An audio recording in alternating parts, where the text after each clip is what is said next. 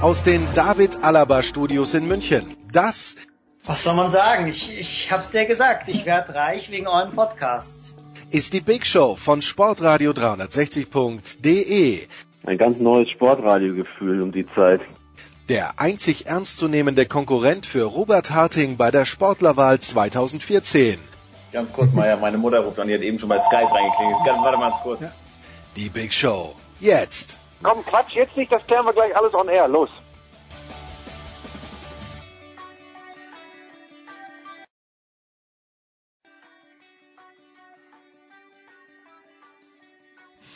Das ist die Big Show 374, unglaubliche Szenen. Körner hat mir gesagt bei 200, ich soll endlich aufhören. Buschmann sagt mir, es ist alles zu lang. Ich freue mich, dass beide am Start sind. Äh, die große Frage, Michael, an dich ist, wie oft siehst du Frank Buschmann eigentlich noch, außer an runden Geburtstagen, wo meine Einladung in der Post irgendwie nicht angekommen ist? Ja, ich meine, Buschi ist der Vorreiter, der Erfinder und der Perfektionist der Work-Life-Balance. Das heißt also, er versteht das hervorragend, seine freien Slots äh, im Freizeit- und äh, Urlaubsgeschäft zu verbringen. Deswegen sehe ich ihn tatsächlich nicht so oft, aber ich würde ihn gerne mal wieder sehen. Die Sache ist nur die, wir leben in der gleichen Stadt, aber ich glaube, wir sind nie zur gleichen Zeit am gleichen Ort. Okay. Ja, du hast ja ein neues Hobby, Stand-Up-Paddling, äh, vorwiegend auf ruhigen Gewässern, wie ich erfahren habe. Da treibe ich mich tatsächlich selten rum. Bei mir ist immer ein bisschen Wellengang. Das ist wie im richtigen Leben. Also von daher, ähm, es ist schwierig, aber du warst doch auch im Urlaub, oder? Dass wir das mal nicht einseitig auf mich verteilen hier. Nee, ich war tatsächlich im Urlaub, ja, sogar etwas länger. So. Aber ich, diese 27 Urlaube innerhalb eines Kalenderjahres, das schafft nur einer in Deutschland, glaube ich. Michael, warst du Ja, das liegt aber daran, Moment, Moment, Moment, Moment. Das liegt natürlich daran, um jedes Vorurteil auch direkt wieder zu bedienen. Wenn dir hier jeden zweiten, dritten Monat ein LKW voller Kohle in die Einfahrt gestellt wird, die musst du ja auch raushauen, weißt du, das ist der Hauptgrund. Vor ein paar Jahren um, gleich mal wieder, um gleich mal wieder ein bisschen Diskussionen zu haben. Äh, vor ein paar Jahren war es noch der Schubkahn, jetzt ist es der LKW. Buschi, du hast vor ein paar Wochen ausgerufen, eine Reisegruppe nach Dallas, und zwar um das letzte Jahr von Dirk zu begleiten und Luka Doncic anzuschauen. Ähm, wo kann man sich also anmelden? Ausgerufen, ausgerufen habe ich das nicht. Ne? Es ging wieder darum, dass der Kollege, ich glaube, es war sogar Körny, ne? irgendeiner hat, oder was Krawinkel, irgendeiner hat gleich wieder geschrieben, okay, äh, wenn es um ein Flugzeug geht, dann äh, äh, muss sich der Kollege Buschmann kümmern. Und dann habe ich so einen flapsigen Spruch geschrieben, äh, macht euch um den Flieger keine Sorgen. Dass die ganzen Nassauer und Lauschepper sich da sofort wieder dranhängen, das war zu erwarten und zu befürchten. Michael, du hast ja gesagt, du willst die Reise nicht organisieren. An wem bleibt's hängen? An Karl? Ich möchte keine Reise antreten, die Karl organisiert hat. Das, da landen wir, da landen wir in Fürstenfeldbruck, aber nicht in Dallas.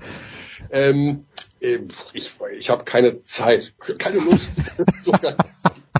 Aber eigentlich muss Ja, es ist tatsächlich so, dass ich glaube, Mike, das ist so in so einem verträumten Romantiker-Denken ist wäre das echt eine geile Nummer, so mit 30, 40, 50 Hardcore-Basketball-Freaks äh, nach Dallas fliegen und eins der letzten Spiele von Dirk, wobei wir ja eben noch gar nicht wissen, ob er nicht noch ein Jahr spielt, aber äh, sich das so vorzustellen und dann die, die, die, diese europäische Hoffnung Doncic dabei, äh, wenn ich ganz, ganz ehrlich bin, oh Gott, jetzt kriege ich auch wieder auf die Mütze.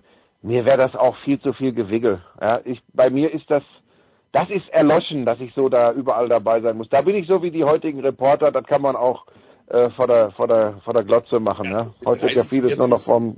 Ja, mit 30, 40 ja. kann man das nicht machen. Also mit ein paar Leuten. Zu viel, das ne? ist immer schwierig. Wir kriegen ja kaum alle einen gemeinsamen Termin. Dann ist das wieder und das wieder und ja. das ist, ist es schwierig. Und dann hier. Ja, ich denke, bei mir passt es auch nicht in die Work, äh, Work-Life-Balance-Planung. Also da habe ich, da gibt's schönere Ziele als Dallas. Äh, Körne, wie groß ist denn die Gefahr, dass wir, also ich vor allen Dingen, ich springe immer gerne auf einen Bandwagon auf, aber wie groß ist denn die Gefahr, dass ich Luka Doncic überschätze und der in der NBA gar nicht so viel reißt? Ich weiß es nicht. Also ich habe bei Doncic tatsächlich diese kleine, kleine Befürchtung, dass er äh, nicht der Allerschnellste auf den Beinen in der Verteidigung ist. Ich weiß es nicht, aber wenn ich mir das angucke, wen er dann da verteidigen muss auf der Eins oder zwei, pff, die sind natürlich alle. Ach, Körny, Körny, guck dir mal die Karriere von Dirk Nowitzki an. All das, was du gerade beschrieben hast, zwar auf einer anderen Position, hat 20 Jahre für Nowitzki gegolten. Der hat eine ganz vernünftige NBA-Karriere gemacht. Ja, das stimmt schon. Aber Also ich glaube, ich glaube, dass der macht eine super Karriere. Ich habe immer so ein bisschen die Befürchtung, der Doncic sieht ja vom Körperbau aus so ein bisschen wie sein Vater. Und wenn du dir seinen Vater heute anschaust, der sieht dann aus wie eine Matrone. Also das ist, wenn der sich in die Richtung entwickelt, dann bekommt er einen sehr starken Unterbau. Und ich weiß nicht, ob das förderlich ist für die nächsten 20 Jahre in der NBA. Aber mein Gott, ich, das ist ein super Typ bestimmt. Ich glaube, dass da ein gewisser Hype schon dranhängt. Muss ja auch so sein, ist ja bei allem heutzutage so, ob das Sportler sind oder Fernsehmoderatoren, da ist ja überall so ein bisschen Hype dahinter. Hast du denn schon ausreichend gesehen, War das, jetzt, war das, Moment, stopp, stopp, stopp, stopp, stopp, stopp, stopp. War das jetzt eine Spitze oder muss ich, muss ich jetzt mich wehren oder war das einfach so allgemein Ja, dahergesagt? das ist, Ja, ja, wer den Schuh anzieht, dem passt er auch, ne? ich weiß nicht, wie du es aufgefasst hast, Buschi. Ja, ja, ja, ich hatte das, ich kenne dich ja schon ein paar Jahre. So, ich möchte auch noch was zu Doncic sagen. Ich bin da gar nicht äh, weg von Mike. Ich, es ist natürlich so, ähm, ich habe das mal so ausgedrückt, es gibt so diese typische europäische Guard-Mentalität und die passt nicht zwingend in die NBA. Ähm, das haben wir, das haben wir an, an unterschiedlichsten Beispielen gesehen. Ja, äh, Jasikevicius, ein Gott im europäischen Basketball, der hat in der NBA schlicht und ergreifend nicht richtig Fuß gefasst. Ähm, da, einige Spanier, äh, da, da, da, gibt's zig Beispiele, wo man sagen kann, ah, selbst Theodosic, selbst Theodosic, ein, ein Genie im europäischen, im Fieberbasketball, wo, wo jeder Trainer mit der Zunge schnalzt. Die NBA ist nicht unbedingt sein Metier, trotz aller Zauberpässe. Ähm, das, das ist ein anderer Basketball, das darf man nie vergessen. Bei Doncic, glaube ich, der bringt so ein Gesamtpaket mit, dass er das schon wuppen kann. Aber es besteht durchaus die Gefahr, die Mike, glaube ich, angesprochen hat, ähm, dass da zu viel Hype ist, dass die Erwartungen zu hoch sind und dass er aufgrund, Verteidigung ist ja schon auch im Fieberbasketball thematisiert worden, dass er da Schwächen hat, aber dass, dass wenn sich da dann die Geier drauf stürzen und lass den mal äh, nicht richtig gut funktionieren. Die Frage ist, ob man heute einem, einem europäischen Rookie noch so eine erste Saison einräumen würde, wie man es äh, bei Nowitzki zum Beispiel getan hat. Das weiß ich nicht, weil der Hype ja viel größer ist um Doncic. Mhm. Der kommt ja als potenzieller Superstar in die Liga, als damals bei Dirk, wo man gesagt hat, äh, Dirk No Winski. Ja? Also das ist was ganz, ganz anderes. Von daher, die Gefahr ist schon da, aber was natürlich auch da ist, ist ein unfassbares Talent und ein Basketball-IQ, den nur ganz wenige amerikanische Point Guards mitbringen. Hat sich, Eine Sache auch noch bei Doncic, die wichtig werden könnte, ist sein Wurf. Ich meine, ähm, wir haben im letzten Jahr gesehen, wir haben mit Maxi Kleber darüber gesprochen, mit, mit Paul Zipser und bei anderen Europäern sieht man das auch. Der Dreier noch mal einen halben Meter weiter weg, das ist für manche echt ein Problem. Also das ist nicht einfach mal so, oh, jetzt werfe ich ein bisschen weiter. Das ist ein komplett neuer Wurf. Und den brauchst du natürlich als Doncic auch. hm, jetzt gab's Ja. vor, ja, Buschi bitte, aber es gab jetzt vor ein paar Tagen in der Nee, Super, nee, nee, nee. Zustimmung, pure Zustimmung zu Michael Körner. Das ist in rund 30 Jahren bisher zweimal passiert, heute war das dritte Mal.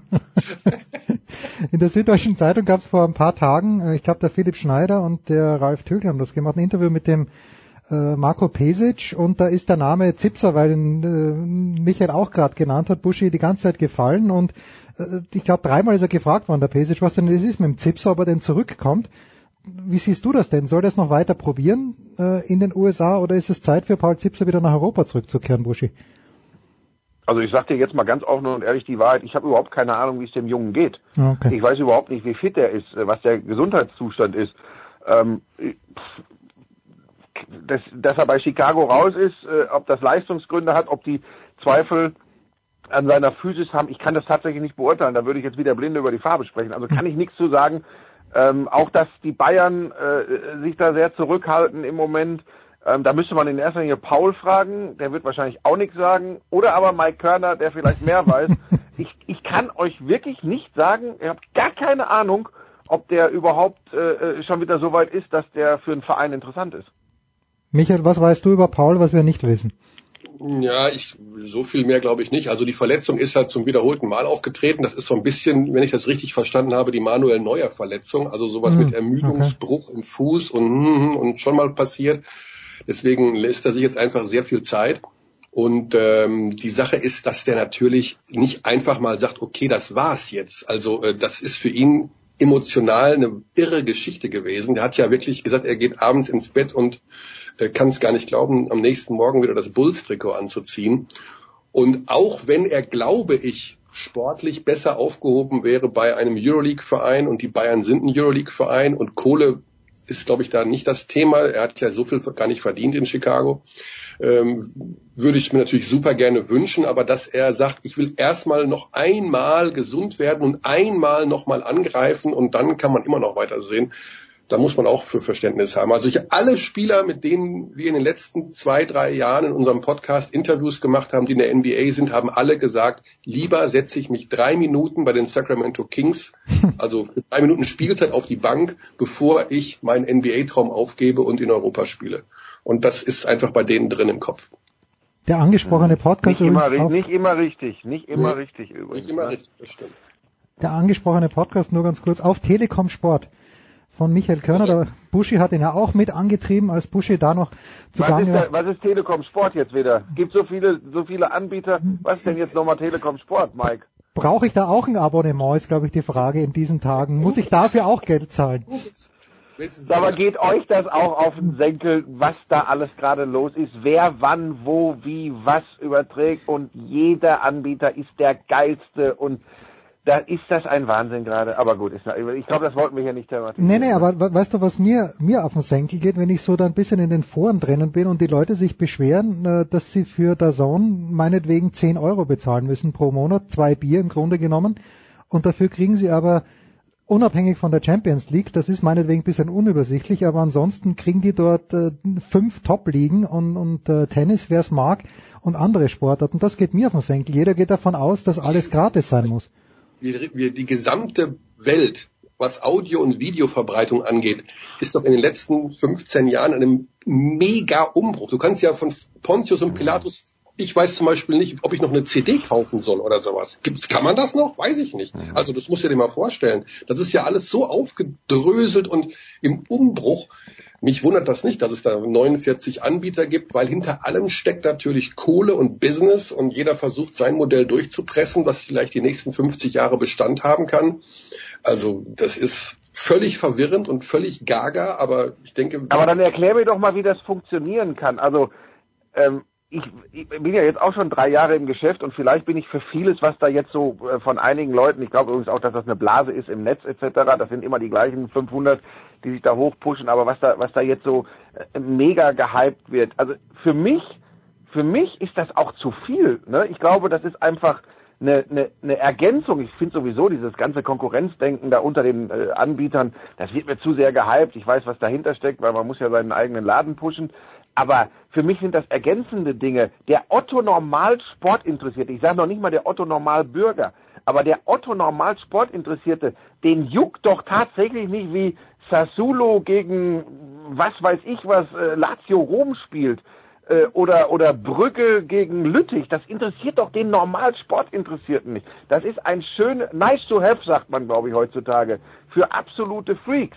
Aber ganz ehrlich, für, für, für, die, für die Masse, für den Mainstream nenne ich das ja mittlerweile auch schon immer, ist das doch, das ist doch alles zu viel. Aber schön, dass man sich das angucken kann, wie das funktioniert, wenn es an die Mainstream-Rechte geht. Und da reden wir dann über Champions League oder Fußball-Bundesliga, die teuren Rechte. Wie das geht, wenn das kaum was kosten soll. Das finde ich spannend wegen des Geschäftsmodells, aber da bin ich kein, kein Businessman. Da, da, ich höre immer Netflix des Sports bei der Zone zum Beispiel. Ähm, aber die Frage ist ja, wann wird das wirtschaftlich? Soll es irgendwann überhaupt wirtschaftlich werden? Ja, gut, Was ist das? Anschauen, Buschi. Das war schon immer so. In den 90er Jahren hat ja, Leo Kirch da Milliarden versenkt, ohne dass es refinanzierbar ja, gewesen wäre. Alle, die irgendwann mhm. mal die Vision hatten, sie müssen das dicke Rad drehen, sind mit riesen mhm. Anlaufverlusten reingegangen. Und der russische Milliardär, dem da der Sohn gehört, der hat ja auch gesagt, fragt mich in acht Jahren wieder. Bis dahin könnt ihr machen, was ihr wollt. Ich meine, von, so, von solchen Wahnsinnigen im Sinne der Vision lebt das Business ja einfach. Aber? Du, ich finde ja nochmal, damit wir uns nicht äh, falsch verstehen. Ich als, als Sportmaniac finde das genial. Ich gehe morgens äh, in die App, äh, äh schaue mir Zusammenfassungen von, von NBA-Spielen der Nacht vorher an, äh, wenn ich, wenn ich äh, kurz aufs Laufende gebracht werden möchte. Ich finde das super. Ich schaue mir auch äh, äh, Dinge aus dem Football äh, da noch an. Äh, alles klar. Oder, oder schnell mal eine Zusammenfassung von irgendeinem, vom Klassiko in Spanien. Das kannst du alles haben. Ähm, super, absolut genial. Wenn ich aber eine Rundum-Berichterstattung haben möchte, äh, zu, was weiß ich, Bayern München gegen Real Madrid, dann will ich das wiederum anders aufgearbeitet haben. Ich glaube, man muss einfach lernen, also ich bin gerade dabei als, als älterer Herr, ich bin dabei, das wirklich alles äh, miteinander zu verweben und als Ergänzungen zu sehen. Ich finde nur die Wahrnehmung, ich spreche bewusst nicht von der öffentlichen Wahrnehmung, das ist eh alles verlogen. Geil ist, wenn jetzt die Journalisten der öffentlich-rechtlichen, auch die Sportjournalisten, über alles herziehen äh, in der Champions League Berichterstattung und die Champions League an sich und die Verbände und wenn sie eine WM und EM kriegen, machen sie Hofberichterstattung mit Philipp Lahm am Tegernsee oder so. Das ist ja alles, das ist ja alles nur noch äh, scheinheilig. Anders kann man das ja nicht äh, beschreiben. Betrifft aber, wie gesagt, glaube ich alle, weil man sein eigenes Produkt hochhalten möchte. Bisschen mehr Haltung, Offenheit, Ehrlichkeit tät uns da, glaube ich, allen ganz gut. Aber die, die, die Mischung dieser einzelnen Anbieter ist gut. Die Frage ist eben, ob, ob, ob da draußen nicht viele sagen, ist gut, aber ist mir auch ein bisschen teuer. Das weiß ich eben nicht. Ich kann das, ich kann das nicht beurteilen. Mike ist philosophisch da äh, besser unterwegs. ich, ich weiß nur, dass es alles nicht refinanzierbar ist. Das ist, das ist für mich Fakt. The Zone ist nicht refinanzierbar. Ja, das sagen wir, das sagen wir immer so. Aber Mike, ganz ehrlich, die Frage ist doch, sind, meinen wir nicht immer besonders schlau zu sein? Dieser russische oder ukrainische Milliardär, der ist doch wahrscheinlich auch nicht blöd. Der wird doch irgendeine Vision, irgendeine Idee haben, äh, wie, er, wie er Geld machen kann. Genau wie Sky irgendwann sagen musste, okay, wir haben jetzt auch den Druck, wir müssen raus äh, aus, aus, aus roten äh, in, rein in schwarze Zahlen. Das ist, ähm, oder wenn ich jetzt von, von meinem anderen Auftraggeber von RTL spreche, das ist alles schön und gut und wir können uns feiern als Kings of Currywurst. Am Ende müssen es Leute gucken, damit die Einnahmenseite auch stimmt über die Werbung. Also es muss immer was reinkommen. Und der Typ, dieser, dieser Inhaber oder Besitzer, der kann ja nicht doof sein. Das glaube ich einfach nicht. Die, die, Grundidee, die Grundidee ist einfach sicherlich, dass sich solche Menschen überlegen, lineares Fernsehen ist tot. So, Bums. Genau wie bei Netflix. Aber das ist doch plumper Quatsch. Das ist nicht tot plumper ist es nicht. Quatsch. Natürlich ist das tot. Du brauchst. Warum ist das denn tot? Ja, weil keiner mehr sagt, oh, heute um 20.15 Uhr, äh, also es gibt, sagen wir mal so, die Leute, Außer Sport, Michael, außer Sport. Sport ist das Einzige, wo die Leute sagen, heute 20.45 Uhr. Das ist das Einzige, wo die Leute noch sagen, heute. Naja, nehmen wir das Beispiel. Warum regen sich die Leute denn jetzt alle auf über diese neue Geschichte in der Champions League, wenn das alles, wenn, wenn das alles tot ist? Warum regen sie sich denn auf, wenn es nicht mehr da ist? Ja gut, weil es live ist aber du brauchst im linearen Fernsehen natürlich auch als RTL äh, zum Beispiel deine Sendung The Wall, äh, da sagen die Leute nicht mittags um Viertel nach eins, oh, heute 20.15 Uhr kommt aber der Bushy by The Wall, sondern du musst ihnen auch die Möglichkeit geben zu sagen, okay, ich schaue es erst um 21.47 Uhr, weil ich bin vorher noch im Fitnessstudio. Das ist, und darum geht's ja. Es geht ja darum, dass du nicht mehr den Leuten die Uhrzeit vorschreiben kannst, wann sie irgendwas gucken wollen oder sollen. Ja, jetzt hast du, jetzt hast du ein Beispiel, jetzt hast du ein Beispiel genommen, Mike, wo ich eigentlich genau dagegen gehe. Bei The Wall weiß ich nicht. Dazu polarisiert das Ding zu sehr und viele finden es auch einfach schlecht. Das streichen wir mal. Das ist, das ist so eine, so eine, ähm, ich, ich, ich lieb's oder ich hasse es. Aber nimm doch mal, äh, ich nehme das jetzt, weil es weil's, weil's am Freitag um 20.15 Uhr wieder losgeht. Ist keine plumpe Werbung hier, brauche ich nicht zu machen. Aber Ninja Warrior Germany, das hat so eine Lagerfeueratmosphäre. Ich weiß von ganz vielen Familien, für die jetzt der Freitagabend, wo es äh, ja übrigens auch einen Wetterumschwung gibt und wieder kühler wird, ähm, kann ich auch ein reines Gewissen haben. Die sitzen um 20.15 Uhr am Freitagabend als Family vor der Glotze und wollen am Freitag um 20.15 Uhr gemeinsam Ninja Warrior Germany gucken. Also, das krieg ich nicht, wenn ich vorm iPad sitze in der U-Bahn. Dieses Gefühl krieg ich nicht. Das stimmt, aber ich glaube trotzdem, dass es immer weniger. Ultimate Beastmaster bei Netflix ist ein totaler Flop in Deutschland. Totaler Flop. Das ist vergleichbar. Es guckt kein Schwein. Hm. Ja, mag ja auch vom Format her Unterschiede geben, aber generell glaube ich, dass du vom, von diesem strikten Muster des linearen Fernsehens einfach abrücken musst. Und der Grundgedanke, warum ich das angesprochen habe, war ja, dass diese Visionäre wie der Milliardär oder wie wie sie alle heißen, die da Streaming-Dienste anbieten, glauben, dass in 10, 15, 20 Jahren eben nicht mehr einfach der Fernseher angemacht wird und mhm. äh, zu einer gewissen Uhrzeit geschaut wird, sondern dass du eben aus dem großen Ganzen wählen kannst, wann immer und was immer du willst. Mhm. Kurze Pause. Da bin ich nochmal. Ja. No, äh, ja, kurz, Jens, ich weiß, ja. du kommst kaum zu Wort. Nee, ist, ist, ist alles gut, super. Äh, ich bin da, da bin ich ja bei dir, Mike. Nochmal, nicht denken, der störrische ältere Mann, der ist jetzt über 50, der, der sieht das alles nicht mehr ein. Nein, ich, ich bin ja bei euch, ich, ich bin ja ein, ein, ein netzaffiner Mensch und ich probiere ja auch gern alles aus und schaue mir das an. Und nochmal, ich finde das ein herausragendes Add-on-Angebot, was bei DAZN passiert, dass das bloß keiner falsch versteht. War der Erste, der denen alles Gute gewünscht hat für die, für die Champions League-Woche jetzt. Ich habe gesagt, willkommen im Mainstream. Ähm, ich, ich gönne das jedem jungen Kollegen, dass er, dass er plötzlich Dinge machen darf, äh, die vor zwei, drei Jahren noch undenkbar waren. Ich als Nutzer äh, habe ich gerade beschrieben, äh, bin ich dabei, überhaupt kein Thema. Ich glaube nur, der Umkehrschluss, und das geht mir heutzutage immer alles zu schnell, dass man dann sagt, und das andere ist alles Schrott und das kannst du alles vergessen und das ist weg und das ist überholt, das glaube ich, das glaube ich eben nicht.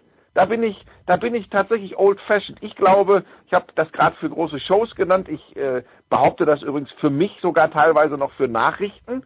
Ähm, da ist für mich halt öffentlich-rechtlich einfach ganz wichtig. Und ich, ich behaupte, dass für den großen Live-Sport ist das lineare Fernsehen noch unfassbar wichtig. Dass ich mir keine Serie mehr, äh, dass ich mir noch vorschreiben lasse wie früher. Wann war das? Dallas 21.45 Uhr ARD, Dienstagsabends. Das lassen wir nicht mehr vorschreiben. Wenn ich heute äh, The Dark auf Netflix oder, oder Walking Dead auf Sky angucken will, dann gucke ich das, wenn ich es gucken möchte. Das ist, das ist schon klar. Aber zu sagen, da kommt dieses Neue und das andere ist tot, da tue ich mich schon noch ein bisschen schwer mit. Wo erreiche ich die drei Millionen, die wir hoffentlich mindestens morgen Abend haben? Wo erreiche ich die mal so schnell bei anderen Anbietern mit so einer Bindung? Da bin ich, da bin ich skeptisch. Ninja Warriors Germany. Freitag 20.15 Uhr RTL, kurze Pause. Frank Buschmann ist und gut Michael jetzt. Jens, ist gut jetzt.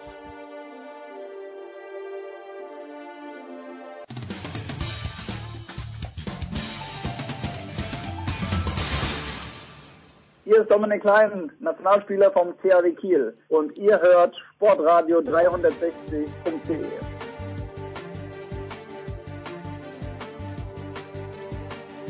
Es geht weiter in der Big Show Der Mike- 374. der Mike noch da? Ja, ja, Ich Michael Körner da. ist natürlich noch da. Ich möchte noch eines dazu sagen. Äh, die, die Theorie ist übrigens, weil immer über den Besitzer des Namen ich auch nicht weiß, von der Song gesprochen wird, dass er sich jetzt hübsch macht, die ganzen Rechte einkauft und dass er dann darauf hofft, dass der Herr Bezos sagt, nachdem er die äh, ATP-Rechte für äh, Großbritannien schon hat, dass das Amazon ihm den ganzen Laden abkaufen wird. Das ist was, was ich gehört habe. Ob es stimmt, weiß ich nicht, aber würde vielleicht Sinn Ja, aber wer glaubt denn sowas zu wissen oder oder wer Nein, das ist einfach äh? Spekulation und äh, das war bei den US Open, wo ein paar Journalisten zusammengesessen sind.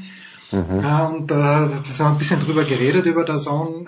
Wissen tut's natürlich niemand, aber es gibt ja nicht so viele Leute, die die Telekom hat Kohle äh, in Deutschland äh, und äh, so viele Leute. Nee, die, seit die den Körner, seit die Körners Vertrag verlängert haben, ist da auch ein bisschen dünner geworden im Geld. Ah, Es gibt ja noch- es gibt ja noch ein Unternehmen, das noch gar nicht in den Markt eingegriffen hat. Das mit dem angebissenen Apfel.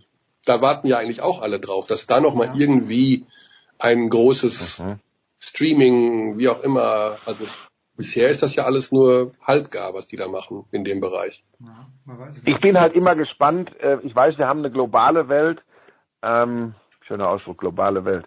Ähm, aber ich bin halt gespannt, wie diese Modelle gerade für den deutschen Markt alle funktionieren. Ich bin sehr, sehr gespannt, was hier für ein Aufschrei ist, ähm, wenn wenn wenn es hinter der Paywall verschwindet.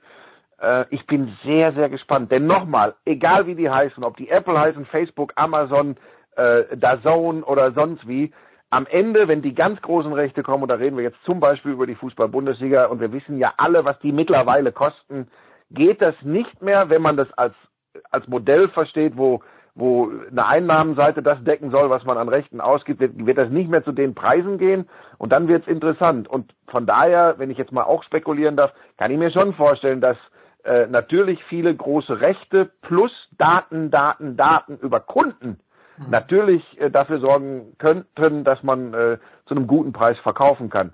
Das, das könnte ich mir auch denken. Aber nochmal, wirtschaftlich zu arbeiten, gerade mit einem Gut wie Fußball, äh, das wissen wir alle, dass das echt nicht einfach ist. Ne? Deswegen ist ja auch die Frage, ob beim nächsten Mal bei der Bundesliga zum Beispiel die Rechte wirklich nochmal teurer werden, gerade wo die Liga so langweilig ist wie ein Blick in den Tunnel. Also da wer zahlt denn dann noch?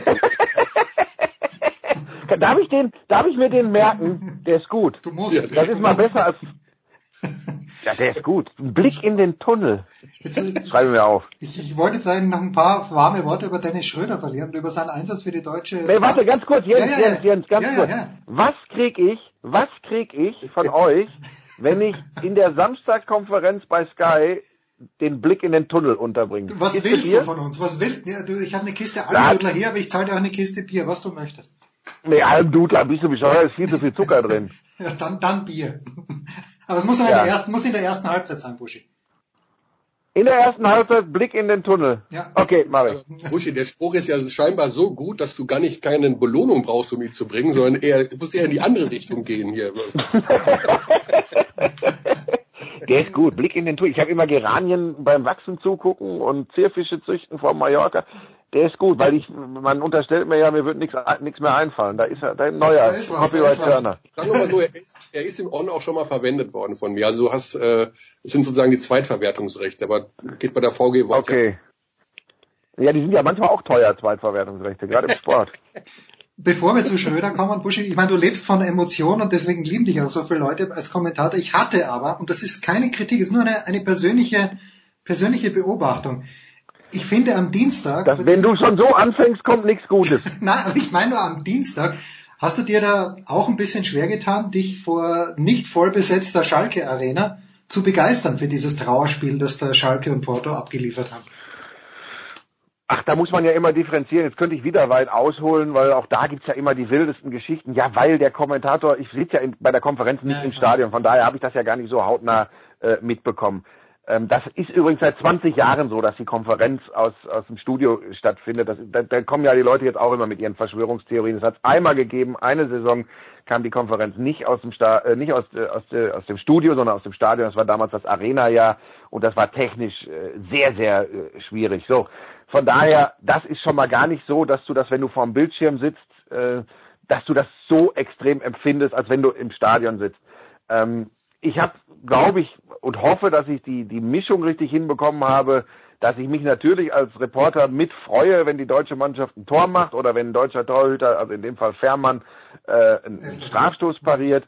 Ähm, auf der anderen Seite habe ich schon sehr deutlich gesagt, dass das, was wir im Übrigen bei Schalke in der vergangenen Saison auch schon gesehen haben, Spielen mit Ball ist auch geil, ne? Diese neue deutsche Fuß oder diese neue Fußballsprache. Äh, der Club tut sich oder die Mannschaft tut sich im Spiel mit Ball schwer. Das ist ja Wahnsinn. Das ist ja Sinn der Sache eigentlich, dass man mit dem Ball Fußball spielt. Äh, mittlerweile machen wir das ja mehr dagegen. Äh, das macht Schalke gut gegen den Ball, mit Ball, und das habe ich auch deutlich gesagt, war das wenig. Aber ich kann jetzt nicht sagen, dass ich als Konferenzkommentator genauso wie die, wie die Kollegen, die Live-Spiele äh, von vorm Monitor machen, da wirst du nie den Unterschied, ob da jetzt 10.000 mehr oder weniger äh, in der Bude sind, so extrem spüren. Äh, als Einzelspielkommentator, wenn du noch das Glück hast, heutzutage vor Ort, also im Stadion zu sein, ist das natürlich eine ganz andere Sache. Da tauchst du ja ein in die Atmosphäre. Darum ist es ja auch bei, bei großen Spielen auf jeden Fall vonnöten, dass man im Stadion vor Ort ist. Aber für die Konferenz äh, ist das für mich jetzt nicht so entscheidend. Da machst du ja auch äh, im Zweifel Schachter Donetsk gegen Hoffenheim oder so und, und die Bude ist halb leer. Also von daher, das ist kein Problem. So, jetzt zu Dennis Schröder. Michael, warum ist es dem Dennis, den ich ja persönlich überhaupt nicht kenne, aber mein Eindruck ist, dem Dennis ist es echt wahnsinnig wichtig, in der deutschen Basketballnationalmannschaft zu spielen. Der hängt sich da rein. Der ist dort ein Anführer. Gibt es da eine Theorie, dass, dass dieses Engagement von Schröder wirklich außergewöhnlich ist, finde ich, für die Nationalmannschaft? Also ich glaube, er hat einfach verstanden, dass es äh, für ihn auch wichtig ist. Also für auch für seine, also erstmal spielt er wahnsinnig gerne Basketball. So, das müssen wir schon mal festhalten. Der, wenn der die Chance hat, im Sommer oder zwischendurch zu spielen, der, der spielt einfach gerne. Und ich glaube, dass er schon eine gute Entwicklung durchgemacht hat die letzten drei, vier Jahre. Äh, nicht nur zu schauen, äh, was so seine Leistung angeht und seine Rolle im Team, äh, jetzt bei der NBA zum Beispiel, und sein Vorwärtskommen, sondern dass er jetzt auch weiß, ich kann und ich möchte auch was zurückgeben, also sein Engagement in Braunschweig. Ich glaube, dass er einfach auch mittlerweile besser beraten ist. Ähm, in der Anfangsphase, weiß ich nicht, da waren so ein, zwei Leute auch um ihn rum, wo ich denke, na ja, okay, ob die so das richtige Wort für ihn einlegen oder ihn, oder sind das eher so Klaköre, die ihn einfach nur entouragemäßig begleiten. Jetzt mittlerweile hat er ja ein vernünftiges äh, Umfeld da mit seinem Bruder, der alles managt, was so die Kohle angeht. Er hat noch ein paar Leute, die, äh, denke ich mal, einen guten Rat zur Seite, einen guten Rat zur Seite stehen. Und er selber hat eben auch, mittlerweile ist er auch etwas älter geworden, eingesehen, wie wichtig sowas ist wie Back to the Roots, also Braunschweig, Nationalmannschaft. Und er kann eben, das ist ja alles auf ihn zugeschnitten, das ist ja das Perfekte. Er kann ja im Grunde äh, sein sein Ding da machen. Das ist sein, sein Basketball, den Rödel da spielen lässt. Er macht 30 Punkte, 10 Assists. Also das ist ja auch, äh, macht auch bestimmt Bock, muss ich mal sagen. Mhm. Äh, Gerade jetzt, wo er vielleicht eine etwas andere Rolle in Oklahoma hat und vielleicht nicht mehr so viel spielen wird.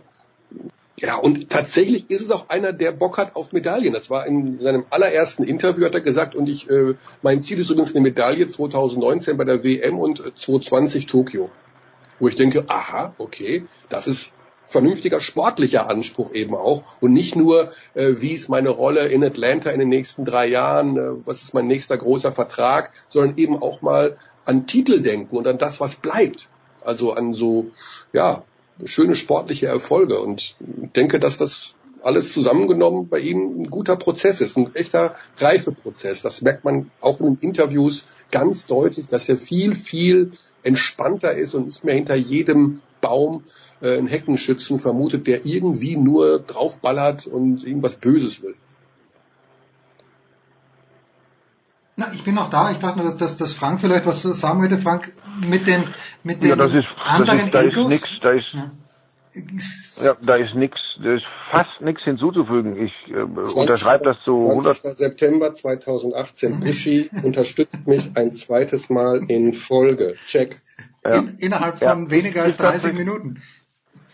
Ja, nee, ist tatsächlich so. Äh, genauso empfinde ich das auch. Mike ist da dichter dran, weil er, weil er mit der deutschen Basketballnationalmannschaft zu tun hat. Dass ich das mal sage, den Satz sollte man zitieren. Mike ist da dichter dran, weil er mit der deutschen Basketballnationalmannschaft zu tun hat. Äh, freut mich, freut mich für dich. Würde mich übrigens saumäßig freuen, wenn die Telekom sich entscheiden würde, angesichts einer, einer, einer ambitionierten deutschen Mannschaft vielleicht sogar zu sagen, dass, dass einige von euch da vor Ort sind nächstes Jahr bei der WM in China. Habt da ja, glaube ich, die Übertragungsrechte. Ähm, so Turniere vor Ort, das ist echt nochmal eine andere Geschichte. Ähm, das, das hat mir früher immer mega viel Spaß gemacht. Ähm, und zu Dennis, ähm, also ich beobachte das natürlich auch. Jeder weiß, dass ich da gerade in seiner Anfangsphase, äh, auch in der Nationalmannschaft, einiges mit Bauchweh gesehen habe das auch gesagt habe und mittlerweile äh, sage ich genau das Gegenteil. Ähm, wenn das nicht ein Riesentheater ist und ich glaube, so ein guter Schauspieler ist er nicht, dann geht er da wirklich äh, ganz toll voran. Äh, der war jetzt in Freudenberg. Der war in Freudenberg beim TV Freudenberg gegen die zweite Mannschaft von 1860 Hagen und hat sich da ein Spiel angeguckt in der, ich weiß nicht, Bezirksliga oder was es ist. Das ist überragend und das macht er, weil der Trainer von Freudenberg der äh, Betreuer der deutschen Basketballnationalmannschaft ist und er dem einfach zeigen will, Junge, ich weiß zu schätzen, was du für unser Team tust und ich komme mal zu euch zu einem Heimspiel nach Freudenberg. Das muss man sich mal vorstellen. Das finde ich ganz, ganz geil, weil das ist nicht eine reine PR-Aktion, weil dazu ist Basketball in Deutschland zu klein, ist Freudenberg zu klein und er macht das. Und ich glaube, er steht wirklich dahinter. Und dann verzeihe ich ihm auch, dass er ganz oft, wenn er sich Spiele anschaut, nur das Handy in der Hand hat und ins Handy eintippt oder guckt. Ähm, das ist wahrscheinlich, das ist heutzutage eben so, ja? aber er ist da offensichtlich extrem gereift und gewachsen. Äh, das gilt auch für seine Auftritte und das ist ja immer noch das Wichtigste und Entscheidende auf dem Spielfeld. Da hat Mike schon viel zu gesagt. Das ist ein Leader, der marschiert vorne weg, aber wirkt nicht wie der totale Ego-Zocker. Der Unterschied zu Nowitzkis großer Zeit ist, äh, das, was ich mir damals immer gewünscht habe, den Superstar, im deutschen Team äh, oft am Ball haben. Das ist, liegt in der Natur der Sache, weil er Point Guard ist. Also das macht er wirklich gut. Wie es in der NBA weitergeht, da bei OKC, da bin ich sehr, sehr gespannt. Äh, aber drück ihm da jetzt, Achtung, auch das dürft ihr zitieren, ich drück, drück ihm extrem die Daumen, weil der junge Kerl hat, hat wirklich gelernt, Mike hat es wahrscheinlich richtig erklärt, da scheinen jetzt sehr, sehr gute Leute um ihn rum zu sein, die, die, die ihm gesagt haben, du pass auf, das gehört schon auch dazu, die Außenwirkung und er verliert sich dabei nicht. Denn das, was ihn auszeichnet, die Verbindung zu seinen Wurzeln, das habe ich schon immer geschätzt.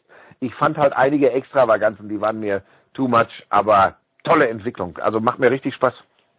Dann lasst uns zum Ende kommen. Michael, nächstes Jahr dann in China. Wer, wer muss denn noch dabei sein? Also Schröder ist klar. Äh, braucht, äh, brauchen wir, braucht ihr Tibor Pleiss? Wer ist denn der zweite, zweite, dritte Unverzichtbare für das DBB-Team, dass das wirklich eine ordentliche WM wird? Ja, das ist äh, gerade auf den großen Positionen haben wir tatsächlich ein Überangebot. Wir haben ja Maxi Kleber, äh, Daniel Theiss, Joe Vogtmann, äh, Tibor Pleiss, äh, Mike Zirbes.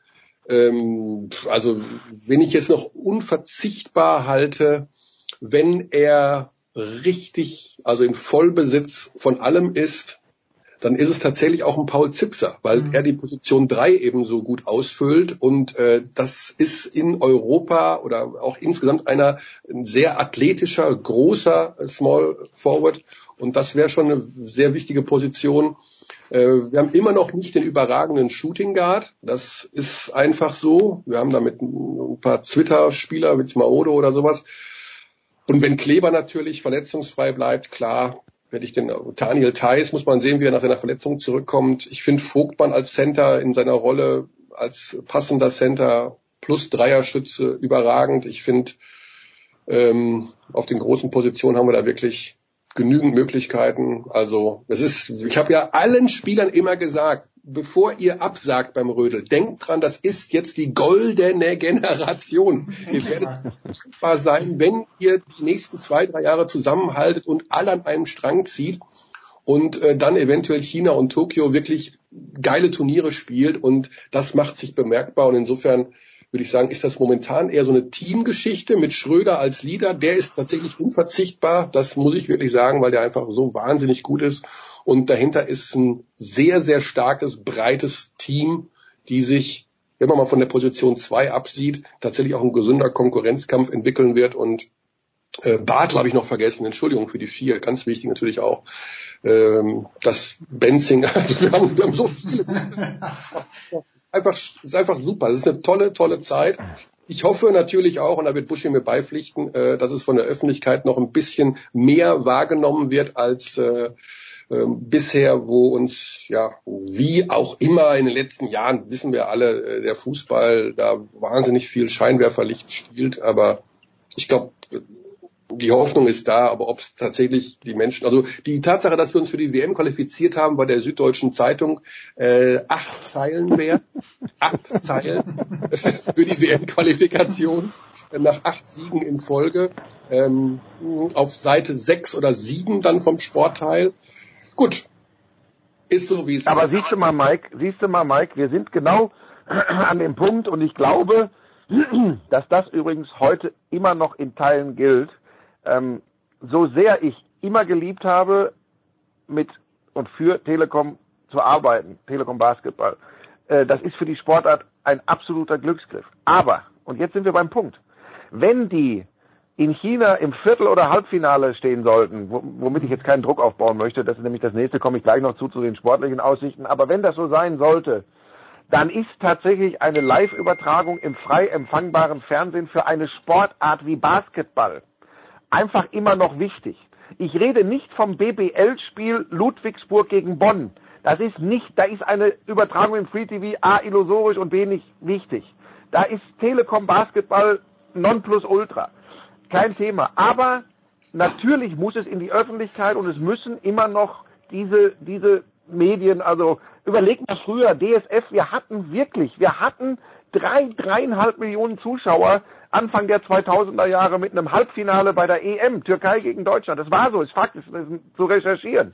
Ähm, und da ist sowas, sowas immer noch wichtig. Das zum Thema ähm, äh, in einer breiten Öffentlichkeit, dass wir, dass wir die, die, die großen Printmedien und wahrscheinlich auch äh, die, die, die, die, die, die äh, im Netz, äh, dass die jetzt äh, Leitartikel über Basketball schreiben. Wir werden es wahrscheinlich nicht mehr erleben, ähm, und vielleicht, wenn ich euch so ein bisschen folge, ist das ja auch irgendwann in den nächsten fünf Jahren gar nicht mehr nötig. Im Moment würde ich sagen, gerade für eine Sportart wie Basketball wäre es noch wichtig. Aber und zum Sportlichen, ja.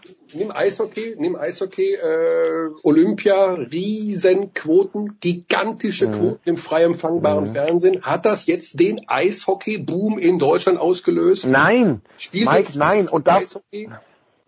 Nein, das, davon, und jetzt, ich, ich weine, wenn ich das sage. Ich weine, wenn ich das sage. Davon müssen wir uns sowieso verabschieden. Ähm, das heißt nicht, dass ich jemand bin, und Mike, du kennst mich ein paar Jahre, der aufsteckt, der aufgibt, der den Kopf in den Sand steckt. Nein. Aber Und wenn Deutschland Basketball-Weltmeister würde in China nächstes Jahr, würde das keinen signifikant, keine signifikante Auswirkung haben auf die Übertragungen, auf die Relevanz der BBL in den Medien. Das ist leider so. Das, wir haben das ja gehabt. Wir haben ja äh, Silber bei der EM gehabt und wir haben Bronze bei der WM gehabt. Äh, 2, äh, 5 Silber, 2-2 äh, Bronze in Indianapolis, bei der WM sogar. Das mit Nowitzki, dem mitbeliebtesten deutschen Sportler, hat zum Basketballer geschafft, Sportler des Jahres zu werden. Das ist wie äh, Pfingsten, Ostern und Weihnachten an einem Tag. Also das, das hat es ja gegeben. Es hat keine Auswirkung gehabt. Und deswegen ähm, sage ich, muss es nicht ins frei empfangbare Fernsehen, sondern Telekom Sport sollte seine eigene Marke mit einem erfolgreichen Abschneiden der Nationalmannschaft selber stark machen.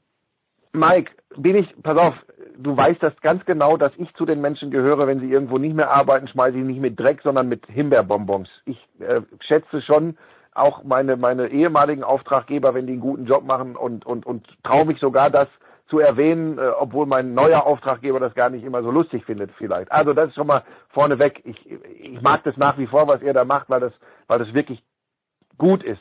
Aber du hast gerade selbst gesagt, dann, dann nimmst du halt die Süddeutsche Zeitung, über die du dich beschwerst. Da gehört aber, das gehört schon alles dazu. Ähm, Nochmal, ich würde es im Normalfall auch sagen, lass uns das selbst groß machen. Aber das wird dir 2019, das schwöre ich dir, noch nicht gelingen mit Telekom Basketball. Das, also hundertprozentig nicht. Du, dazu ist einfach die Verbreitung noch nicht groß genug. Da musst du der Telekom klar machen, dass dazugehört, ihr Sportangebot auch wirklich mit Krawauts und Krabums und großem Ballyho bekannt zu machen. Dann hast du eine Minimalchance. Aber warum sollte der Telekom das gelingen, was früher ja sogar ARD, ZDF, später DSF, Sat1 hat's mal versucht, den Basketball so groß zu machen. Also, wenn das gelingt, ziehe ich zwölf Hüte. Aber es ist, es ist echt schwierig. Das will ich damit ja nur sagen. Ja. Schönes Schlusswort. Von Frau darf ich noch was zum Sportlichen, darf ja, ich noch was zum Sportlichen ja, sagen? Ich war so lange nicht mehr eingeladen bei Sportradio 360, weil ich einmal gesagt habe, eure Show wäre zu lang und jetzt sprenge ich hier diesen Teil schon. ähm, aber du hast mich ja, du hast mich ja ignoriert, Jens, ne? Das ist ja wahr, ja, ne? ich, ich wollte einfach nichts mehr von dir. Mein Sohn bejubelt ja, dich jeden Aber das könnte auch mit, dem, mit der Verteilung der Work-Life-Balance zusammenhängen. nee, pass auf, zum, zum Sportlichen noch ganz kurz. Äh, da, da unterschreiben wir einfach mal alles, was Mike gesagt hat. Eine kleine Nuance würde ich sogar noch verändern. Ich glaube, ein Thais voll fit, also in, in Vollbesitz seiner Kräfte, ist nach Schröder der wichtigste Mann.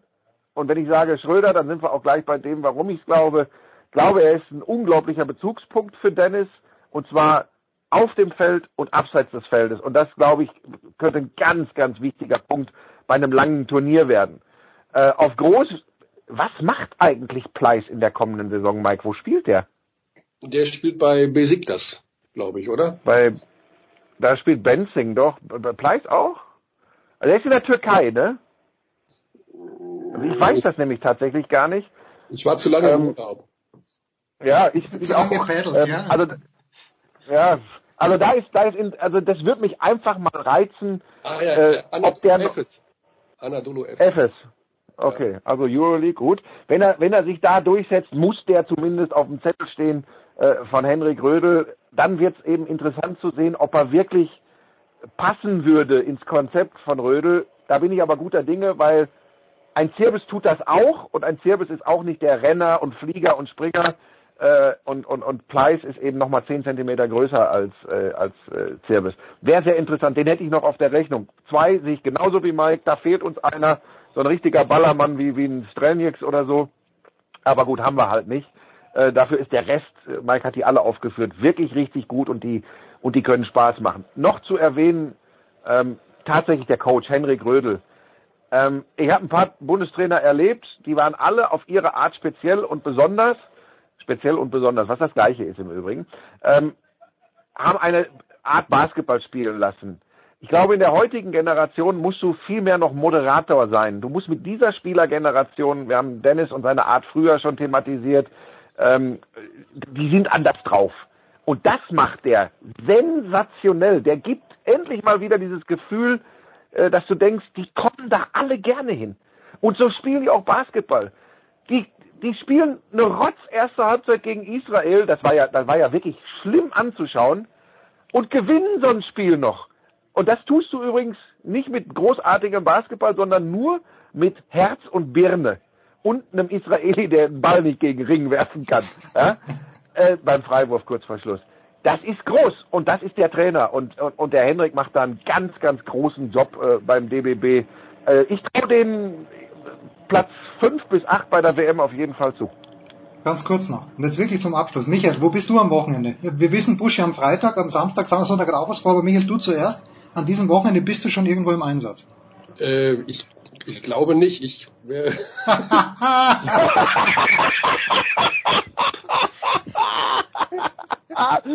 Das kann ja nicht wahr sein. Der weiß es nicht. Der sitzt und züchtet Tomaten. ja, ich komme ja gerade aus dem Urlaub wieder. Ich muss, ich fahre jetzt gleich zu meinem Auftraggeber und informiere mich. Am Wochenende ist, glaube ich, nichts, oder? Äh, auch nicht dritte Liga oder sonst irgendwas. Okay. Nee, also ich glaube, ich mache äh, ich mach noch ein bisschen Freizeit. Ich, ähm, aber das ist halt mein Problem. Ich kann jetzt nicht so einfach Buschi-mäßig sagen, okay, jetzt mache ich drei Tage Malle oder sowas. Da bin ich nicht flexibel genug. Ja. Buschi, du machst nicht drei Tage Mal, Nee. sondern Samstag, Sonntag wahrscheinlich für Sky. Ja, also ich kann, um, um, um wirklich hier auch wieder meine Hater äh, zu bedienen, ich werde schon im Oktober nochmal 14 Tage Malle machen. natürlich, natürlich, wäre noch schöner. Also das muss schon, das muss schon drin sein. Weil, äh, das ist ja klar, die, die Sonne, die muss, die muss hin und wieder nochmal auf den Pelz. Ähm, nee, was mache ich? Ja, morgen ist eine Aufzeichnung, das ist ja kein Geheimnis. Wir haben das im Sommer schon aufgezeichnet. Ähm, jetzt mache ich doch noch einmal Werbung. Diese Staffel Ninja Warrior Germany. Ehrlich, Leute, vergesst mal euer Antichristen-Gehate gegen RTL. Diese Show ist geil und diese Staffel, was da für sportliche Leistung kommt, ist unfassbar. Das ändert aber nichts daran, dass ich ganz normal zu Hause bin morgen Abend, weil es ja aufgezeichnet ist. Samstag habe ich die Konferenz bei Sky mit Augsburg gegen Bremen. Sonntag habe ich wieder frei, Montag, Dienstag habe ich frei und Mittwoch bin ich, da freue ich mich sehr drauf. Vor Ort Einzelspiel, Fußball-Bundesliga für Sky, Borussia Dortmund gegen den ersten FC Nürnberg aus dem Westfalenstadion. Heute sagt man Signal Iduna Park. Das sind so, das ist so die Work-Life-Balance bis, bis nächste Woche.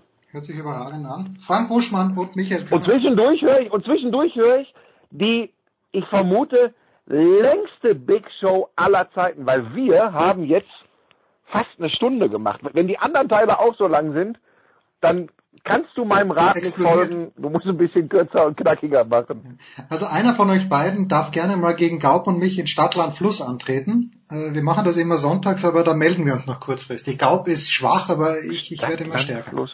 Ja. Also mit den Ja, ihr macht ja eh ihr. Stadionnamen, Grand Slam Sieger hat man beim letzten Mal TV-Serien und Stadionessen. Also jetzt pass auf, bei Grand Slam Siegern bin ich glaube ich auch ganz gut. Ja. Ähm, Stadionname bin ich mit, ganz gut. Stadionname Boah, mit Stadionnamen, nee. Mit was? T. Mit T. Theodor. Ach du meine Güte, Stadionname mit Theodor. Mike, hast du eine? Muss Old ein Fußballstadion sein? ist aber Old Nee. Trafford ist dann schon O, ne? Ja, Old Trafford ist oh, ne, kann auch ein Baseballstadion sein oder Footballstadion, also weltweit was halt, was man halt kennt. Mir ist nicht das, Gott, nicht- das Three Rivers Stadium ist mir nicht eingefallen, aber dafür Tur Tur Turner Field zum Beispiel, wo die Atlanta Braves über Jahre gespielt Ganz haben. ehrlich, ruf den Kearney an für Stadtlandfluss. Pause, da geht's ja weiter. Danke Michael Körner, danke Frank Buschmann.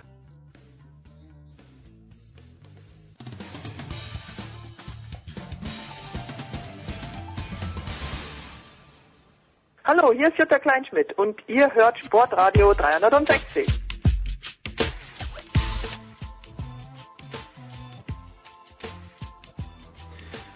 Das geht weiter in der Big Show 374 mit Fußball. Die Legende ist in die Studios gekommen. Bester Laune, so ein paar Tage vor der Wiesn.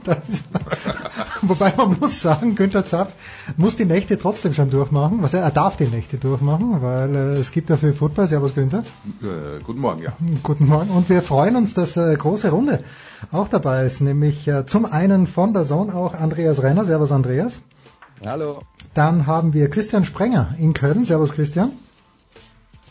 Tag zusammen.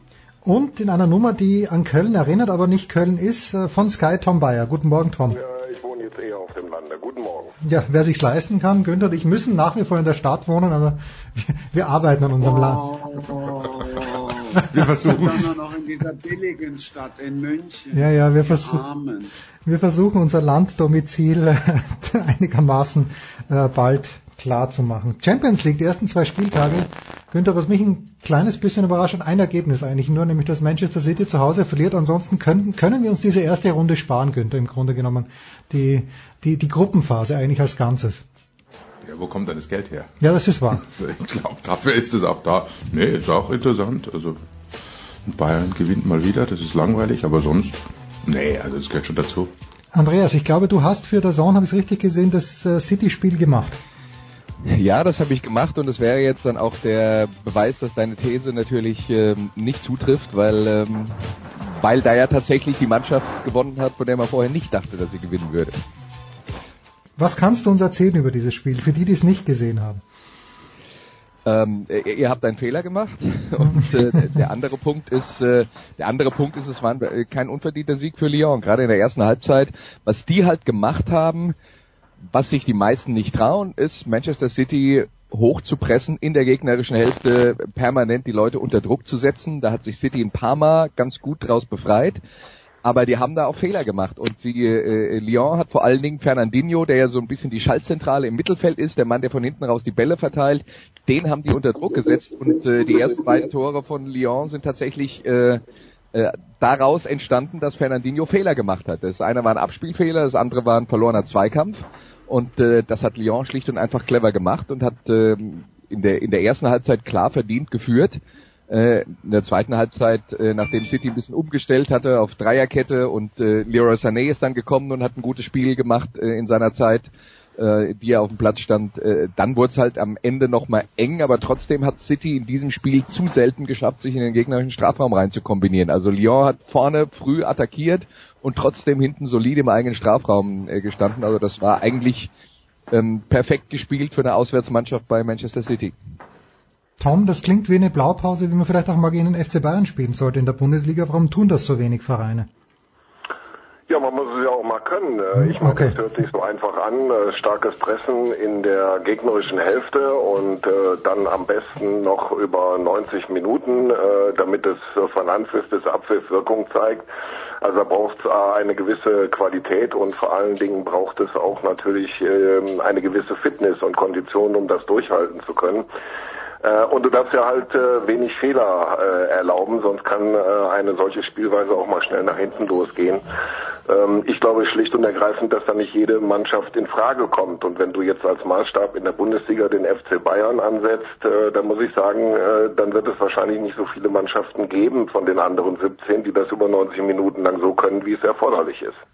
Und um da nochmal anzuschließen, am vergangenen Samstag hat äh, der FC Fulham in der Premier League gegen Manchester City versucht, ähm, mitzuspielen, in der gegnerischen Hälfte zu pressen und dann spielen sie nach zwei Minuten einen Fehlpass in die Füße von City und es steht 1-0 und dann war es vorbei. Also das ist äh, das ist das Risiko, das man geht. Christian, wer, man könnte, ja? man könnte sagen, verlieren tut man so oder so, also kann man es wenigstens probieren. Mit fliegenden Fahnen untergehen. Christian, wer kann es denn in der Bundesliga? Es ist ja jetzt schon wieder in einer Art und Weise langweilig, wie ich sonst nur aus Österreich kenne, wo Rasenballsport Salzburg die ersten sieben Spiele gewonnen hat. Oh, es geht mir auf den Keks, die Bundesliga so schlecht zu reden. Bin ich bei, bei, bei Mirko Slomka. Ich freue mich erstmal, dass keiner der vier Deutschen in der Champions League verloren hat. Und eins würde ich auch noch gern loswerden. Ich habe aus verschiedenen Gründen gestern nur auf dem kleinen Fernseher die Spiele gesehen und auf dem großen dann äh, den Champions Corner bei Sky verfolgt. Da sitzt ja diese charmante Französin, Margot Dumont. Und ähm, die ist ja nicht nur Lyon-Fan augenscheinlich, sondern äh, die kennt sich da auch ganz gut aus. Also ich würde Lyon jetzt auch nicht so klein machen wollen. Das klingt jetzt so, äh, als wäre das mal ein Zufall gewesen.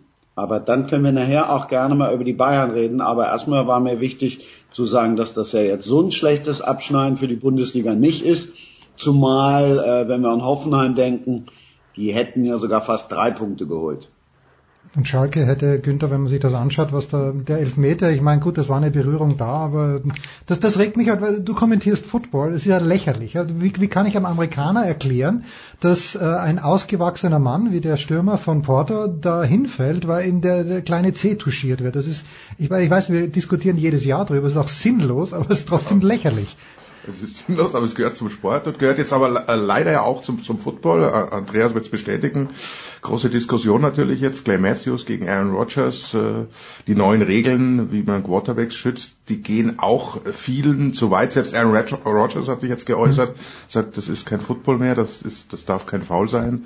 Also die Diskussion gibt's auch im Football natürlich, klar. Vor allem Eishockeyspieler, wenn du fragst, was im Fußball äh, schon zu einem Foul führt, da lachen die sich krank. Ja, es ist leider so.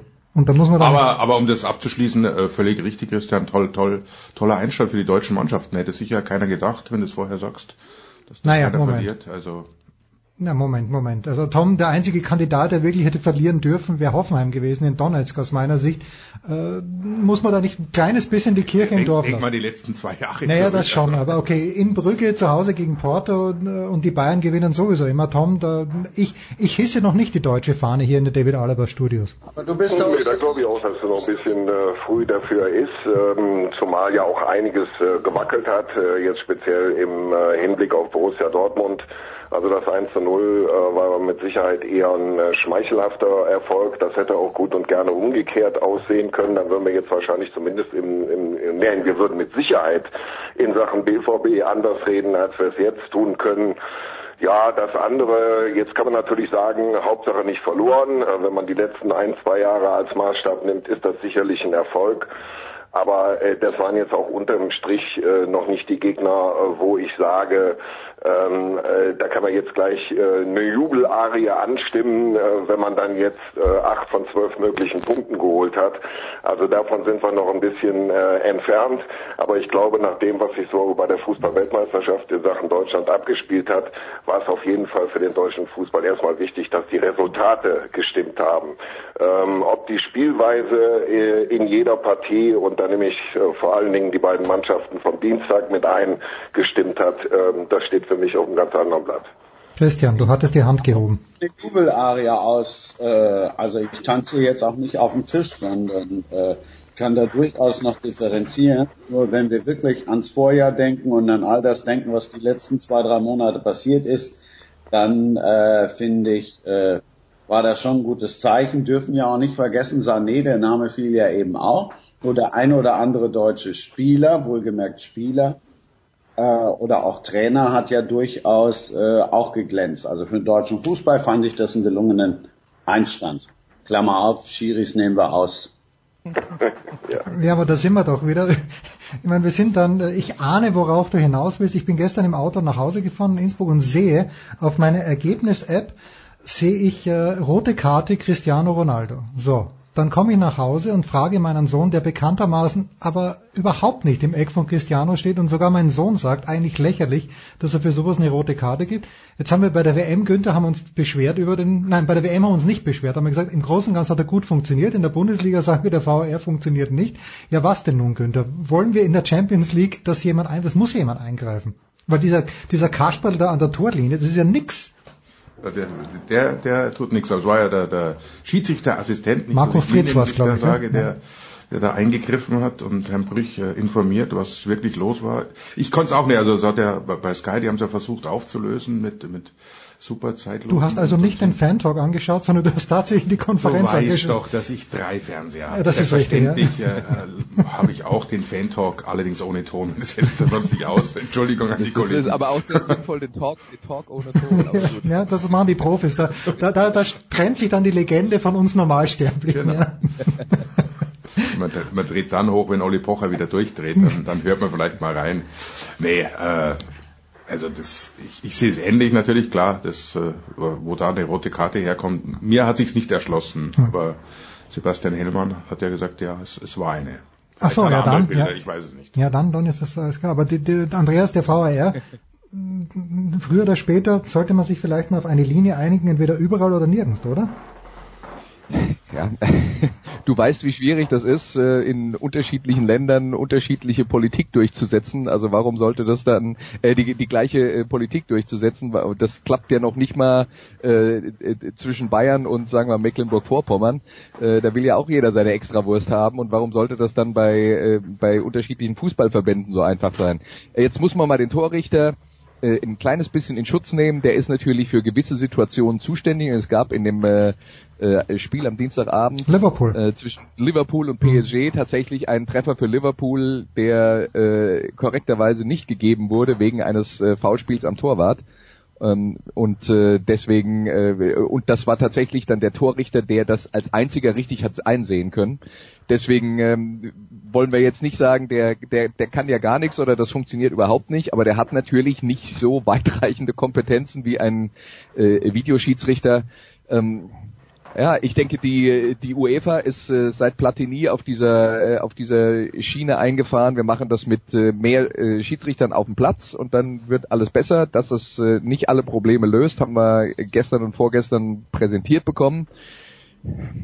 Wann, äh, wann der Videoschiedsrichter da eingeführt wird, werden wir sehen, aber ähm, ich denke, das ist auch äh, nur eine, eine Frage der Zeit. Und davon abgesehen, du hast gesagt, in der Bundesliga sagen wir, der Videoschiedsrichter funktioniert nicht. Wir hatten jetzt drei Spieltage. Nach dem ersten Spieltag gab es ein Riesengeschrei, an den letzten beiden Spieltagen war eigentlich nichts los, was das Thema angeht. Da hat er oder andersrum formuliert, äh, das ist ja das Schlimme auch mittlerweile. Wir regen uns ja nur noch auf, wenn es nicht mehr funktioniert. Aber äh, wenn du die, den ersten Spieltag wirklich ausgeklammert, wenn du jetzt die beiden vergangenen Spieltage siehst, da hat er ja funktioniert und da hat er ja zwei, dreimal tatsächlich äh, gezeigt, wie wertvoll er ist. Und ich finde es absurd in so einem Wettbewerb, wo es um wirklich viel, viel Geld geht, dass man da sagt, na, wir, wir setzen lieber da so eine riesen Reisegruppe ein, die dann irgendwo hinterm Tor stehen und nichts sehen oder irgendwie Sachen falsch sehen. Da würde ich mir aber, Tom, ich würde mir da eine offenere Kommunikation wünschen, weil gerade bei diesem Liverpool-Spiel, äh, dann, dann, dann gebe ich dem auch noch eine Fahne, meinetwegen dem Torrichter in die Hand und dann geht der Schiedsrichter wirklich hin, weil äh, ich habe es ja gesehen auf der Zone, Marco hat es kommentiert und äh, die, die, die wussten auch nicht, bis dann weitergespielt wurde, ob das Tor gegeben wurde oder nicht. Also für mich ist das auch ein Problem in der Außendarstellung. Und wenn ich wieder bei der NFL bin, da stellt sich dann der Referee hin und, und sagt, was Sache ist. Und äh, das, das fehlt mir beim Fußball, egal ob der jetzt ein fünfter Schiedsrichter ist oder ob, äh, ob die Geschichte über den VR gelöst wird. Ähm, das mit dem Fähnchen für den äh, Torschiedsrichter, für den sogenannten, ist gar keine schlechte Idee. Äh, das würde vor allen Dingen auch in Bezug auf die Zuschauer im Stadion Sinn machen, weil wenn der sein Fähnchen schwenkt, dann sehen wenigstens alle, aha, der hat was. irgendwas gesehen. Möglicherweise haben es die anderen vier nicht gesehen oder fünf, aber der hat es auf jeden Fall gesehen. Und ähm, da kann man dann auch als Zuschauer schon mal einen wichtigen Rückschluss äh, ziehen, ähm, als wenn sich nun alle Leute fragen, ja, äh, von wo kam da jetzt was und worum geht's und so weiter und so fort. Interessanter Punkt äh, gestern fand ich, äh, als ich den Platzverweis von Cristiano Ronaldo gesehen habe, aber war auch noch ein anderer. Also ich habe da ja als ganz normaler äh, Fernsehzuschauer vor dem Fernsehen gesessen und natürlich hat es nachher auch ein klares Bild gegeben dass äh, Cristiano Ronaldo, ich sag mal, ähm, seinen Gegenspieler in die Haare gefasst. Von ziehen will ich da jetzt nicht reden. Aber äh, das Bild kam doch äh, vergleichsweise spät und äh, es wurden zwei Bilder gezeigt und drei und vier. Aber ich muss mir, ich muss ganz ehrlich sagen, ich hätte äh, anhand dieser Bilder äh, überhaupt nicht entscheiden können, ja, worum ging es denn da eigentlich bei diesem Zweikampf? War das jetzt eine Tätigkeit und wenn ja, hat den unten getroffen, oben gezogen, oben geschlagen, was weiß ich. Und dann hätte mich mal interessiert, welches Bild bei einem Videobeweis denn die Verantwortlichen sofort bekommen hätten und anhand deren hätten entscheiden können. Also ich fand das gestern als Fernsehzuschauer unmöglich aufzulösen. Das ist das Problem, Günther, oder? Ja, Weil beim Football ist ja auch, ich meine, du musst ja, du musst ja wirklich, wie, wie heißt so schön, äh, du hast sicher den Fachbegriff, aber es muss ja kein Zweifel daran bestehen, dass du eine Entscheidung overrulest. Ja, ich habe es vorhin ja auch schon gesagt. Also ich habe aus den Bildern, die, die gestern zur Verfügung standen, ähnlich wie Tom auch, auch nicht erkennen können, wo soll jetzt da eigentlich die, die Tätigkeit herkommen. Gut, eine Haaren ziehen war kaum möglich, die sind relativ kurz. Und Emre Can hat sich dann... Und, ob er es wirklich versucht hat, weil, also das war gar nichts. Und da unten, sie haben irgendwie erzählt, er, er tritt da unfair. Also es, es geht natürlich auch alles schnell und hin und her. Und äh, ich glaube, Ronaldo ist jetzt nicht bekannt als der große Treter oder unfaire Spieler. Nach wie vor. Es ist, ist eine schwierige, schwierige Geschichte und Videobeweis, schöne Geschichte. Ich habe ähm, am irgendwann Montag, Dienstag so eine Highlight-Sendung gesehen auf Sport 1 äh, Spitzenspiel in Japan. Mhm. Die, die gesamte Zusammenfassung war nichts anderes als der Schiedsrichter, der zum Video läuft.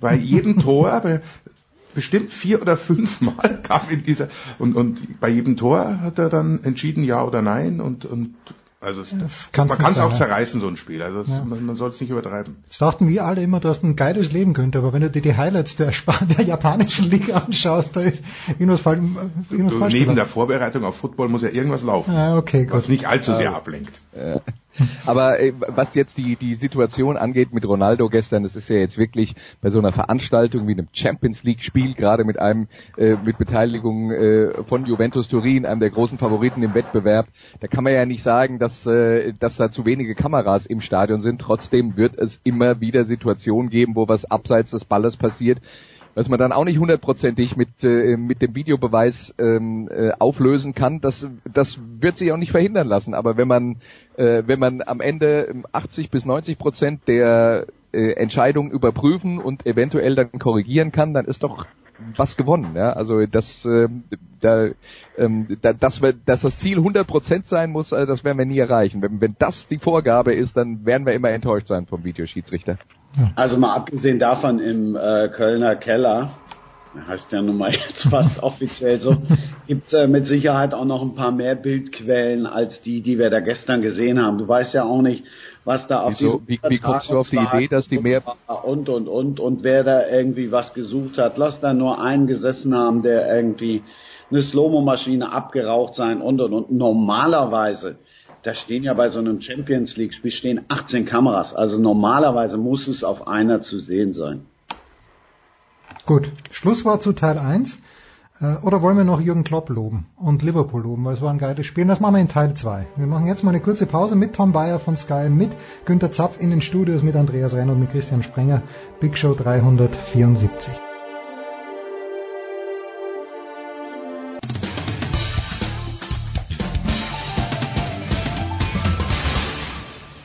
Hallo, hier ist Heinz Harald Frenzen und Sie hören Sportradio 360.de.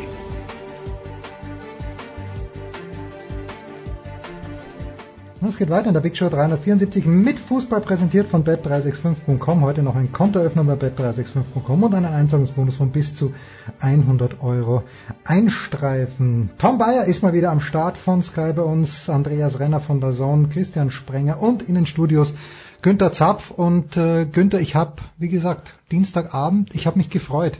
Ich bin jetzt kein großer Liverpool-Fan, aber ich schaue Liverpool irgendwie gern zu. Ich bin ein großer Klopp-Fan. Ich weiß nicht, wie viel du gesehen hast, aber es war einfach ein geiles Fußballspiel. Ja, die Zusammenfassung habe ja.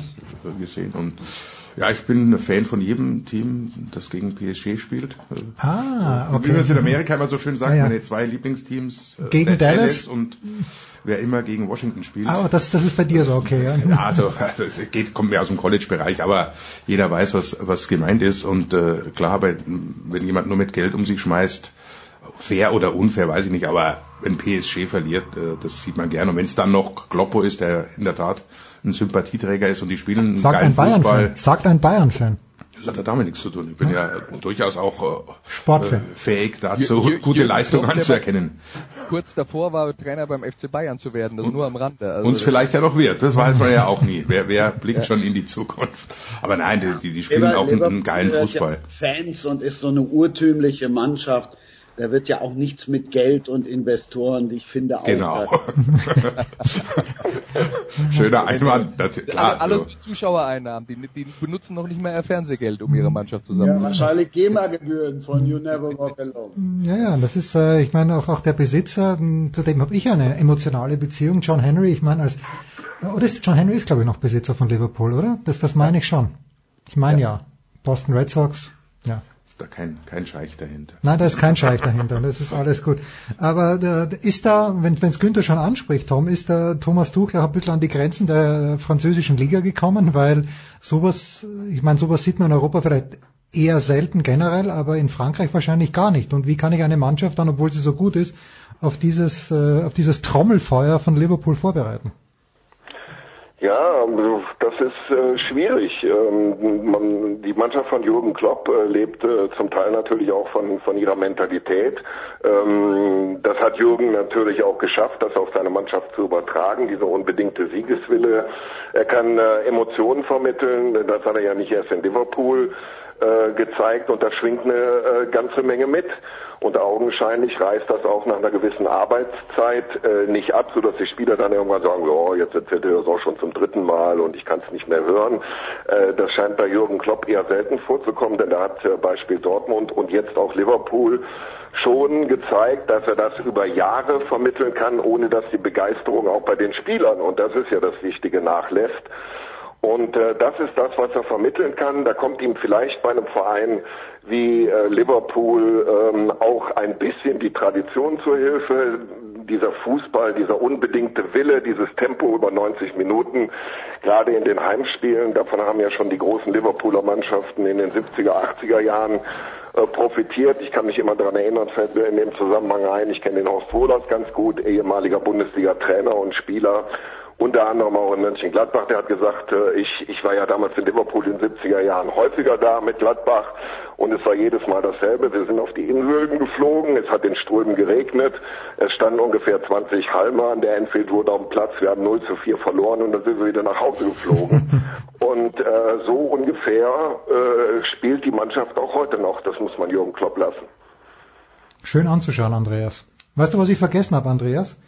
Wie äh, dich zu fragen, wie der große, und du hast das völlig richtig, ich glaube auf Facebook oder auf Twitter verlautbart, wie der große Pep Guardiola-Versteher Alexi Menüsch das Spiel gestern gesehen hat. also äh, ähm, das war ja jetzt äh, tatsächlich, also lass mich mal so sagen, äh, Alexi ist ja jetzt nicht unbedingt dafür bekannt, in überschwängliche Begeisterung auszubrechen, wenn ein Fußballspiel läuft über die Leistung irgendeiner Mannschaft und vor allen Dingen nicht über die, denen er emotional näher steht. Aber ähm, Alexi war tatsächlich sehr zufrieden mit diesem Spiel. Also das war eine super Leistung von Lyon. Ähm, er war genauso platt wie ich, wie gut die das gemacht haben. Und äh, ja, insofern, äh, Pep Guardiola war jetzt nicht so das große Trän äh, Thema, weil äh, Pep Guardiola ja gesperrt war, saß auf der Tribüne und äh, Mikel Arteta war der Mann an der Seitenlinie. Ähm, aber äh, ja, also es war vor allen Dingen äh, tatsächlich eine äh, eine klasse Leistung von Lyon und da ist tatsächlich auch äh, hat sich tatsächlich Alexi auch äh, was die Begeisterung angeht bisschen von anstecken lassen, auch wenn wir ihn so nur selten erlebt haben hier bei Sportradio 360. Das ist die Magie von der Zone. Da wird sogar Menüsch zum zum Fan. Wir müssen, wir wollen zur Bundesliga kommen und äh, Christian, entschuldige, dass ich wieder mit Tom weitermache, aber ich weiß, dass Tom am vergangenen Samstag in der Konferenz, wenn ich es richtig am Zettel habe, die Leipziger kommentiert hat. Leipzig spielt heute am Abend gegen Salzburg, ein bisschen eine komische Konstellation. Also zumindest im ersten Spiel erwarte ich mir hier äh, nichts nix außergewöhnlich Dämliches. Aber Tom, die Leipziger schießen zwar Tore, kriegen aber auch viele Tore. Ist die Verteidigung deiner Einschätzung nach wirklich so schlecht, wie es die Bilanz auch ausweist? Ja, ich weiß nicht. Ähm, äh, da tue ich mich ehrlich gesagt ähm, in der Bundesliga schwer, da nach drei Spieltagen schon zu sagen, äh, in der Abwehr drückt der Schuh. Ähm, man darf ja auch nicht vergessen, die Leipziger haben auf der anderen Seite schon eine ganze Reihe an äh, Pflichtspielen absolviert, weil sie schon sechsmal in der Europa League äh, Qualifikation unterwegs waren. Aber Tatsache ist, ähm, dass man äh, schon einige Gegentore äh, kassiert hat äh, in dieser Saison mit wechselndem Personal, muss man sagen. Auch da könnte eventuell der Schuh drücken, dass sich die Mannschaft unter anderem halt auch im Defensivbereich noch nicht eingespielt hat weil Ralf Rangnick äh, aufgrund der Tatsache, dass wir schon zehn Pflichtspiele äh, absolviert haben, aus Leipziger Sicht gesehen immer wieder äh, die Mannschaft auseinanderfallen lässt, indem er viermal, fünfmal, sechsmal wechselt. Wie die Orban zum Beispiel hat jetzt äh, am letzten Samstag gegen Hannover sein erstes Bundesligaspiel in dieser Saison gemacht. Vorher hat er nur in Europa die Qualifikation gespielt. Das alles mögen Gründe sein, warum es da noch nicht richtig läuft. Ich glaube aber, äh, dass der Hauptgrund der ist, dass einige Leistungsträger in der Mannschaft bisher noch nicht das auf dem Platz gezeigt haben, was sie zu leisten imstande sind unter normalen Bedingungen. Da muss ich noch ein bisschen was einspielen. Aber jetzt die Leipziger Probleme schon auf einen konkreten äh, Mannschaftsteil zu beziehen, da tue ich mich ehrlich gesagt schwer. Dazu ist die Saison noch nicht alt genug. Könnte wir suchen immer. Also ich zumindest. Ein bisschen Herausforderer für, für die Bayern. Damit es wenigstens bis März spannend bleibt. Wir werden keinen finden. Äh, Leipzig sehe ich jetzt nicht, ehrlicherweise, weil sie zu, zu, früh schon diese Punkte auch in Dortmund abgegeben haben. Dortmund steht tabellarisch gut da, spielt aber jetzt nicht so wahnsinnig. Die spielen in Hoffenheim. Am Samstag äh, hast du irgendwie irgendwo, ja, ich weiß nicht, Günther, Respekt, Angst, hast du Hoffnung auf ein spannendes Spiel dabei? Und Samstag 18.30 Uhr auf Schalke, selbst da sage ich 2-0. Schmuckloses 2 zu 0, Lewandowski und Robben in der 78. und wir reden nicht mehr drüber, Günther. Darf ich das mitschreiben? Ja, schreib's bitte mit und dann, dann setz gleich zu, geh zu bet365.com und dann setzt dort was. Ja, auch wenn es Christian nicht hören will, aber es ist in der Tat, äh, die Bundesliga ist nicht unbedingt das Allerspannendste. Es fällt auch keinem was ein. Ich meine, Hoffenheim hat jetzt ja ganz ordentlich gespielt. Und ja, aber verliert aber in Düsseldorf dafür. Dann. Ja, das passiert in Bayern halt nicht. Das ist halt der große Unterschied. Und konzentrieren sich dann auf große Spiele. Und, und gerade? Wie bitte? Am wie, der wievielte Spieltag steht? Ja, aber Christian, bitte. Christian, wenn man bitte. realistisch ist, also und, und, und, wer da bei Bayern noch alles verletzt ist und dann wieder zurückkommt und wo, wo, wo ist die richtig starke Mannschaft, wünscht sich eigentlich jeder. Also ich wäre froh, wenn Bayern mal nicht Meister werden würde, aber es sieht momentan sagen wir mal nicht danach aus. Aber ich würde nicht, wenn's passiert, dann jetzt nicht einfach nur darüber definieren, ob die Bayern jetzt wieder Meister werden. Lass das mal außen vor, guck einfach mal sonst auf das Tableau und das finde ich schon, äh, das finde ich schon, macht zum Teil Spaß. Klar, irgendwo äh, im Moment finde ich die zweite Liga auch lustiger. Ne, weil, weil du Bochum-Fan bist. Aber wenn ich so jetzt mal auf die Tabelle gucke, 17. Schalke, 18. Leverkusen, äh, Mainz, die haben eine richtig geile Truppe. Nürnberg war ich neulich, da war ich echt auch überrascht.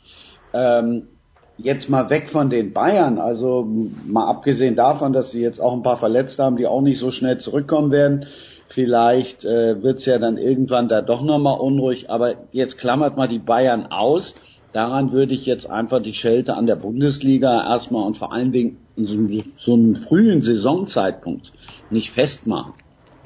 Also wenn, wenn wir uns die Bundesliga anschauen und es tatsächlich so machen, wie Christian das sagt, nämlich die Bayern ausklammern, dann kann man sagen, äh, dass zwischen Platz 2 und Platz 18 die ganze Geschichte ziemlich ausgeglichen ist und zwar auf einem okayen Niveau, würde ich sagen. Nicht überragend, äh, und auch nicht äh, äh, im, im internationalen Vergleich äh, äh, wirklich äh, Top-Niveau, aber auf einem okayen Niveau ist das eine ausgeglichene Liga. Die Bayern sind aber das Problem da vorne und äh, ähm, die, die Meisterschaft ist halt nun mal das, was äh, eine Liga antreibt und wenn die Meisterschaft über Jahre hinweg kein Thema ist, dann, dann ist das ein Problem, dass man thematisieren muss. Und meine Hoffnungen sind in dieser Saison tatsächlich dabei die Bayern selbst, weil ich glaube nicht, dass irgendeine andere Mannschaft eine Konstanz an, an den Tag legen wird, äh, die, die reichen wird, um einen FC Bayern, der so punktet wie in den letzten zwei, drei Jahren, einzuholen. Aber ich halte es für nicht unrealistisch, dass die Bayern mit den Personalproblemen, über die wir schon geredet haben, äh, und auch jetzt mit dem anderen Trainer in dieser Saison anders abschneiden als vorher. Und dann ist es immer noch sehr früh nach drei Spieltagen. Da kann man dann sagen, na ja, das ist ja wieder alles so wie, äh, äh wie vorher. Lasst uns darüber nochmal im November, Dezember reden, ob die Bayern bis dahin wirklich keine Schwäche gezeigt haben. Das wird der entscheidende Punkt sein. Die ersten zwei, drei Wochen sind dann nicht der entscheidende Punkt. Aber wenn jetzt die Spiele eins nach dem anderen kommen und die Verletztenliste vielleicht noch ein bisschen länger wird, dann kann auch der FC Bayern mal Probleme bekommen. Günther wird am 17. November hier herinnen sitzen und die Bayern werden bis dorthin keinen Punkt abgegeben haben, egal in welchem Wettbewerb. Nein, so schlimm wird es nicht werden. Aber Tom, ich denke mir halt, damals, als Dortmund gut war, so lange ist er noch nicht her, aber da hatten sie halt zwei Spieler drinnen, von denen du sagst, der macht immer eine Kiste. Das war zu Beginn der Barrios, den jetzt schon alle verdrängt haben. Dann ist äh, Robert Lewandowski da gewesen.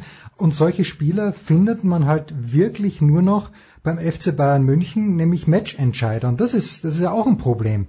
Vielleicht hat, hat ja, und, und, und, und wenn der BVB äh, mal welche hat, äh, dann wollen sie dann äh, auch gleich wieder weg, äh, warum auch immer, ob das jetzt ein Dembele oder ein Aubameyang war, äh, das äh, kommt ja als Problem auch noch äh, dazu. Aber ähm, gerade was so den Torschützen angeht, äh, der, der fehlt mir in der Tat äh, bei Borussia äh, Dortmund ein bisschen. Den haben sie eigentlich in den erfolgreichen Zeiten äh, immer gehabt. Und ähm, das ist schon äh, erforderlich, äh, dass man den hat. Äh, das sieht man selbst, äh, da wir jetzt die ganze Zeit über Bayern geredet haben, wie wichtig ist, Äh, den Bayern war jetzt Robert Lewandowski zu halten, ob der jetzt nun weg wollte letzten Endes und äh, mit welcher Intensität zu Real Madrid, das wissen wir nicht, aber wir wissen auf jeden Fall, die Bayern waren stark daran interessiert, dass er auf keinen Fall geht. Und äh, die haben schon äh, gewusst, äh, warum. Solche Leute sind halt nicht zu ersetzen. Das ist äh, bei Borussia Dortmund auch so. Und da sehe ich auch äh, das große Problem äh, der Dortmunder. Und es geht auch, wenn wir jetzt über Meisterschaft reden, geht es ja nicht darum, ob äh, der BVB vielleicht auch ohne Torschütze vom Dienst in der Lage wäre, äh, nicht in der Lage wäre, mal drei, vier Spiele hintereinander zu gewinnen. Ja klar können die das. Ist doch überhaupt keine Frage. Die Frage aber ist, äh, können sie ohne einen solchen Mann über 34 Spieltage gesehen den Bayern Paroli bieten im Kampf um die deutsche Meisterschaft? Und davon sind wir seit Jahren ein gutes Stück entfernt. Auch selbst mit Aubameyang. Ja, ist nicht viel hinzuzufügen, um nicht zu sagen fast gar nichts. Christian, an diesem Wochenende, wo wirst du dich zeigen? Wo wirst du, äh, ja, wo wirst du beim, Ski führen quasi? Beim 0 zu 2, also. Äh, Nein, wirklich, Samstag 18.30 Uhr auf Schalke. Beim 0 zu 2. Ist dann ausverkauft? Da denkst du, Christian, die Bayern ziehen dann doch mehr als der FC Porto, oder? Ist das ein schlechtes Zeichen? Übrigens, letztes Jahr, ich erinnere mich, alle, wir haben sich die Leute alle aufgeregt, dass bei Leipzig im November gegen, keine Ahnung, gegen Marseille oder gegen wen auch immer das dann war, nee, Marseille war im Frühjahr, aber Leipzig im November war nicht das Stadion ausverkauft. Jetzt fehlen bei Schalke über 10.000 Leute und äh, ja, es ist ganz normal, Christian aber darf's ja auch, also einmal 21 Uhr fahren wir dahin, dann reden wir über das erste Gruppenspiel.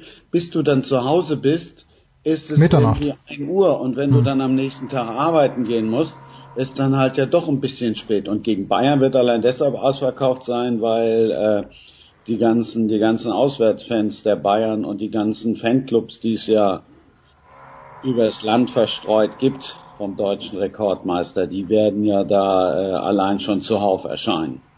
So schön, weil der deutsche Rekordmeister, Günther, das klingt viel besser als der österreichische Rekordmeister, weil da gibt's ja diesen Streit zwischen Rapid und Austria. Rapid hat in den 30er Jahren oft die österreichische Meisterschaft gewonnen und die Austria-Fans sagen, das zählt nicht mehr. Wenn wir über richtigen professionellen Fußball sprechen, aber in Deutschland ist es so klar.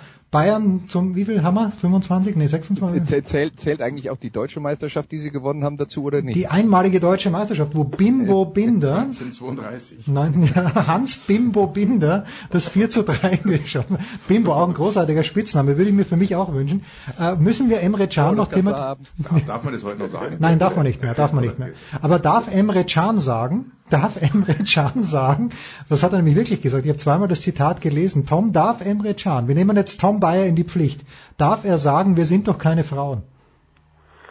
Warum soll er das nicht sagen dürfen? Ich okay. habe damit ehrlich gesagt kein großes Problem. Okay, gut. Er hat recht. Ja, das auch, ja. Also mit der faktisch, Aussage. Er hat, er hat faktisch absolut das, das recht. Gegen, das Gegenteil wird ihm auch schwer zu beweisen sein. Tom, wo wirst du für Sky am Wochenende im Einsatz sein? Äh, ich bin am Samstag in Wolfsburg gegen Freiburg. Letzte Saison hätte ich noch gedacht, ach Gott, ach Gott, ach Gott. Aber ich war vor drei Wochen in Leverkusen, habe den VW Wolfsburg da gesehen, als sie 3 zu 1 gewonnen haben. Und äh, da habe ich dann nach dem Spiel gedacht, oh Gott, oh Gott, oh Gott, was ist denn mit denen passiert? Und ähm, eigentlich äh, bin ich selber mal gespannt, äh, ob die das äh, über die Bühne bringen. Dann hätten sie zehn Punkte nach vier Spielen und dann müsste man mal so langsam sagen, der VfL Wolfsburg scheint doch eine ganz andere Saison zu spielen als in den letzten beiden Jahren. Deswegen freue ich mich aufs Spiel und bin gespannt. Ja. Das letzte Spiel zu Hause gegen Hertha war ja auch recht äh, turbulent, möchte ich sagen, in den letzten Sekunden. Andreas, Du wirst, äh, nee, du wirst überhaupt nicht. Du wirst, nee, du wirst hier bleiben. Du wirst hier bleiben, weil wir sprechen ja gleich über die German Football League und dann auch über die NFL. Das war's. Dankeschön, Tom Bayer. Danke, Christian Sprenger. Andreas, wie gesagt, ist nach einer kurzen Pause weiter dabei.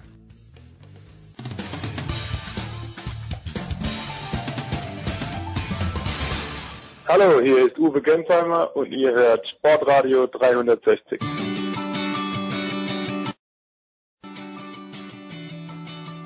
Ja, und weiter geht's in der Big Show 374. Andreas Renner arbeitet heute wieder mal im Akkord, wie es auch für der Zone an diesen Wochenenden tut. Neu dazugekommen, wir haben wieder was ausgedient von den Sofa Quarterbacks. Zum einen Nicola Martin, GFL TV und Radio. Servus, Nicola.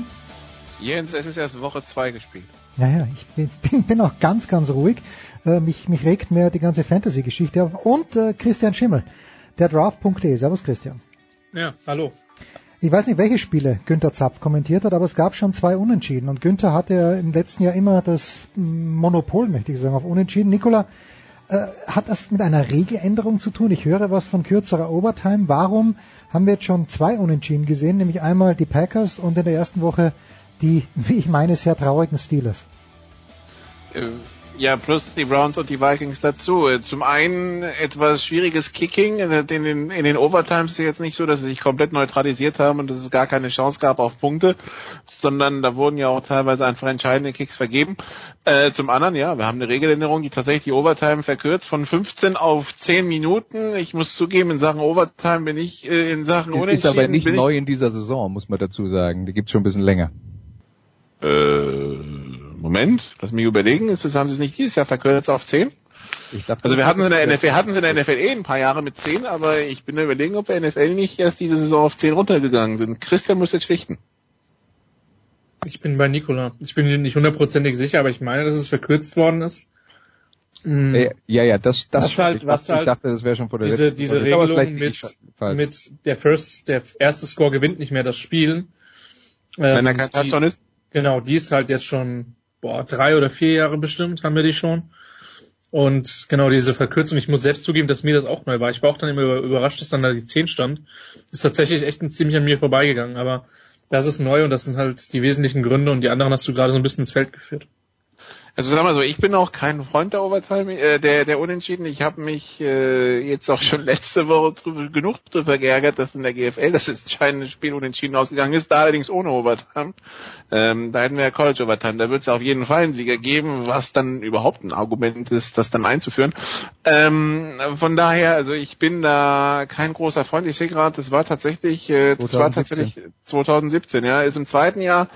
Ähm, Gut, dann Deswegen ist, halt ist Andreas für großes Geld zu der Zone gegangen, weil sowas weiß er einfach, der Renner. Ich wusste aber nicht, in welcher Schublade ich das abgelegt hatte. Das ist mir rausgesprudelt. Auf jeden Fall finde ich, ich finde es schade, dass wir mehr Overtimes haben. Ich weiß, dass die College Overtime für die NFL kein Thema ist, weil angeblich die Kicker zu gut sind, wo wir jetzt beim Thema sind, dass wir eigentlich zu viel, Over zu viel Unentschieden haben, weil, äh, weil die Kicker dann doch nicht treffen.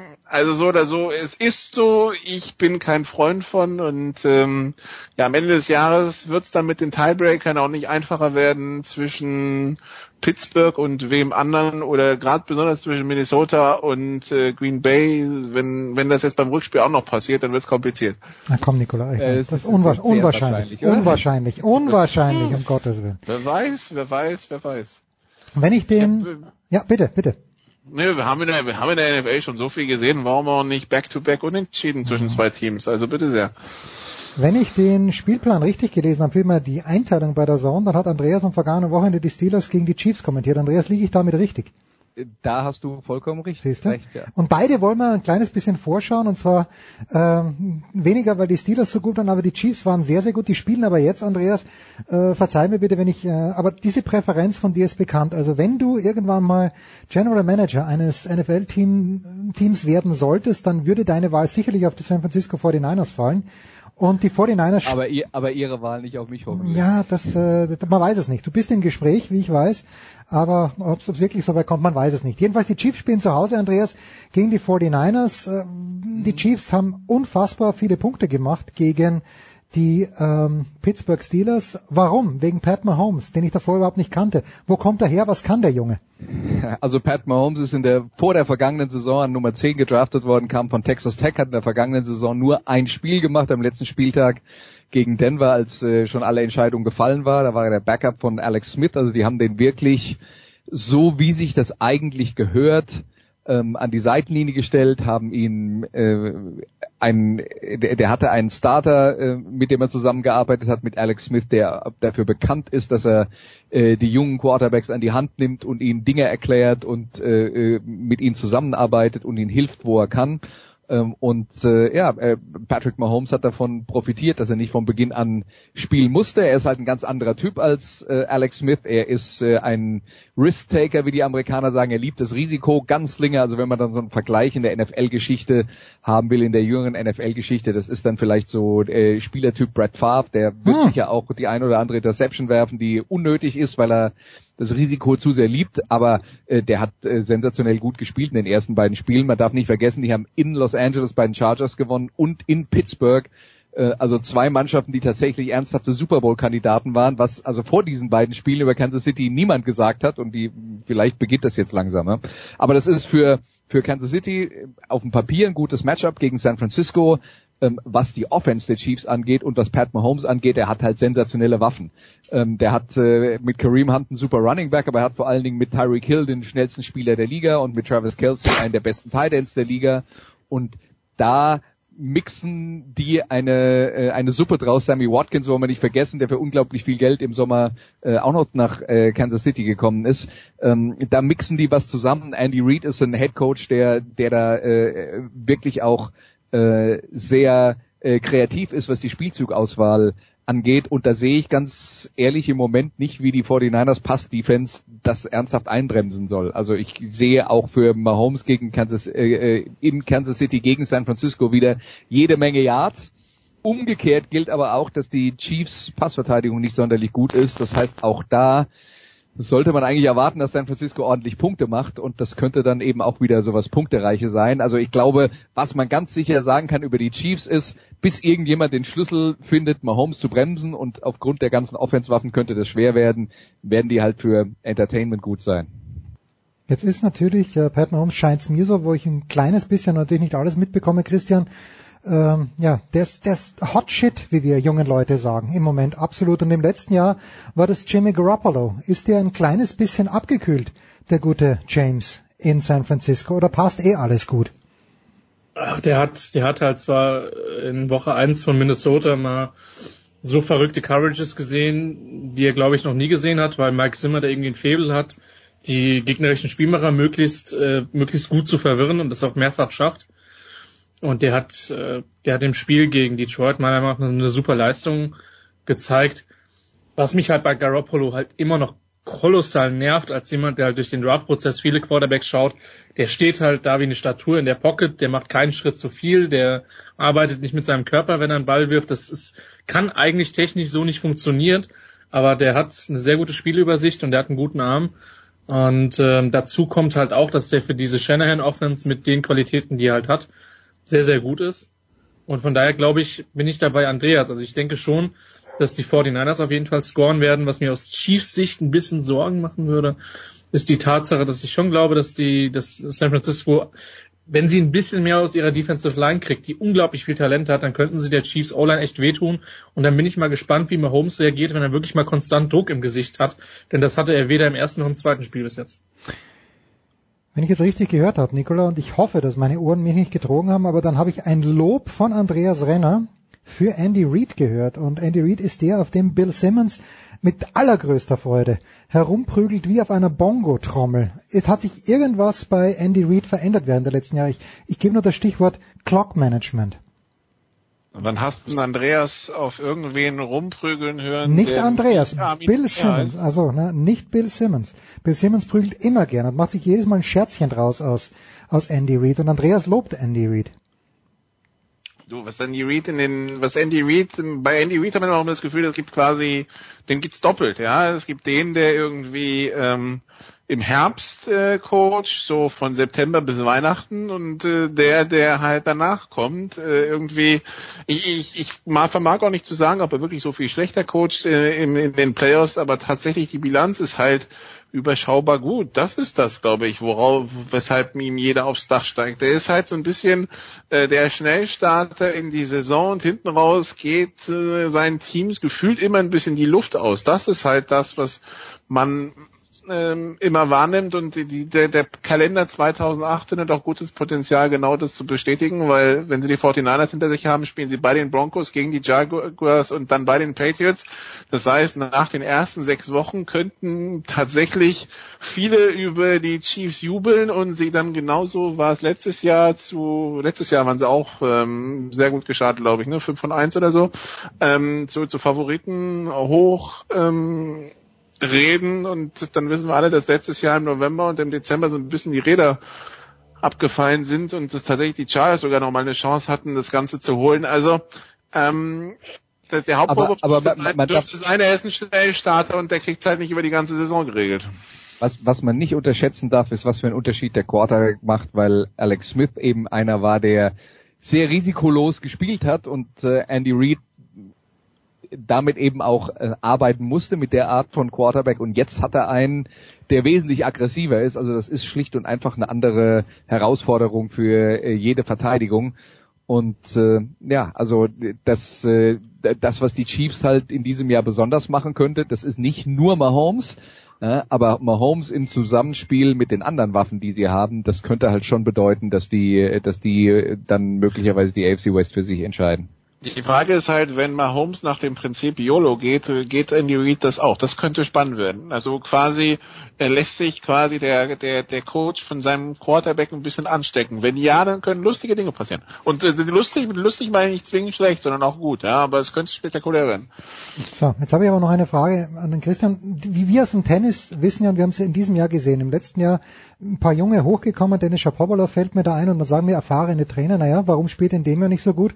Weil die Spieler, die anderen Spieler draufgekommen sind, wie spiele ich gegen den Shapovalov? Wie lange wird es dauern, Christian, bis sich die NFL auf Pat Mahomes eingestellt hat? Ich hoffe spätestens bis zum Rückspiel der Chargers gegen in Kansas City. Okay, das ist, äh, das ist mir, das ist mir zu egoistisch. Das kann ich nicht gelten lassen. Dezember, oder? Ja, ja, ich glaube, das ist sehr spät. Ähm, das, das Ding ist, auf einen Quarterback wie Mahomes kann man sich bis, nur bis zu einem gewissen Grad einstellen. Weil, und das ist das, was Nikola gesagt hat, der wird Risiken nehmen, der wird tief spielen. Was du versuchen musst, ist, ähm, den Chiefs die tiefen Routen wegzunehmen. Ähm, du musst Mahomes zwingen, einen Alex Smith Football zu spielen. Heißt, underneath werfen, mit einer, mit einer hohen Prozentsatz an komplettierter, äh, komplettierter Pässe und weniger diese Chunk Plays über 50, 60, 70 Yards. Ähm, das hat im letzten Jahr auch teilweise sehr, sehr gut geklappt. Also die Gegner haben den Chiefs das weggenommen, nachdem man, wenn man sich an das Spiel gegen New England erinnert, da, glaube ich, drei tiefe Touchdowns geworfen haben. Von daher, wir wissen alle, dass sich die NFL sehr schnell anpasst. In der Regel dauert das vier bis fünf Spiele. Und ich sag mal so, wenn Mahomes das, was er jetzt spielt, auch noch Anfang Mitte November so spielt, dann können wir uns, glaube ich, sicher sein, ähm, dass es da nicht nur am Scheme liegt, sondern eben auch am Spielmacher. Auch wenn ich dem jetzt von, von dem, was er geleistet hat, jetzt nichts in Abrede stellen möchte oder nichts schlecht reden, reden möchte. Das ist eine der Überraschungen der Saison bis dato. Ähm, aber wir wissen, dass NFL-Teams neigen dazu, anpassen zu können. Und dann beweist sich, wer es dann wirklich drauf hat. Wobei mit Kareem Hunt, mit Tyreek Hill und mit äh, ja. Watkins und Kelsey hat er halt auch genug Spielzeug, wo er halt noch Sachen probieren kann. Ne? Ja, wenn, das eine Monster mit Ausfall, wenn davon zwei ausfallen sollten, sieht die Welt ganz anders aus. Und was man auch nicht unterschätzen Gut, darf, ist... Klar, aber das äh, aber immer, das geht ja für genau. jeden. Äh, aber äh, was man auch nicht unterschätzen darf, ist, äh, wie schnell der Ball aus der Hand von Mahomes kommt und wie hart der werfen kann ähm, das hilft halt eben auch, um äh, Verteidigungen äh, zu attackieren, die, äh, weil der den Ball eben schneller an Spots bekommt, als die Verteidigungen das gewohnt sind. Ähm, also das ist schon, das ist eben auch der der Punkt, der ihn besonders macht, äh, gerade im Vergleich zu Alex Smith.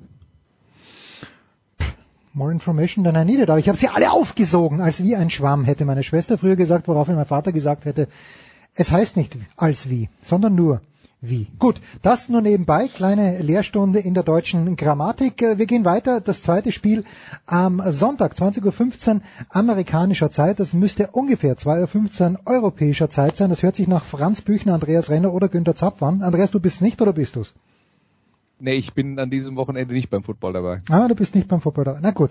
Aber wie dem auch sei, die sehr, sehr traurigen Pittsburgh Steelers, die mich äh, die mich wieder narrisch gemacht haben, weil die Defense einfach nicht funktioniert. Das ist das ESPN-Spiel. Die spielen bei den Tampa Bay Buccaneers und Andreas, ähm, jetzt machen die, wie viele Punkte haben sie gemacht? 38? Die Steelers? Steelers? Ähm, äh, 37. 37. Ja. 37. Also sie machen ohne Le'Veon Bell 37 Punkte. Ist in der Offensive alles in Ordnung oder krankt es auch offensiv? Naja, es, äh, sie haben ja schon im ersten Quarter 21-0 hinten gelegen. Das, äh, das war ja kein Zufall, aber sie haben Mittel und Wege gefunden. Also die Steelers haben dann erfolgreich gespielt, als sie ähm, wirklich äh, zu einer Spread-Offense gegangen sind und Roethlisberger äh, jeden Ball haben werfen lassen. Der hatte ja am Ende 60 Pässe. Ähm, äh, die, die lauforientierte Offense mit James Conner im ersten Quarter hat überhaupt nicht funktioniert und das war einer der Gründe, was äh, äh oder der Hauptgrund, weshalb sie äh, so weit äh, oder so deutlich dann schon äh, schon hinten lagen nach äh, nach den ersten 15 Minuten.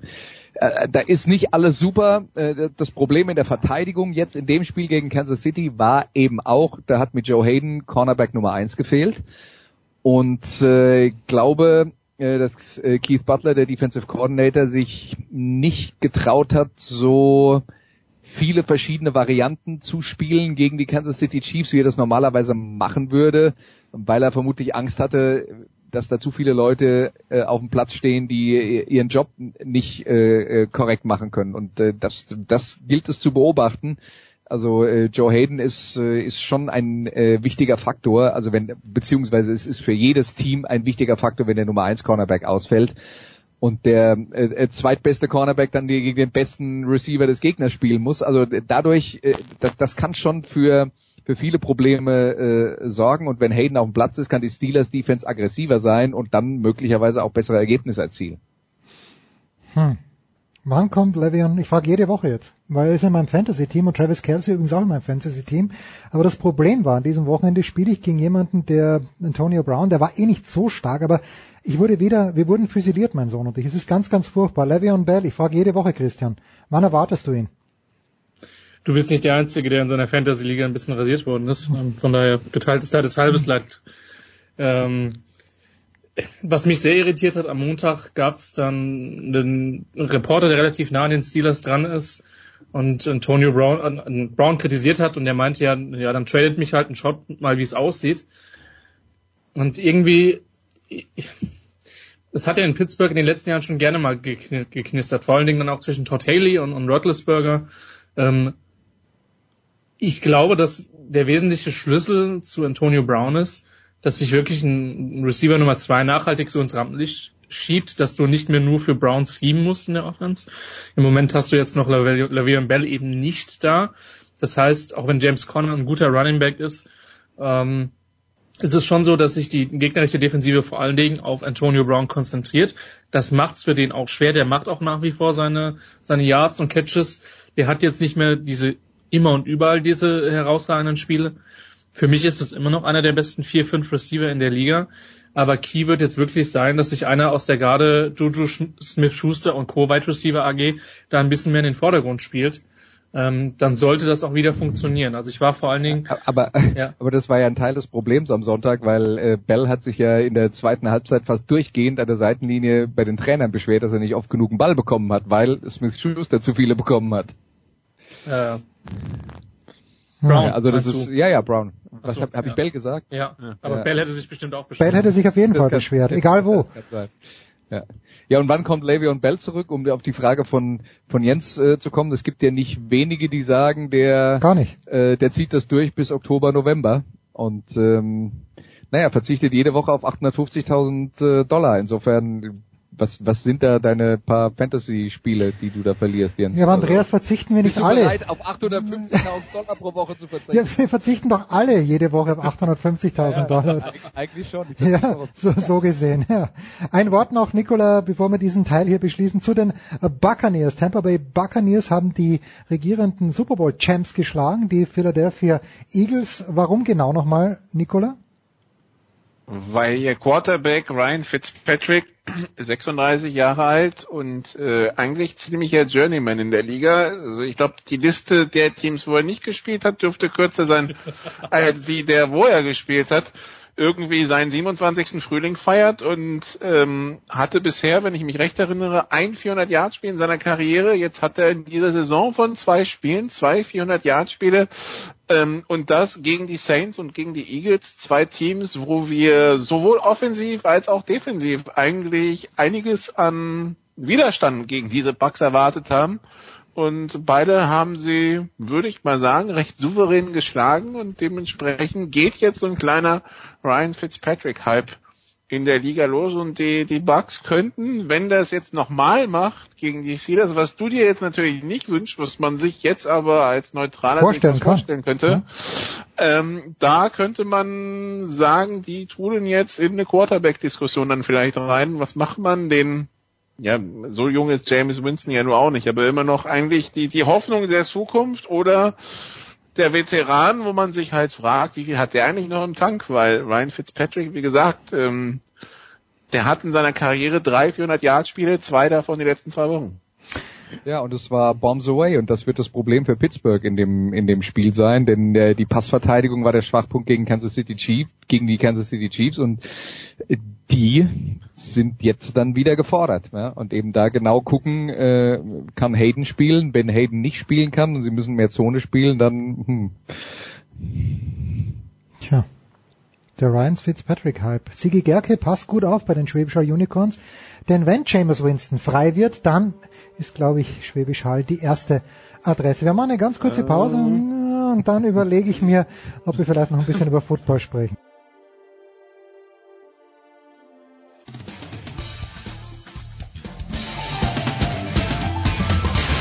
Hallo, hier ist Roger Fedor, ihr hört Sportradio 360.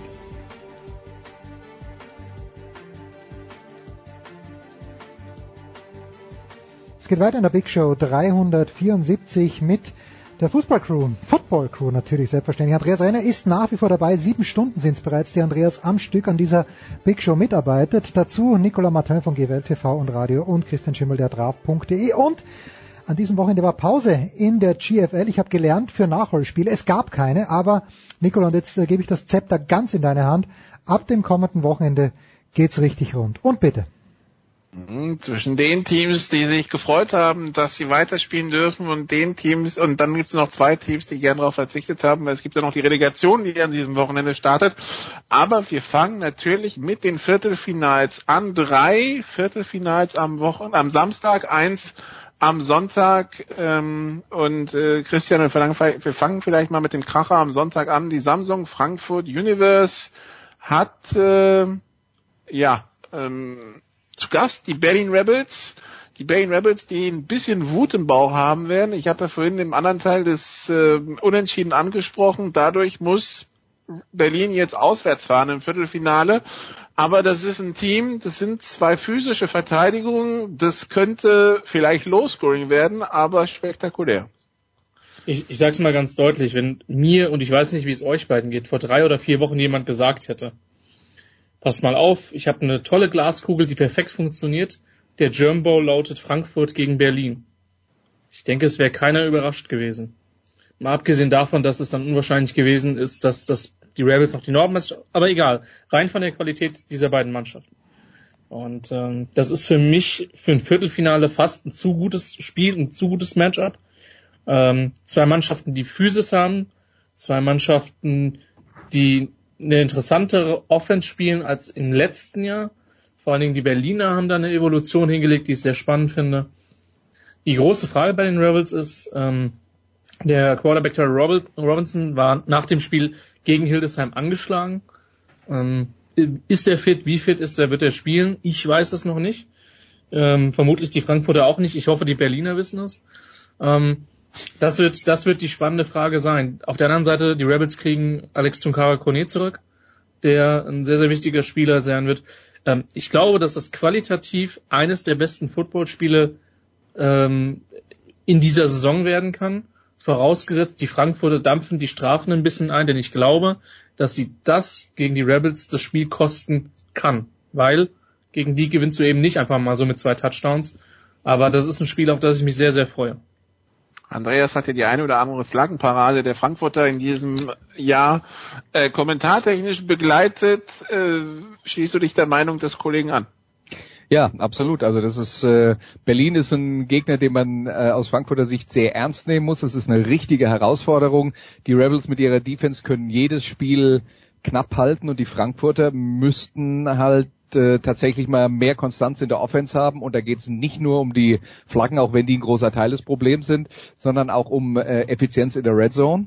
Ähm, was man natürlich aber auch dazu sagen muss, ist, dass die Frankfurter eigentlich zum ersten Mal in dieser Saison ihr Receiving Core vermutlich zusammen haben werden mit ähm, äh, mit Sebastian Sanier, der ähm, zum ersten Mal äh, in, im letzten Saisonspiel gespielt hat, mit David Hiron, falls der nicht wegen seiner Schulterprobleme äh, ausfallen sollte. Timothy Thomas, der hatte, äh, der hatte äh, Rücken zuletzt, aber mit den dreien ist man schon, äh, ist man schon ziemlich weit vorne. Also wenn die gleichzeitig auf dem Platz stehen, das ist eine Qualität, die ein Frankfurter Quarterback in dieser Saison noch nicht genießen durfte. Ja, aber wenn man den Rebels halt äh, eine Chance lässt, ich glaube, die Rebels werden mit ihrer mit ihrer Offense äh, gegen die Frankfurter Verteidigung auch so in dem Bereich so zwischen 15 und 21 Punkten irgendwo landen. Und dann wird es halt für Frankfurt darum gehen, mehr Punkte zu machen gegen eine ebenfalls sehr starke Defense. Ich denke, Frankfurt hat äh, Frankfurt hat Potenzial, aber sie haben sich eben, wie du schon angesprochen hast, äh, dann auch äh, in dieser Saison öfter mal selber im Weg gestanden und das, äh, das wird dann halt dann, äh, wenn, wenn sie scheitern, dann vermutlich an dem Punkt. Also Sonntag 15 Uhr PSD Bank Arena in Frankfurt, Samsung Frankfurt Universe gegen die Berlin Rebels und äh, sollten sie es doch nicht ins Stadion schaffen, was natürlich unentschuldbar wäre, man munkelt, die beiden Kommentatoren, die das Spiel begleiten werden, kennen sie aus dieser Sendung, aber das nur am Rande. Dann schauen wir auf die anderen drei Paarungen. Am Samstag geht's los mit den mit den Playoffs. Andreas. Und äh, wir haben also Schwäbischer Unicorns gegen die Cologne Crocodiles. Das ist Samstag um 17 Uhr. Wir haben ähm, die Dresden Monarchs schon um 15 Uhr in, äh, zu Hause gegen die Allgäu Comets und wir haben die New Yorker Lions aus Braunschweig, die um 18 Uhr die Munich Cowboys empfangen. Von den drei Matchups, welches würdest du dir rauspicken? Also wenn es jetzt darum geht, welches besonders spannend wird, fürchte ich keins. ähm, was, was interessant sein könnte, aber da bin ich auch nicht so richtig optimistisch. Die Allgäu Comets, äh, sie hatten ja diese extrem passlastige Offense. Wenn die das in den Playoffs konsequent spielen würden, aber sie haben ja mit Hesham Khalifa, äh, Khalifa einen, einen neuen äh, Head Coach, der extra davon weggegangen ist und man wollte das ja auch nicht mehr. Aber wenn sie dieses fünf Receiver Paket konsequent spielen, die Monarchs kennen das nicht aus dem Norden. Das wäre aus meiner Sicht die beste Chance für die äh, für die Comets dieses Spiel zu gewinnen, wenn sie halt wirklich äh, sehr äh, auf ihr Passspiel setzen würden und wenn es dann gelingt, äh, fehlerfrei zu spielen, was in den letzten Wochen, wo man sich ja nicht mehr für einen Quarterback entscheiden könnte, eben auch schwierig war. Ähm, ich könnte mir vorstellen, dass Köln eine solide Leistung gegen Schwäbisch Hall abliefert, aber dass es nicht reichen wird und äh, die Munich Cowboys in Braunschweig, auch das, da sehe ich nicht mehr diese Klatschen, wie es sie mal vor ein paar Jahren gab, in der Preislage von 70 zu 0. Aber ich sehe es immer noch als, äh, als irgendwas in der Preislage von 35 zu 12 oder 14 für, äh, für, für Braunschweig. Christian, wie siehst du diese, drei Matchups? Ja, Braunsch Braunschweig sollte schon gegen München gewinnen. Ähm, dafür war die Secondary der, der Cowboys über weite Teile nicht, nicht stark genug und über die Receiver Armada von Braunschweig haben wir jetzt schon mehrfach gesprochen. Ich glaube, dass Allgäu ein sehr talentiertes Team ist. Den Gedanken von Andreas finde ich ehrlich gesagt ziemlich spannend. Habe ich noch nicht drüber nachgedacht, aber wäre tatsächlich eine sehr lustige Idee, wenn die denen jetzt was komplett anderes zeigen. Auf der anderen Seite muss man sagen, dass die mit dem, was sie jetzt zuletzt gespielt haben, auch einfach relativ viel Erfolg hatten im Süden. Ähm, das ist, ich glaube schon, dass die Dresden wehtun können, weil die schon insgesamt auch relativ viel Tiefe in der Mannschaft haben und die Defense in den letzten Wochen wirklich einen großen Schritt nach vorne gemacht hat. Frage ist halt, kriegt man das irgendwie hin, ähm, mit, mit Mitchell Page nicht ins Stadion zu lassen, also den irgendwie gegebenenfalls vor dem Spiel in eine falsche U-Bahn zu setzen oder ähnliches. Ähm, sonst wird es richtig schwer, weil der hat, der macht halt was er will und der war auch von den von den Lions kaum zu stoppen. Bei den Kölnern ist es so, die haben Physis, ähm, die sind gut gecoacht, vor allen Dingen also in Offense und Defense. Problem ist, dass die Kölner viele Probleme in der Secondary zum, zu Saisonbeginn hatten. Die haben sie ein bisschen abgestellt. Ähm, und wenn wir von der Receiver Armada reden, reden wir halt auch von, von den Hallern Receivern. Ähm, das wird schwer. Das wird schwer. Aber Köln ist eine Truppe, denen ich das zutraue, ein Spiel lange eng zu halten. Die haben auch für mich gegen eine Mannschaft aus Potsdam zweimal gewonnen, die eigentlich schon talentierter war. Aber das haben die, das, die Kölner haben schon gezeigt, dass sie dann auch auf dem Niveau von einem besseren Gegner sich hochziehen können. Und äh, wir werden mal sehen, wie das aussieht. Also Hall hat letztes Jahr im Viertelfinale enorme Probleme gegen eine physische Rebels-Mannschaft gehabt. Trotzdem ist es so, dass die höheren ähm, gesetzten Mannschaften, sprich Dresden, Braunschweig und Schwäbisch Hall, dann die Favoriten sind an dem Samstag und an dem Sonntag haben wir für mich halt dann entsprechend ein absolutes 50-50 Spiel. Okay, und dann schauen wir noch kurz auf die Relegation äh, im Norden am Samstag um 15 Uhr, glaube ich, im äh, Stadion am Hammerpark in Hamburg. Ein Hamburger Team in der Relegation. Ähm, sportartübergreifend passiert das ja viel zu selten. Gegen die Düsseldorf Panther, die Panther, die lange Jahre Rekordmeister waren vor zwei Jahren, aber gegen die Kölner absteigen mussten, nachdem sie die drei Jahre davor genau ein Spiel gewonnen hatten, Andreas. Ich glaube, so sehr wir bei den Comets spekulieren können, mit was genau die gegen die Monarchs antreten werden. Ich glaube, bei den Huskies wissen wir, das wird, gib Colby Goodwin den Ball, gib Colby Goodwin den Ball, gib Colby Goodwin den Ball und schau nach 48 Minuten, was bei rausgekommen ist, oder? Moment, das war jetzt so beeindruckend, dass Nikola den Namen bitte noch 16 Mal, nein, Andreas bitte, mach weiter, mach weiter. Ja, was dabei am Ende rauskommt. Äh, also man kann zumindest nicht sagen, dass die Düsseldorfer nicht wissen, was auf sie zukommt. Deswegen Ja, ist die Frage, ob man das äh, äh, ist die Frage, ob man das stoppen kann. Und da muss ich dann ehrlich äh, zugeben, dass ich äh, keine Minute von den Düsseldorf Panthern in der GFL 2 in dieser Saison gesehen habe. Deswegen kann ich da auch keine Meinung zu haben. Christian. Die Defense von Düsseldorf ist auf jeden Fall gut. Das ist das ist so an der GFL 2 deren Kennzeichen. Die sind schlagkräftig und wenn man weiß, dass die Hamburger in den letzten Jahren in der O-Line so ihre Probleme haben, ich glaube nicht, dass das so eindeutig ist wie in den letzten Jahren zwischen den Nordteams, die ja dann immer sehr, sehr deutlich für die jeweiligen Aufsteiger aus der zweiten Liga ausgegangen sind. Und daher muss man mal sehen, bei den Düsseldorfern gab es einige Veränderungen, was die Quarterback-Position betrifft. Das wird schon, wird schon interessant. Hamburg ist meiner Meinung nach über die Saison besser geworden, jetzt nicht so viel besser, ähm, dass ich sie in der, in der Aufeinandertreffen als Favorit sehe.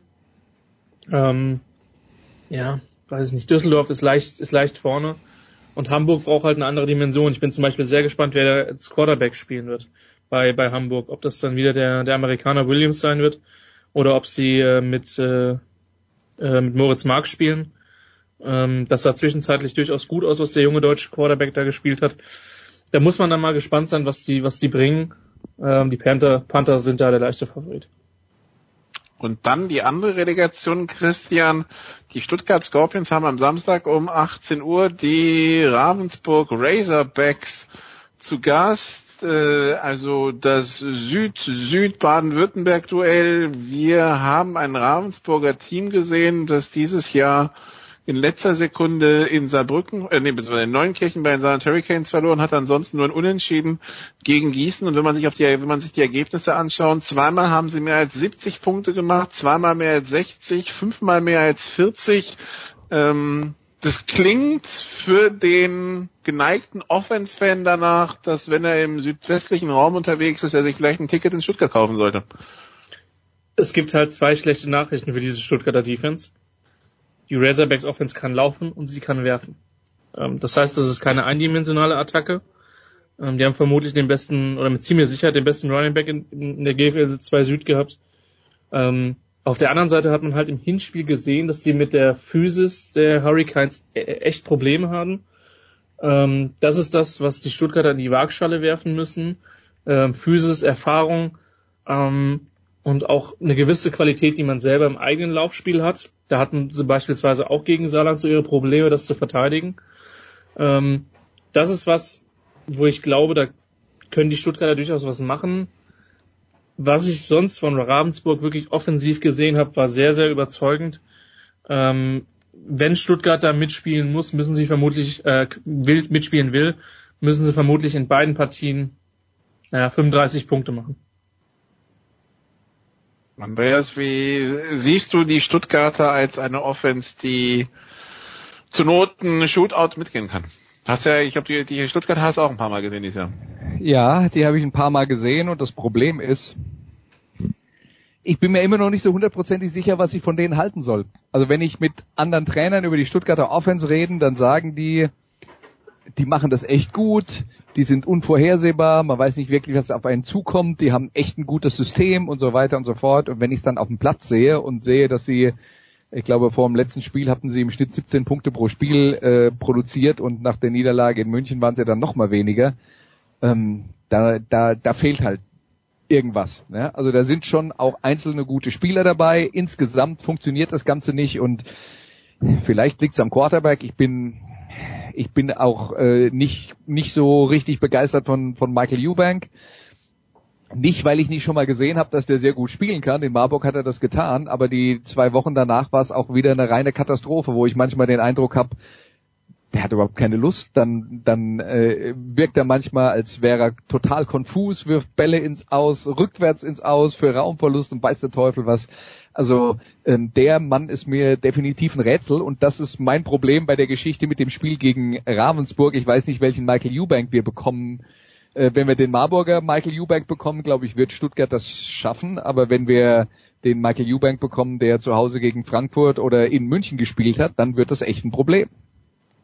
Ja, man merkt, das ist äh, so weit südlich. Bei den Ravensburgern heißen dann die Spieler Gareth Delechiale oder Gianmaria Mazzotta. Also es ist fast schon Italien, äh, Jens. Ähm, aber es ist noch die GFL. Ja, ist natürlich schade, dass ich, ähm, ja, was soll ich dir sagen, dass ich in diesem Jahr es wieder nicht geschafft habe. Und beim letzten Mal, ihr habt es ja letzte Woche auch gesagt, 2000 Zuschauer im Dante-Stadion und ich war keiner davon. Es ist ein bisschen ärgerlich. Gut, ich beschämend jetzt, es beschämend. Ist, auch das, beschämend. Und deswegen schäme ich mich jetzt so sehr, dass ich euch da rausschmeiße, aber nicht ohne vorher zu fragen. Andreas, bist du nur für die GFL im Einsatz oder gibt's auch wieder ein bisschen Premier Liege für dich? Ich, ich, ich bin überhaupt nicht für die GFL ah. im Einsatz. Ich ich mache am äh, Samstag englischen Fußball, Manchester United gegen die äh, Wolverhampton Wanderers und am Sonntag italienischen Fußball, FC Turin gegen SSC Neapel. Ist ja fast ein Schlagerspiel, wobei ich äh, in den USA gesehen habe, SSC Neapel gegen AC Milan, hat Fox übertragen, aber was weiß ich, wer es übertragen, vielleicht war es auch BN. Egal, mit vor, vor so leeren Zuschauerrängen und das ist ein ewig junger Schlager, finde ich, Napoli gegen Milan. Es war fast beschämend. Na gut. Christian und Nicola, wo werdet ihr sein? Ihr habt schon gesagt, aber ich habe es natürlich wieder vergessen in den letzten zwei Minuten. Nicola. Ähm, ja, also ich mache am Samstag äh, Stuttgart gegen Ravensburg äh, in der Hoffnung, dass tatsächlich der der spannende Shootout wird. Ist ja erst ist ja erst das ist ja erst das Hinspiel. Das Rückspiel ist ja dann in zwei Wochen in Ravensburg. Äh, da, da schauen wir, ob wir irgendwie hinkommen. Christian will glaube ich auch hin. Ähm, das ist also mein Plan am, Son am Samstag und am Sonntag treffe ich einen gewissen Christian Schimmel äh, in Frankfurt und dann machen wir Frankfurt gegen die Rebels und äh, da, dann denke ich, sehe ich da genau das Gegenteil, dann sehe ich nämlich physische Verteidigung und Losscorer. Das sind wahnsinnige Szenen, die sie da abspielen werden an diesem Wochenende. Und Nicola Martin, das ist immer das Schöne, wer mit Nicola auf Facebook befreundet ist, kann. Aber, aber Christian hat noch ein weiteres Spiel. Ja, entschuldige Christian. Ja, ich wollte nur sagen, wer Nicola, wer mit Nicola befreundet ist auf Facebook, kann jeden Meter seiner Odyssee, die er jedes Wochenende antritt, mitverfolgen. Du, Christian. Jens, du, du glaubst gar nicht, wie sehr ich schon, wie sehr, sehr ich schon von der Reisekompetenz von Nicola Martin profitiert habe. ähm, von den großen Lernen. Von wem sonst? Richtig, von den, genau, von den großen Lernen. Du hast, du hast gelernt, was alles schief gehen kann. Andreas, bis jetzt habe ich noch zwei Spiele in meinem Kalender für Samstag stehen. Ich bin äh, fürs Wochenende, nicht für Samstag. Ich bin, möchtest du mir eins davon ausreden? Nein. Okay, ähm, ich darf am Samstag in Schwäbisch Hall kommentieren. Ähm, tatsächlich das erste Playoff-Spiel der GFL, was ich gesehen habe, war in Schwäbisch Hall, nämlich ein Viertelfinale gegen die Rebels vor zwei Jahren. Ähm, jetzt das Spiel gegen Köln, die ich im letzten Jahr ein paar Mal kommentieren dürfte. Ja, und dann Sonntag der, der Schlager in der PSD Bank Arena in Frankfurt, ähm, Universe gegen Rebels. Ähm, das wird toller Football werden und ich freue mich da sehr drauf. Ähm, auch wenn es ein reiselastiges Wochenende wird, aber es ist zumindest ein reiselastiges Wochenende mit Football und dann ist es doch gut. Ja, komm, die paar hundert Kilometer, stell nicht so an. Ja, eben, eben. Das, ich an der Stelle keine Vergleiche aufrufen, Nicola, die kann ich nicht gewinnen. Herrlich. Und übrigens, die Herrschaften haben auch noch äh, ihr All-Star-Team gewählt und auch das kann man sicherlich irgendwo finden, im Zweifel sogar bei Sportradar 360. Natürlich die Sofa-Quarterbacks, wer tiefer reingehen möchte in die Materie, immer spätestens Dienstagabend, oft aber auch schon Montagabend. Danke, ihr drei, kurze Pause, dann geht's hier weiter.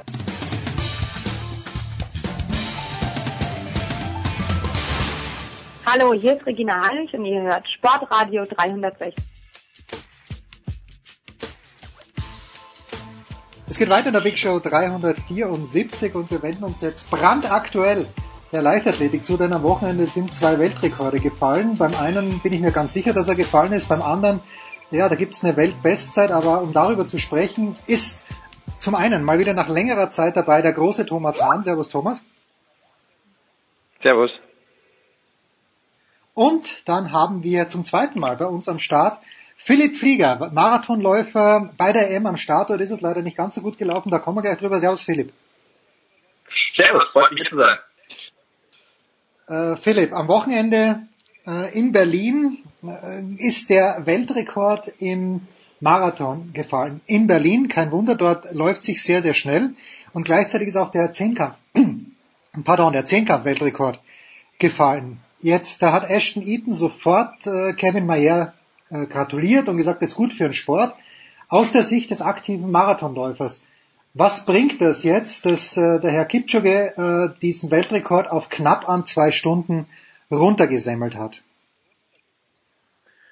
Ja, es ist natürlich, ähm, also man, ich habe das Gefühl, dass ähm, in der Vergangenheit diese Dynamik, äh, dass ständig neue Rekorde aufgestellt werden müssen, die ja schon immer natürlich äh, leichtathletik-typisch sind, ja fast schon ein bisschen eingefordert werden, auch teils äh, medial. Ähm, meine, es waren jetzt in Anführungszeichen vier oder waren vier Jahre äh, seit, dem, seit dem letzten Weltrekord und man hatte schon die letzten Jahre, wenn man auch in Berlin war, immer das Gefühl, dass die Veranstalter teilweise fast schon in Erklärungsnot kamen, sozusagen, warum denn dieses Jahr nicht schon wieder der nächste Weltrekord aufgestellt wurde.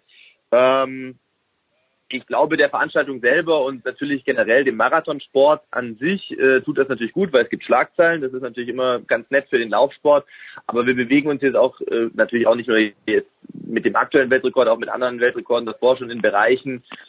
Also ich äh, bin da nicht mehr ganz so euphorisch wie vielleicht mit, mit, mit weiß ich nicht, mit, mit 16, 17, 18 Jahren, wenn Weltrekorde aufgestellt wurden, ähm, weil ich zum einen natürlich auch selber halbwegs passable Marathonzeiten laufen kann, die sich natürlich gar nicht in diesen Bereichen äh, zwar bewegen, aber einigermaßen, glaube ich, nachvollziehen kann, äh, was das für eine Leistung ist. Und ja, also es ist äh, ja, es sind Bereiche, die ich mir, die ich mir irgendwie nicht mehr so richtig äh, vorstellen kann. Thomas, der Zweifel schwingt ja immer mit. Jetzt ist der äh, Eliud Kipchoge, der diesen Weltrekord aufgestellt hat, wenn ich es richtig auf dem Zettel habe, vor einem Jahr in Monza auf dem Formel-1-Kurs schon mal knapp an die zwei Stunden herangekommen. Wie bewertest du das denn? Weil Berlin ist ja, glaube ich, wenn ich es richtig sehe, die schnellste Strecke. Dort scheint es nur bergab zu gehen. Ja, bergab ist es halt flach. Bergab ist, nur bergab ist, glaube ich, auch gar nicht, also das darf ja gar nicht sein. Es gibt gewisse Modalitäten und gewisse Regeln, die vorschreiben, warum, äh, die für eine Strecke vorschreiben, ähm, ob darauf ein Weltrekord Gültigkeit bekommen kann und offiziell anerkannt wird. Und das ist unter anderem ähm, dass das Gefälle ähm, nicht äh, sozusagen, ähm, es darf nicht, ähm, der, der Startpunkt darf nicht niedriger liegen als der, der, das Ziel und es muss ein Rundkurs sein. Also das Start und Ziel müssen eigentlich ähm, an, am gleichen Ort sein. Also deswegen kann man zum Beispiel auch in Boston könnte man sowieso keinen Weltrekord aufstellen, weil die Strecke zu hügelig ist. Aber selbst wenn man es könnte, dann würde das nicht zählen, weil es keine A nach B Strecke sein darf. Und ähm, es darf auch nicht die ganze Zeit bergab gehen. Also deswegen Berlin erfüllt halt gewisse gewisse Parameter, die, die es möglich machen, dass dieser Weltrekord, das ist ja auch irgendwie eine Spielerei, ähm, als solcher offiziell gelten kann. Und jetzt nennt man das halt eben äh, den, den offiziellen Marathon-Weltrekord, was da gelaufen worden ist. Und das in Monza war ja ein, ein, ein eigentlich ein physikalischer Versuch unter äh, allen, also sozusagen so optimale Bedingungen herzustellen, äh, dass man wirklich aus aus der Leistung 42,195 äh, Kilometer zu laufen, das, das optimal rausholen konnte. Und ähm, naja, die wollten unter zwei Stunden laufen, das war ja eigentlich das Ziel, das haben sie dann nicht ganz geschafft. Also man kann davon ausgehen, dass das vielleicht an einem anderen Tag mit noch ein bisschen intensiveren Vorbereitungen dann nochmal ginge, aber da wurde dann mit Windschatten, Maschi äh, also Fahrzeugen gearbeitet, hinter die sich die Leute klemmen konnten. Das war ein ganz spezieller Kurs und alles, alles war darauf ausgerichtet, dort diese Zeit zu laufen und deswegen äh, hat das jetzt nicht so die ganz große Bedeutung. Aber aber das in Berlin, das war eben im, im, im, im Rahmen der, der normalen Wettbewerbsverhältnisse ähm, eine Leistung, die ähm, ja, wenn man das runterrechnet auf, auf die Zeiten, die, pro, pro Kilo, die der pro Kilometer gelaufen ist, halt schon sehr erstaunlich ist. Und ähm, zwar irgendwie auch nicht total überraschend, weil man ja schon länger davon redet, dass, dass man, dass, dass die, dass einzelne afrikanische Leute an die zwei Stunden ranlaufen können, aber eben dann doch in dem Moment, in dem es fällt, immer wieder einen, ein, ein ziemlich erstaunliches Ereignis sind. Philipp, der hat am Ende, der Kipchoge, wie, wie auch immer man ihn ausspricht, hat er, glaube ich, vier Minuten oder knapp vier Minuten Vorsprung gehabt. Was ist denn da die große Schwierigkeit, wenn du ab Kilometer, ich weiß nicht ab welchem Kilometer er alleine gelaufen ist, aber äh, wie, wie kann man sich da, wie kann man das Tempo hochhalten? Wird man da ständig informiert von, von den Betreuern? Wie funktioniert das denn rein physisch? Also das kommt ja noch, ähm, sage ich jetzt mal, erschwerend hinzu oder macht den, den, den Rekord und auch den, den Sprung, das waren ja jetzt nicht nur ein paar Sekunden äh, wie in der Vergangenheit äh, teilweise, sondern ja doch ähm, ja, eine Minute 20, also glaube ich, eine Minute 20 Sekunden etwa. Ähm, das macht es eigentlich noch fantastischer, denn äh, die Pacemaker, das ist ja das nächste Problem, muss man ja sagen. Ähm, Im Gegensatz zu Monza, wo Pacemaker ständig ein- und aussteigen durften, äh, ist es ja in einem, in einem ähm, sagen wir mal, regulären Marathon-Wettkampf so, dass äh, potenzielle Tempomacher äh, natürlich vom Start an im Rennen sein müssen. Und äh, beim Technical Meeting hat eben Kipchoge angekündigt, dass er eben entgegen seinem mutmaßlichen Hauptkonkurrenten, was er damals oder vor dem Rennen noch äh, Wilson Kipsang war, äh, dass er nicht, äh, dass er da keine Gefangenen macht, sondern direkt auf 61 0 den Halbmarathon angehen möchte. Und da muss man sich jetzt vorstellen, ähm, also Tempomacher, die 61-0 locker laufen können, weil du musst das locker drin haben, wenn du vorne rennst im Wind, wenn du irgendwie das Tempo genau gleichmäßig für, für den eigentlichen Marathonläufer äh, gestalten möchtest. Die wachsen jetzt nun auch nicht mehr auf Bäumen, sag ich mal. Ähm, und das hat man letzten Endes im Rennen auch ganz gut verfolgen können. Ich glaube, der erste Tempomacher war, weiß gar nicht, ob der bis Kilometer 10 drin war, von den dreien. Drei darf man eben laut Regularien äh, äh, da jemandem zuteilen. Der zweite vielleicht noch bis 17 oder so. Und der dritte war zwar, glaube ich, dann letzten Endes irgendwo zwischen Halbmarathon und 25 oder bis 25 noch dabei, aber musste, glaube ich, auch schon immer mal wieder von, äh, von Kipchoge aufgemuntert werden, dass er da auch äh, auf, auf dem Gas bleibt. Und dann diese fast komplette zweite Hälfte vollkommen alleine zu laufen, ähm, das ist natürlich noch, äh, sagen wir mal, sehr anders im Vergleich zu den Weltrekorden, die zuvor zustande gekommen sind. Und ähm, es ist so, dass ähm, von außen, also es ist in der Regel so, dass vor, vor zum Beispiel dem Führenden ein, ein Auto ist mit einer mit einer Uhr oben drauf. Da steht dann drauf die gelaufene Zeit, die eben ähm, der jeweils letzte Kilometer und äh, die zu dem Zeitpunkt dann potenzielle Endzeit. Also man kann sich da natürlich schon dann ein bisschen äh, daran orientieren und trotzdem ist es für meinen Geschmack auch, also ich mag jetzt auch letzten Endes Wettkampfsituationen mehr, wo ich mit, mit Konkurrenten noch äh, zusammen bin, weil das dann letzten Endes eher so eine, so eine Rennsituation simuliert als so ein reines Time Trial. Aber ja, ähm, Eliud äh, Kipchoge ist damit äh, auf jeden Fall am Sonntag sehr gut zurechtgekommen mit der Situation. Thomas, du bist jetzt schon so lange dabei, auch im Wintersport. Ähm, wie, wie groß ist denn dein Zweifel? Wir, wir sehen, der konnte die Zeit laufen unter klinischen Bedingungen in Monza und hat sich sicherlich langsam auch an diese Bestzeit herangetastet, aber es ist ja nicht mehr so, so wie früher, als ich noch jung war, viel jünger, wo ich gedacht habe, äh, das kommt alles vom guten Essen und von der kenianischen Höhenluft. Ja, also Zweifel sind natürlich immer irgendwie da. Allerdings muss ich sagen, wenn man die Karriere von Eliud Kipchoge verfolgt, dann dann, dann ergibt das natürlich schon auch irgendwie Sinn. Ich meine, der war mit 18 schon 5000 Meter Weltmeister und ähm, hat eine hat eine spannende Karriere auf der Bahn gehabt, die aber jetzt nicht so eine Überfliegerkarriere war, die auch dann irgendwann zu Ende war. Und dann hat er sich äh, relativ pragmatisch umentschieden, auf, auf die Straße zu gehen und, und längere Strecken zu laufen und hat sich da sukzessive ähm, auf, auf die Straße begeben. Und wenn man dann seine, seine Rennen, seine Marathonrennen verfolgt, dann stellt man fest, also er ist ganz selten unter 205 gelaufen. Ich weiß gar nicht, also ich habe jetzt nicht alle Ergebnisse von ihm im, im, im Kopf, aber, aber der, der hatte schon eine, sozusagen ein Grundtempo, ähm, das, das ja für, für Normalmarathonläufer gar nicht erreichbar ist.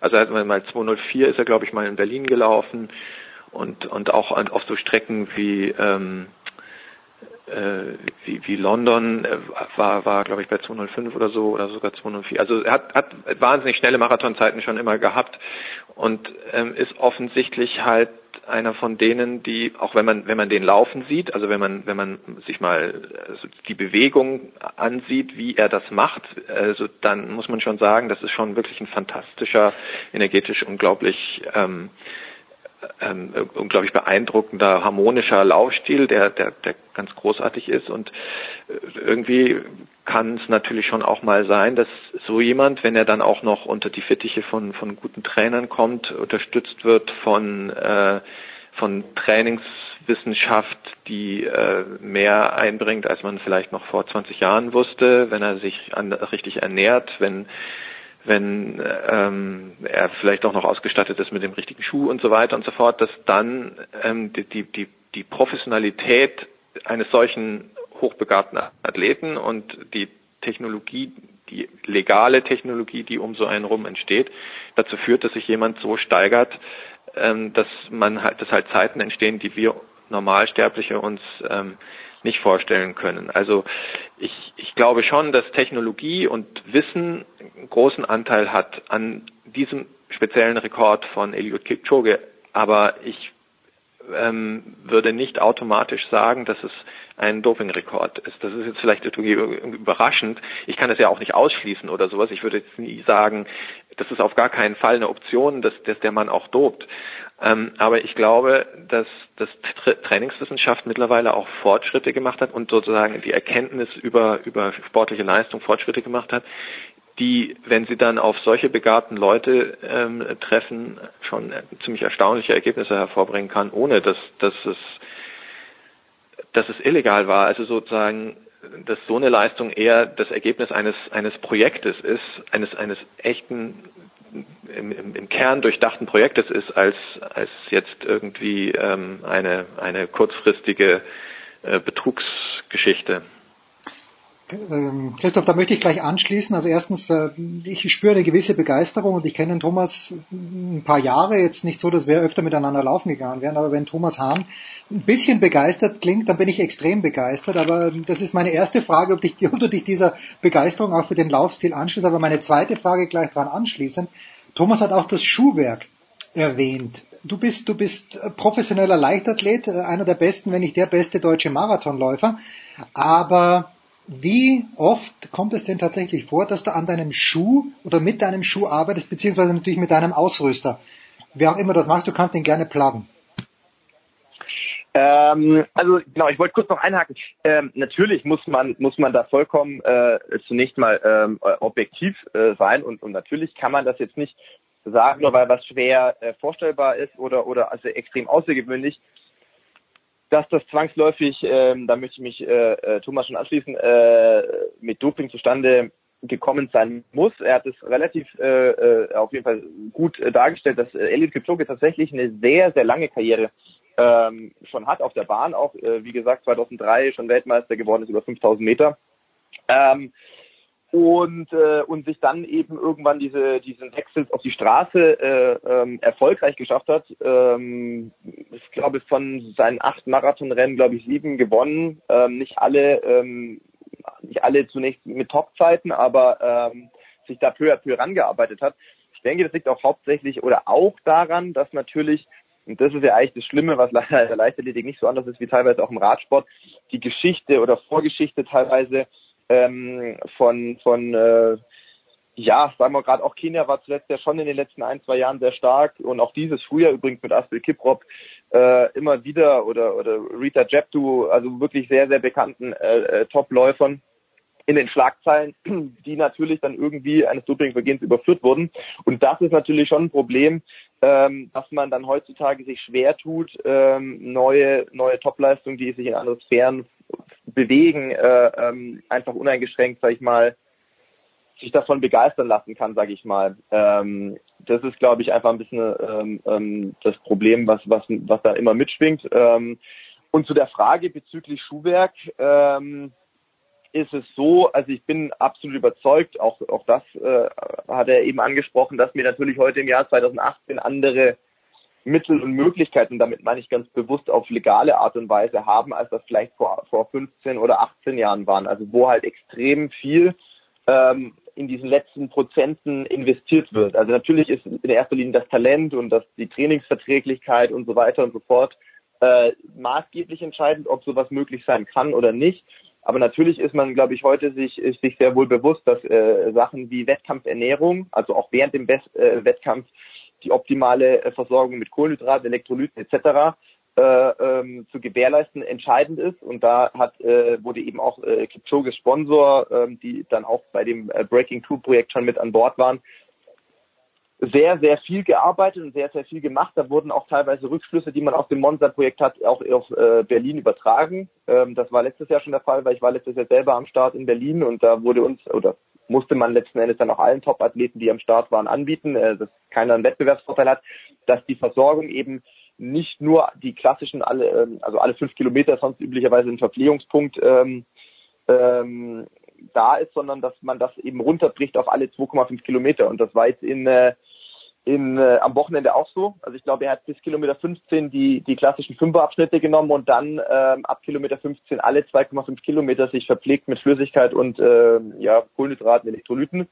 Ich glaube, dass das schon auch einen Ausschlag geben kann, weil man dadurch ähm, den Fettstoffwechsel, der ja irgendwo bei Stunde 30, Stunde 45 üblicherweise, wenn man sich nicht versorgt, einsetzt, äh, praktisch weiter verschiebt. Und äh, ich meine, Kohlenhydratverbrennung ist einfach effektivere äh, Energiebereitstellung als, als Fettstoffwechsel. Das mag sicherlich eine Rolle spielen. Ähm, Schuhwerk, klar, kann, kann auf jeden Fall auch eine Rolle spielen. Ähm, Kipchoge Sponsor ist jetzt nicht mein Sponsor, deswegen kann ich tatsächlich über seinen Schuh gar nicht so viel sagen, weil ich den nie in der Praxis ausprobiert habe. Aber natürlich ist es bei Adidas ähnlich, dass äh, für Wilson Kipsang ähm, da ein Schuh entwickelt wurde, der passenderweise auch Sub 2 heißt, ähm, wo, wo einfach versucht wird, auf, auf Basis der, ja, sag ich mal, aktuellen auch sportwissenschaftlichen und bewegungsanalytischen und was weiß ich was äh, äh, Fakten, dass man da versucht, den optimalen Schuh zu entwickeln. Und natürlich mag das vielleicht auch ein halbes Prozent oder ein Prozent da noch äh, eine Rolle spielen. Äh, Kipchoges Schuh heißt äh, vier Prozent. Das weiß ich jetzt nicht, ob ein Schuh vier Prozent einer Marathonleistung ausmachen kann, aber ich glaube schon, dass das in der heutigen Zeit natürlich alles ähm, mit Sicherheit äh, eine Rolle spielt oder mehr eine Rolle spielt, als das vielleicht vor, vor 10, 15 oder, oder 20 Jahren der Fall war. Wir machen eine kurze Pause, wenn ihr noch ein paar Minuten Zeit habt. Thomas Hahn von der Süddeutschen Zeitung und äh, Marathonläufer Philipp Flieger, kurze Pause, Big Show 374.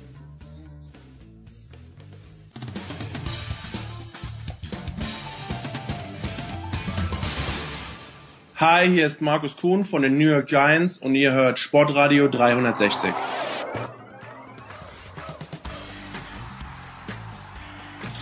Das geht weiter in der Big Show 374 mit, ich mag die Leichtathletik, ich liebe die Leichtathletik und nicht nur, wenn zufällig gerade eine Europameisterschaft in Berlin ist, sondern äh, es fasziniert mich einfach. Und Thomas Hahn hat ein paar Minuten Zeit und Johannes Knut wurde abberufen von der Süddeutschen Zeitung. Es gibt was Sportpolitisches, vielleicht können wir dazu auch noch ein Wort verlieren. Und Christoph Flieger ist am Start. Und apropos Sportpolitik, Christoph, wenn ich das richtig mitbekommen habe, du hättest dich, nein, du hättest dich nicht nur, lassen wir den Konjunktiv, du hast dich nach den Kriterien des Deutschen Leichtathletikverbandes bei der oder für die Europameisterschaft 2018 sowohl im Marathon als auch über die 10.000 Meter qualifiziert nach den Normen und man hat ihn nicht beides laufen lassen. Du bist dann im Marathon gestartet, musstest aufgeben. Wie ist denn im Moment das Wertebefinden, was die Form angeht und das Werteverhältnis äh, zum deutschen Verband?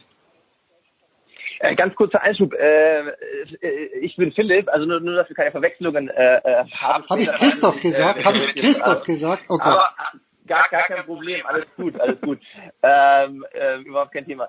All, äh, ja, also mir, mir geht's inzwischen wieder, ähm, mir geht's inzwischen wieder äh, ganz okay. Ich meine, äh, der erste Frust ist, äh, denke ich, verarbeitet äh, gesundheitlich ähm, auch wieder so, dass ich seit einer guten Woche wieder mit leichtem Training beginnen konnte. Das mit der Achillessehne ist ist soweit, glaube ich, äh, auskuriert, beziehungsweise ähm, ja, sagen wir mal, ich glaube, da bin ich noch gut weggekommen mit, mit drei, vier Wochen Pause jetzt. Ähm, da gibt es Kollegen, die damit länger zu tun haben.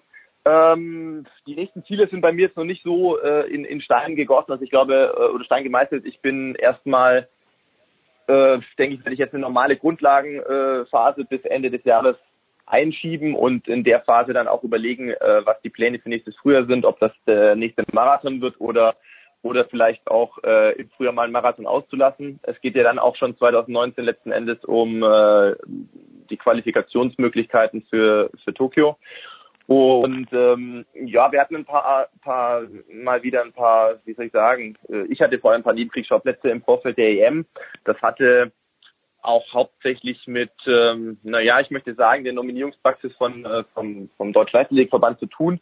es ist ja nun immer so, dass ähm, Sportfachverbände äh, ihre eigenen Regeln aufstellen äh, und das ist seit Jahr und Tag gängige Praxis. Da ist auch an sich jetzt nicht so viel da, da, dagegen einzuwenden, aber ich habe natürlich dann schon ein Problem damit, wenn, wenn man selber Regeln äh, aufstellt, die Athleten zu befolgen haben, um international ähm, starten zu dürfen und äh, man dann selber seine eigenen Regeln bricht sozusagen unter, naja, recht fadenscheinigen ähm, Argumentationen, sage ich mal. Ähm, wenn da äh, steht, dass halt äh, die besten 13.000 Meter Läufer im Nominierungszeitraum nominiert werden können, dann ähm, gehe ich schon davon aus, dass man sich darauf eigentlich verlassen kann.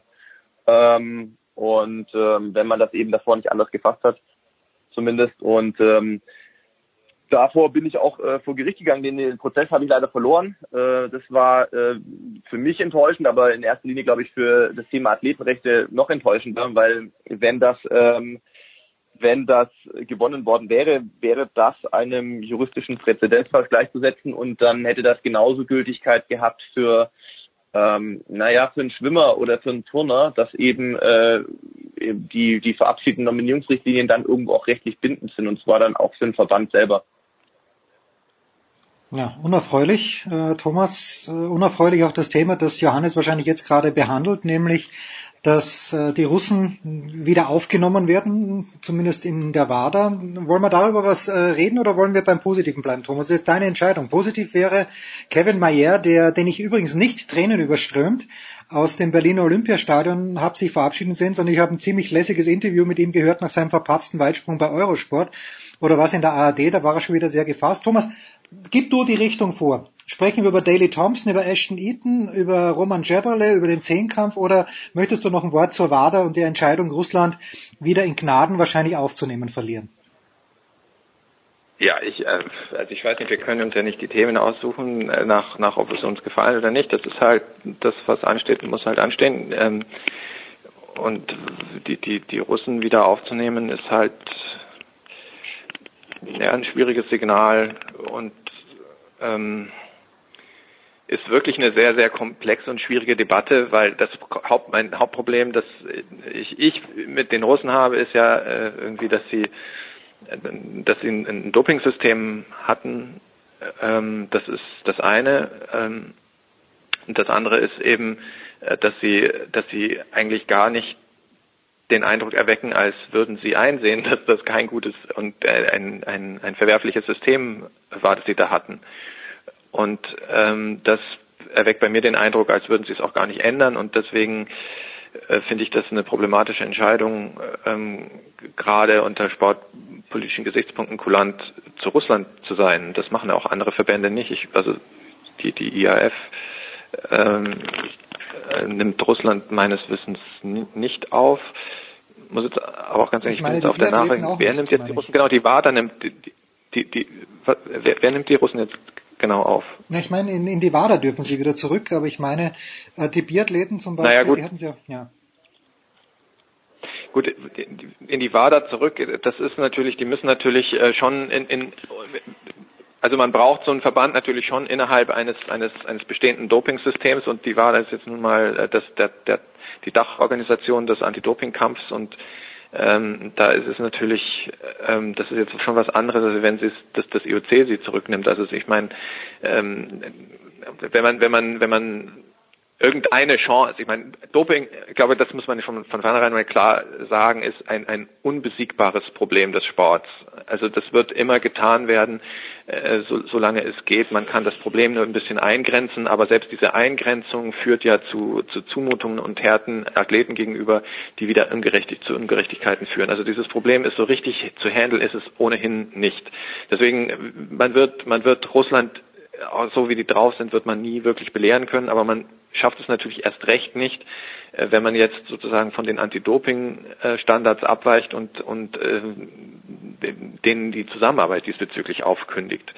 Und deswegen ähm, äh, Deswegen ist es schon auch nicht ganz unwichtig, dass, dass man Türen dann auch wieder öffnet und dass man irgendwie auch eine, eine, eine, eine offene Diskussion führt, um, um zu zeigen, dass so eine, so eine Sportnation wie Russland irgendwie belehrbar sein kann.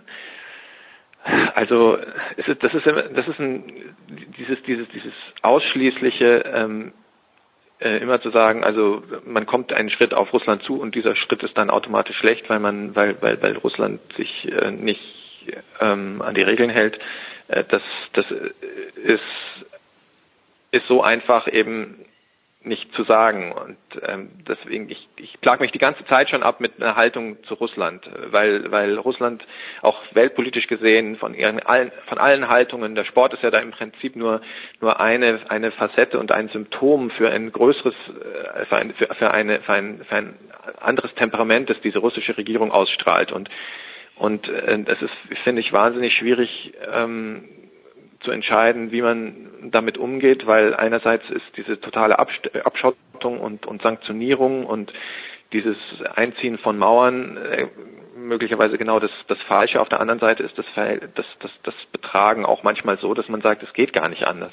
Und im Sport ist es besonders schwierig. Also ich habe äh, bisher noch nicht so richtig mitgekriegt, dass die Russen äh, nachhaltig ähm, verstanden hätten, dass, dass ihr System nicht tragbar ist und dass sie das auflösen müssen. Ähm, insofern. Also ich habe jetzt noch mal ganz schnell nachgelesen. Also es geht darum, äh, die, dass die Suspendierung der Rusada aufgehoben wird. Sprich, dass die russische Anti-Doping-Agentur wieder arbeiten darf. Oder das so. ist natürlich schon irgendwie auf Dauer ist, ist wichtig, weil weil weil sonst sonst funktioniert kommt dieses dieses Anti-Doping-System dort erst recht nicht mehr ins Laufen. Also sie müssen natürlich schon ähm, also irgendwann müssen, wenn, wenn auch gewisse ähm, Vorgaben erfüllt worden sind, und dann müssen gewisse Sanktionen natürlich auch wieder fallen, sonst wird das System auch von der anderen Seite aus ähm, aus, aus unglaubwürdig und, und äh, bringt irgendwie nichts. Aber äh, die Kritik an Russland, die muss weiter bestehen bleiben, aber die muss am ganzen Sport bestehen bleiben. Das ist das, das dieses Dopingproblem, das ist nicht raus zu kriegen. Und das ist im Übrigen möglicherweise äh, sogar ein Beitrag äh, ähm, zu einer Bewusstwerdung, was Doping eigentlich ist, wenn man sich über Leistungen unterhält und über die Frage unterhält, wie sie zustande kommen, wie zum Beispiel den, den, den Zehnkampf-Weltrekord von dem, von dem Mayer und, und den, den Weltrekord von dem, von dem Kipchoge, weil ähm, es eine Erfahrung, die ich gemacht habe, ist, Athleten, die dopen, können, äh, können praktisch über ihr das, was sie tun und wie sie trainieren, nicht reden. Es gab mal einen Kollegen, der erzählt hat, er hätte mit, mit einem äh, Schweizer, bekannten Schweizer Radsportler, den, nachdem er aufgeflogen war, ähm, ähm, hat er mit dem mal gesprochen und hat ihn gefragt, wie war es denn für ihn so mit den Journalisten in der Zeit, als er aktiv war und gedopt hat. Und dann hat er gesagt, ähm, das war ganz schrecklich, weil ich konnte nie was erzählen, weil das, was ich erzählen hätte müssen, hatte so viel mit den Spritzen zu tun, die ich mir gesetzt habe, mit den Epo-Spritzen, äh, dass ich, dass ich das äh, einfach gar nicht in den Kontext setzen musste. Und es ist schon so, wenn, wenn, ähm, also nach meiner Erfahrung, die Leute, die in der Lage sind, ihr Training genau zu erklären, das, was sie machen, das, was sie essen, das, was sie, was sie, was sie, was sie in ihrer Routine dafür tun, damit sie Rekorde brechen können oder damit sie gewinnen können, äh, das sind die glaubwürdigeren Leute. Das kann, kann man natürlich auch wieder ausnützen oder sowas, aber das ist, ähm, deswegen ist es für meine Begriffe auch in der Sportberichterstattung total wichtig, dass man, dass man sich genau mit Leistungen befasst und auch die Argumente gelten lässt, die möglicherweise dafür dafür sprechen, dass ein Weltrekord wie der jetzt von Eliud Kipchoge ähm, doch auch eine wirklich das Ergebnis eines Projekts ist und nicht so sehr einer eines eines eines Betrugs. Ähm, und ja, ähm, das bleibt für ewig eine schwierige Debatte, die man auch nie vereinfachen darf. Tja, Thomas. Philipp, da ist jetzt, äh, ja, gibt's denn Thomas was hinzuzufügen oder wollen wir endlich den Mayer feiern oder können wir den, können wir den Mayer überhaupt feiern? Nein, nee, ist alles gut. Ich meine, der Mayer hat von sich ein, ein Foto gepostet, das ist äh, leider nicht so, wie wenn ich mir jeden Tag in der Früh, äh, wenn ich in den Spiegel schaue, leider. Aber schaut natürlich imposant aus, neben seinen über 9000 Punkten, das ist ja erst drei Athleten gelungen, eben dem Chevrolet, dem Ashton Eaton und jetzt dem Mayer. Ähm, die, die Königin, wird ja immer gesagt, die Könige der Leichtathletik, was sagt ein Marathonläufer? Sind es wirklich die Zehnkämpfer oder fühlt ihr euch auch ein bisschen als Könige der Leichtathletik? Nein, ich denke, gerade aufgrund der, der äh, Komplexität der Leichtathletik, eben auch an Vielzahl der, der Disziplinen, denke ich, kann man, äh, kann man sehr wohl den Zehnkämpfern den Titel einräumen, weil äh, also ich, ich möchte mir nicht äh, anmaßen zu behaupten, dass ich einen Zehnkampf packen würde, ganz im Gegenteil. Ähm, und da mal vollkommen losgelöst von jeglicher Leistung. Ähm, ich habe schon äh, das Privileg gehabt, dass ähm, ich eben auch schon mit, mit, mit zehn Kämpfern in, in, in meinem Verein zu tun hatte oder trainieren durfte, sagen wir es mal so. Und da kriegt man natürlich schon mal zum einen ganz gut mit, auch auf einem niederschwelligeren Leistungsniveau, was die Jungs da trainieren und auch was die an einem Wettkampfwochenende, muss man ja sagen, oder äh, mit den zwei Tagen da ableisten und leisten müssen. Das ist äh, physisch schon eine richtig beeindruckende Leistung, aber auch psychisch muss man sagen, weil jeder muss ja irgendwie ständig irgendwie un unter Strom sein und, und für jede Disziplin da äh, total äh, on point. Das ist auf jeden Fall beeindruckend und äh, und aller Ehren wert und deswegen glaube ich äh, kann man sagen, dass die durchaus auch als Könige der Leichtathletik sich äh, lassen dürfen. Thomas, jetzt muss aber die entscheidende Frage an dich sein. Ich habe mir den Artikel von Johannes natürlich durchgelesen in der Süddeutschen Zeitung und äh, ich habe den Eindruck gehabt, Kevin Mayer kann erklären, warum er 9126 Punkte gemacht hat. Denkst du, dass Kevin Mayer sein Training erklären kann, Thomas, aus der Weite betrachtet? Ja, das glaube ich schon. Und ich glaube auch, dass, ähm, dass man aus dieser Karriere ähm, relativ viel erkennen kann. Also ich, was, was man wirklich nicht unterschätzen darf, ist, dass die ähm, Trainingswissenschaft und die Art, wie man, wie man Leistung generiert in den, in den letzten Jahrzehnten oder im letzten Jahrzehnt schon Sprünge gemacht hat. Also es wird sehr viel klüger trainiert und sehr viel mehr nach, nach der Frage geforscht, wo muss man wirklich eigentlich was tun? Also woran muss man wirklich arbeiten? An welcher, an, an welcher Stelle des Bewegungsablaufs muss ich was optimieren, damit, damit äh, das, das besser funktioniert. Und wenn jemand das Talent hat, ähm, erstens mal sowieso was von Haus aus richtig zu machen und dann auch noch das Talent hat auf, auf äh, auf ähm, Trainerhinweise und oder auf, auf, auf Bilder, die man auf Videos sieht, von den eigenen Bewegungen richtig zu reagieren, dann kann jemand halt gerade in, in so koordinativ komplexen ähm, Sportarten wie der Leichtathletik oder, ähm, kann, kann da halt schon sehr viel rausholen, was andere vielleicht früher dachten, mit Anabolika oder sonst irgendwelchen Dopingmitteln rausholen zu müssen. Und bei dem, bei dem, wenn ich, also ich habe den Johannes natürlich auch gelesen, also ich, das ist jetzt sozusagen meine Referenz. Ähm, da stellt man ja fest, irgendwie, dass es auch ein, ein Trainer, ja klar, äh, da ist es ja, die Süddeutsche Zeitung ist doch meine Referenz, doch klar. Ähm, ähm, aber ich meine, da stellt man ja wohl schon auch fest, dass es ein, ein, gesundes Verhältnis gibt zwischen Trainer und Athlet. Und zwar ein Verhältnis, das den Trainer nicht sozusagen als als Oberguru und und, und denjenigen darstellt, der vorgibt, was gemacht wird, sondern ähm, das ist ein Verhältnis, in der der Athlet sehr stark ähm, seine eigenen Befindlichkeiten und seinen eigenen seine eigenen Wünsche einbringen kann. Und zusammen mit der Autorität des Trainers dann dadurch ein, ein, eine Trainingsroutine schafft, die einen ganz anderen, ein ganz anderes, äh, ganz andere Atmosphäre schafft, als man das früher vielleicht in den 80er Jahren in, in, in manchen äh, Trainingsgruppen hatte, ähm, also wo dann der Trainer glaubte wirklich der Beherrscher zu sein und und die die Athleten und Athletinnen dann mehr oder weniger gefolgt sind und äh, halt das eingenommen haben, was ihnen gesagt wurde, was es braucht. Ich meine, äh, ähm, auch das ist äh, erklärt jetzt nicht, ob der nicht doch auch irgendwie gedopt hat. Und was ganz sicher so ist, ist, wenn der wird Nahrungsergänzungsmittel nehmen, der wird, der wird eine sehr optimierte Ernährung haben, die er auch, auch sozusagen anreichert mit, keine Ahnung, Kreatin und was ist, was da halt, halt alles erlaubt ist. ähm, aber er kommt, er kommt auch äh, übrigens aus einer Nation, die, die, die tatsächlich von sich sagen, anders als die Deutschen, die tatsächlich von sich sagen kann, Vorreiter im Anti-Doping-Kampf zu sein. Und ähm, deswegen ist das jetzt auch so ein Rekord, den ich nicht so unglaublich äh, äh, glaubwürdig finde wie, wie manche anderen. Also das ist auch was mit Ansage gewesen und dadurch, dass Zehnkampf sich so zusammenstückelt und der halt offensichtlich auch einen, einen, einen Mega-Tag hatte, ähm, ist das ähm, ist das halt einer, der der als als Talent schon ganz früh verortet war und äh, sich sich mit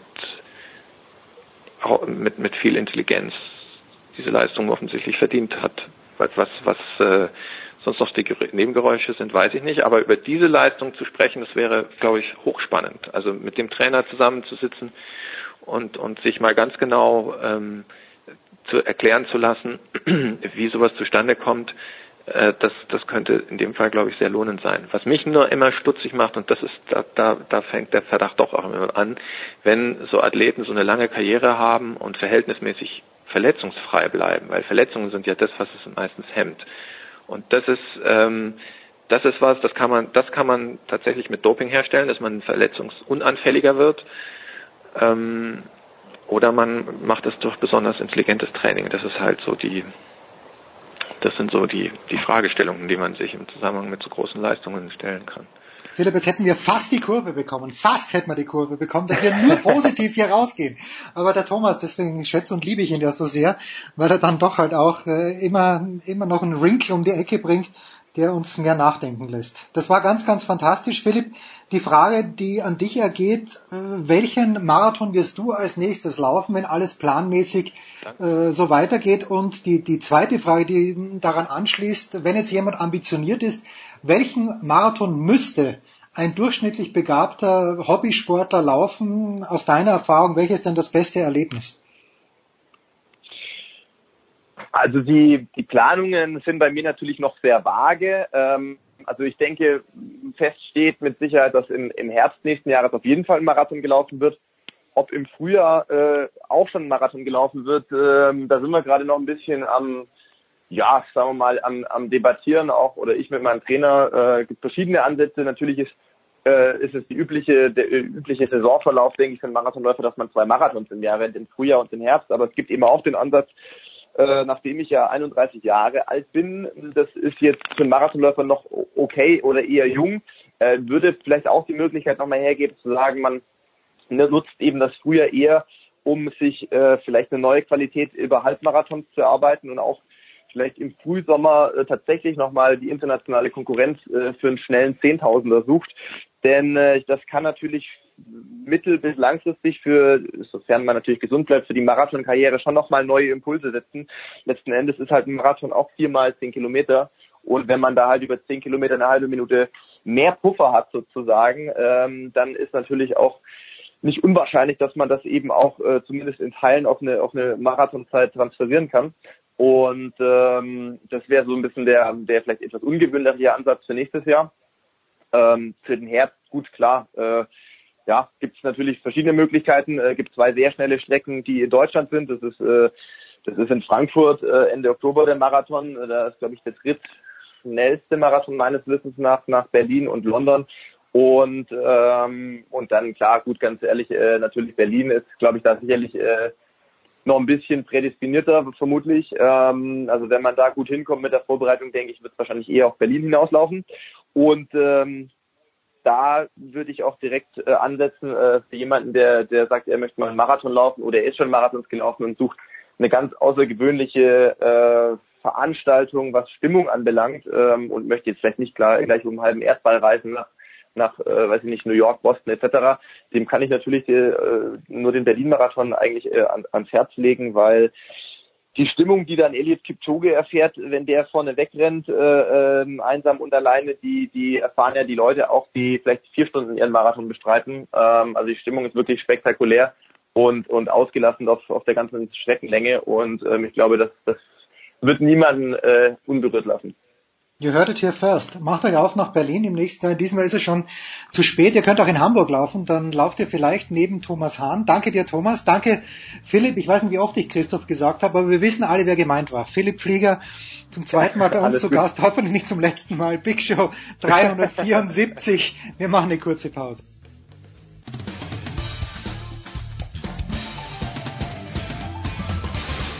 Hallo, hier ist Fabian Ambischen und Sie hören Sportradio 360.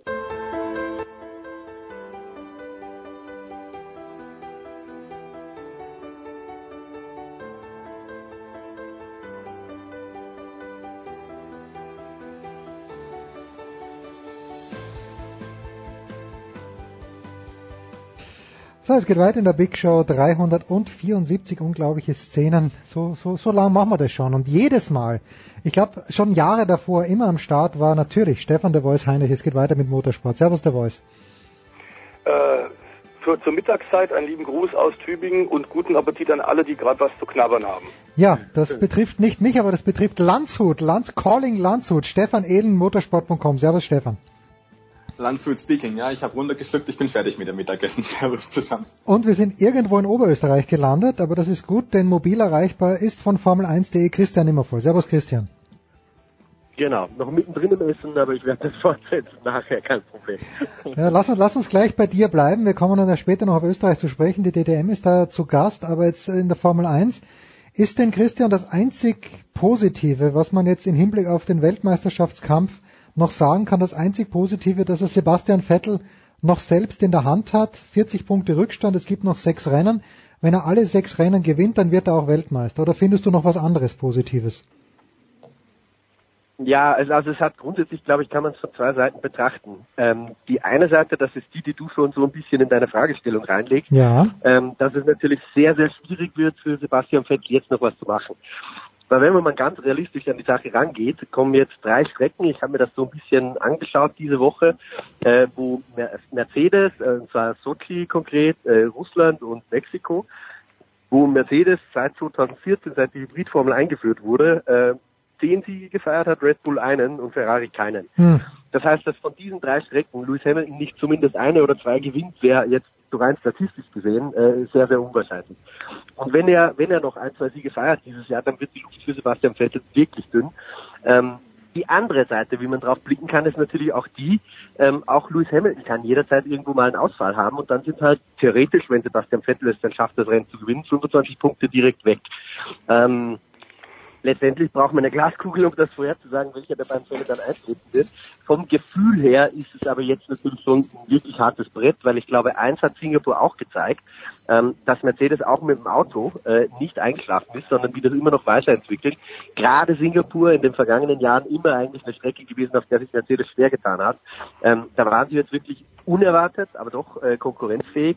Und das, glaube ich, ähm, zeigt, dass Ferrari jetzt auch nicht das total überlegene Auto hat. Mein Gefühl ist immer noch, äh, dass der Ferrari eine Spur besser ist als der Mercedes, aber sie sind nicht komplett überlegen. Und dann kommt noch eine dritte Komponente ins Spiel, meiner Meinung nach, nämlich die, dass Red Bull in diesem Titelkampf überhaupt keine Rolle mehr spielt. Das heißt, es ist sehr unwahrscheinlich, dass Red Bull mit der gleichen Intensität noch dieses Auto weiterentwickelt, wie Ferrari und Mercedes das tun. Und damit ist es auch unwahrscheinlich, dass sich die Red Bulls zwischen Ferrari und Mercedes reinschieben äh, und Lewis Hamilton vielleicht Punkte wegnehmen. Das, das ist, glaube ich, so hm. grundsätzlich die Ausgangslage, die wir haben. Der Voice, wird man nach dieser Saison, nach dieser Formel 1 Saison anders auf Sebastian Vettel blicken, weil ich habe schon den Eindruck, jetzt hätte, jetzt kann er sich nicht aufs Auto rausreden, jetzt hat er selbst nicht nur einen Fehler gemacht, sondern mehrere Fehler gemacht. Ja, wobei natürlich im Verlauf einer Saison ähm, jeder Fehler macht, jeder Fahrfehler macht. Äh, was aber so ein bisschen mich als, als äh, langjährigen Beobachter irritiert, ist tatsächlich, sie haben ein konkurrenzfähiges Auto, wir haben es oft genug, äh, Christian, Stefan Ehlen und ich, bei dir rausgearbeitet im äh, Benzintalk hier bei Sportrad 360, das Ferrari das deutlich bessere Auto hat. Mercedes hat offenbar fahrwerksmäßig auch wieder ein bisschen was gefunden, um diesen PS-Nachteil gegenüber der Scuderia ein bisschen auszugleichen. Sie finden immer wieder den Sweet Spot, kriegen es abstimmungsmäßig hin. Man muss sagen, der Auftritt in Singapur vor Lewis Hamilton war fantastisch. Diese Qualifikationsrunde, dieses souveräne Rennen, das knabbert selbstverständlich am Selbstbewusstsein vom Sebastian Vettel. Und klar ist auch, wenn man auf eine Rennstrecke kommt, in der er schon so oft gewonnen hat und man wird am Ende nur Dritter, dann äh, gibt es Kritik, das ist ganz klar. Und die internationalen Medien neben Ferrari und auch Sebastian Vettel sich sehr hart zur Brust. Da ist sehr viel Spott auch zu äh, mitzubekommen. Ähm, denn äh, klar, äh, wir haben es gerade ja schon gehört, 40 Punkte Vorsprung ist ein sehr komfortabler Vorsprung bei nur noch sechs Grand Prix. Vettel stellt sich vor das Team, denn diesmal war es mehr eine strategische Fehlentscheidung äh, mit dem frühen Reifenwechsel, den Undercut, aber äh, beim Draufhauen auf Ferrari sollte man beachten, Mercedes hat das sehr clever gemacht und auch äh, Lewis Hamilton. Der ist am Anfang des Singapur äh, Grand Prix relativ langsam gefahren, damit das Feld sich nicht auseinanderzieht und das Mittelfeld dranbleibt um es Ferrari schwer zu machen, genau einen strategischen Undercut äh, auszuführen. Hm. Und genau das hat funktioniert. Also musste ist er plötzlich zwei, drei Sekunden schneller gefahren, äh, als Ferrari sich entschieden hatte. Dann hat man Vettel auch noch die falschen Reifen gegeben. Ich glaube, Ferrari hatte gar nicht viel Optionen, gar nicht viel Möglichkeiten und mussten das versuchen. Äh, Mercedes agiert aktuell sehr selbstbewusst und ähm, man muss sagen, da in der Tat verliert man den Glauben, dass es Ferrari und Vettel noch schaffen können, egal was die Statistik sagt. Siebte Pole Position, siebter Sieg und in dieser Art und Weise auf einem Kurs, der Mercedes in den letzten Jahren nicht gelegen hat, ist eine deutliche Ansage. und dürfte tatsächlich die Italiener schon ein bisschen demoralisiert haben. Stefan Ehlen und dann sagt Toto Wolf, ja, einfach der beste äh, Formel 1-Fahrer, vielleicht hat er, sogar, hat er sogar gesagt, der beste Rennfahrer der Welt. Was glaubst du denn, zu wie vielen Teilen ist das als Lob für Lewis Hamilton zu werten und vor allen Dingen aber auch als kleiner Dolchstoß in Richtung Sebastian Vettel? Naja, wir haben es ja schon mehrfach besprochen, dass der Sebastian Vettel dieses Jahr Fehler gemacht hat und alle reden ja nur, und das zu Recht, auch von dem Duell der beiden viermaligen Weltmeister und die große Frage eingangs dieser Saison war, ja, wer holt sich denn den fünften? Das ist also das unmittelbare, direkte Aufeinandertreffen in Autos, die etwa auf Augenhöhe unterwegs sind, also erstmals auf Augenhöhe seit Jahren wieder. Das heißt, wir haben dieses Mal den ersten richtigen Vergleich zwischen Ferrari, zwischen Mercedes und äh, zwischen Vettel und Hamilton natürlich auch. Und äh, da muss ich ganz klar sagen, da hat der Vettel bisher eigentlich enttäuscht.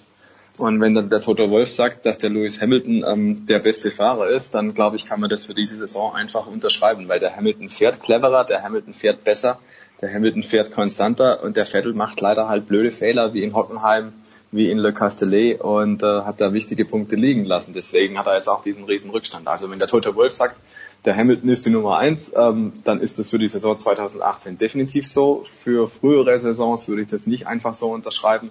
Aber dass man mit vier Titeln oder bald vielleicht sogar fünf äh, zu den Besten zählt, ist, glaube ich, ist in jedem Fall der Fall.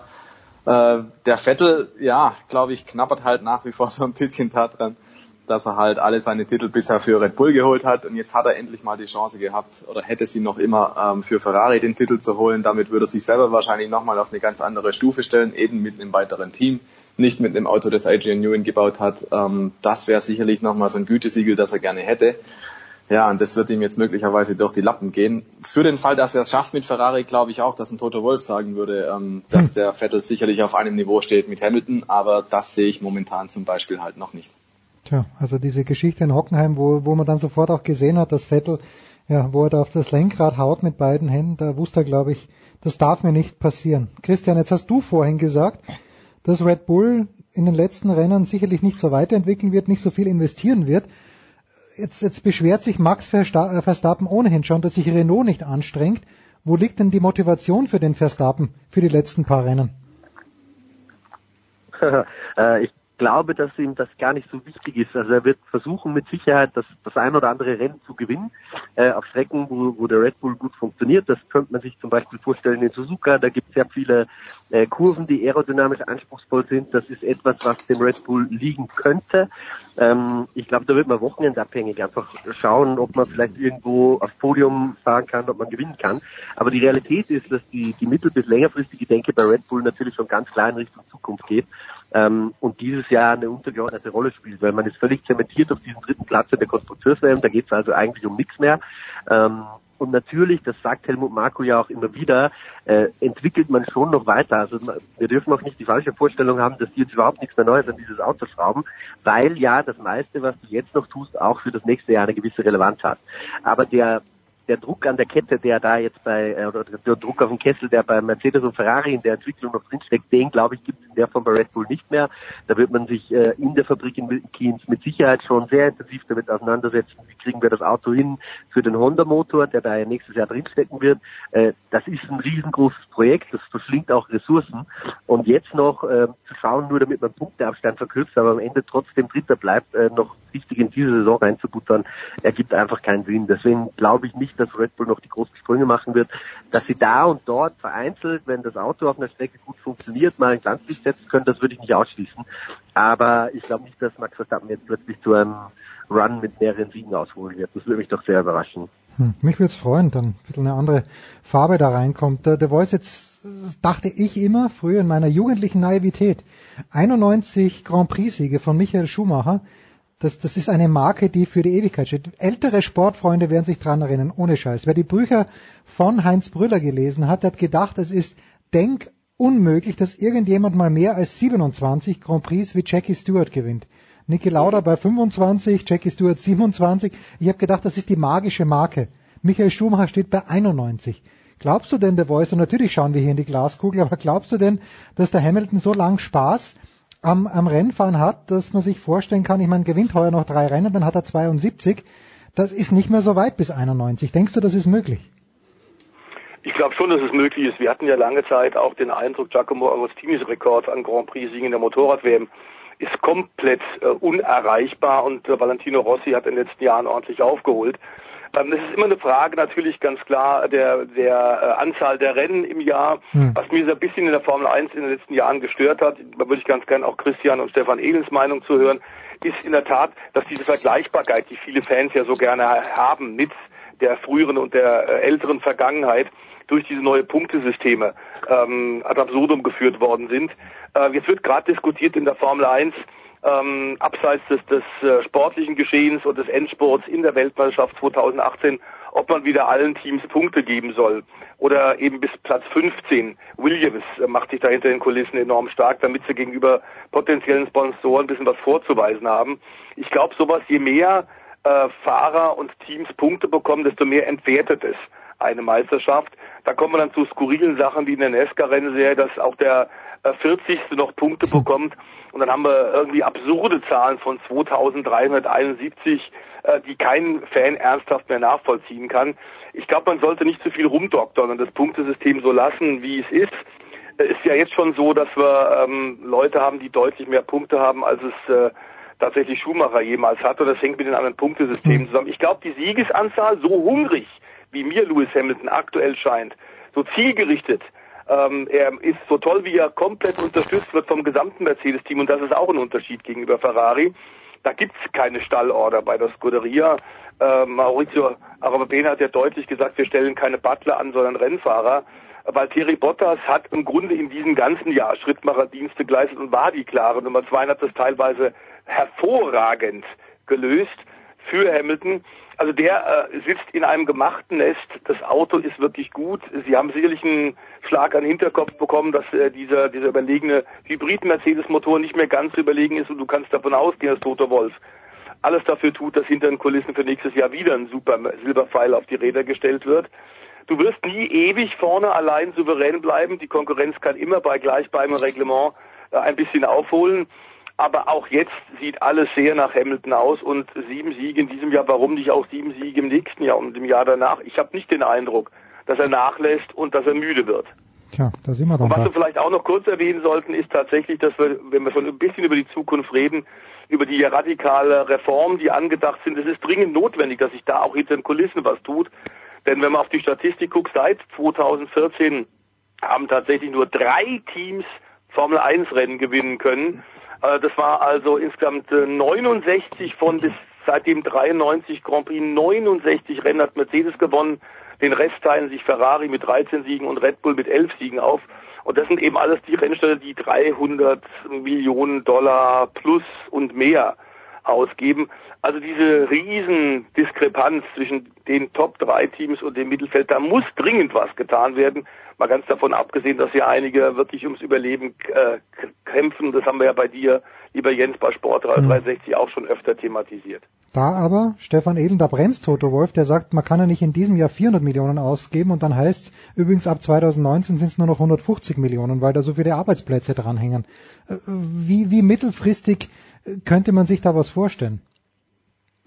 Ui, also ich glaube tatsächlich, das wird noch ein paar Jahre dauern. Ich glaube, der Masterplan sieht jetzt erstmal vor, dass man 2021 runtergeht auf 200 Millionen und dann stückweise reduziert auf hm. etwa 150. Und ähm, 150 wären dann 2023. Das ist also schon noch down the road und äh, langfristig in der Zukunft für Formel 1 Verhältnisse. Aber klar ist natürlich, du hast jetzt Rennstände wie Ferrari, äh, wie Renault, wie Mercedes, auch bei Red Bull, die kratzen alle an der 1000 Mitarbeiter Marke wenn du die Motorenabteilungen mit reinrechnest. Und das ist natürlich dann schon extrem viel. Und wenn du dann einfach sagst, das sind solche Posten, diese ganzen Mitarbeiter, die da reinfallen in diese Budgetdeckelung, ähm, dann wirst du ein paar Mitarbeiter freistellen müssen, entlassen müssen, in andere Projekte schieben müssen. Und das ist natürlich auch äh, was, was du nicht willst, wenn du den Apparat erstmal mühevoll aufgebaut hast und äh, natürlich auch viel Geld investiert hast, dann willst du natürlich nicht die Leute wieder auf die Straße stellen. Die andere Sache ist, und das ist so ein Haken an der ganzen Geschichte, ähm, wie kann ich das Ganze überwachen? Und dann gibt es ja auch Punkte, die werden nicht drin sein in diesem Budget zum Beispiel. Also Fahrergehälter werden es nicht sein und diverse andere Posten. Und dann hat man ja auch wieder die Situation, dann haben wir Red Bull, dann haben wir Toro Rosso, was kann man jetzt gemeinsam machen? Gibt es mhm. vielleicht eine Firma, die zuliefert für beide Teams, die aber nicht unter die Budgetdeckelung fällt und so. Also da gibt es noch viele Punkte, die einfach festgezurrt werden müssen, die klar sein müssen, bevor das passiert. Und ähm, Mercedes zum Beispiel, wo du es angesprochen hast, die haben auch im Prinzip klar gesagt, ja, wir können das Ganze schon machen äh, für 150 Millionen im, im Jahr, das ist schon möglich, aber dann dürfen wir halt nur 15 Rennen fahren pro Saison. Hm. Ähm, da stellt man sich jetzt also quer und sagt, naja, wenn es halt weiterhin 20 Rennen sein sollen, dann brauchen wir ein Budget von etwa 200 Millionen. Oh. Also da wird noch viel zu reden sein und äh, deswegen glaube ich noch, ist das ganze Ding noch nicht durch. Bei Elens zu Hause ist jemand aufgewacht. Äh, Christian, für dich die abschließende Formel 1 Frage. Äh, Lewis Hamilton hat ja auch dann bekundet, dass Niki Lauda dem Mercedes-Team sehr, sehr fehlt. Äh, ist das einfach nur eine Nettigkeit oder glaubst du schon, dass Niki Lauda wirklich eine, durch, eine wichtige Bedeutung auch in diesen Tagen noch für Mercedes hat? Ach, ich glaube schon, dass er symbolisch ähm, für das Team wichtig ist, besonders für die Leute, die halt wirklich mit, mit Niki viel Kontakt haben, also zum Beispiel Toto Wolf, hm. ähm, auch Lewis Hamilton, äh, dass da das Gespräch einfach fehlt, dass man einen Vertrauten da hat, äh, mit dem man sich auch unterhalten kann, das, das trägt mit Sicherheit so ein bisschen zum Wohlfühlklima bei, zumindest wenn das stimmt, was die Mercedes-Leute da sagen, ähm, und das nehme ich denen auch ab.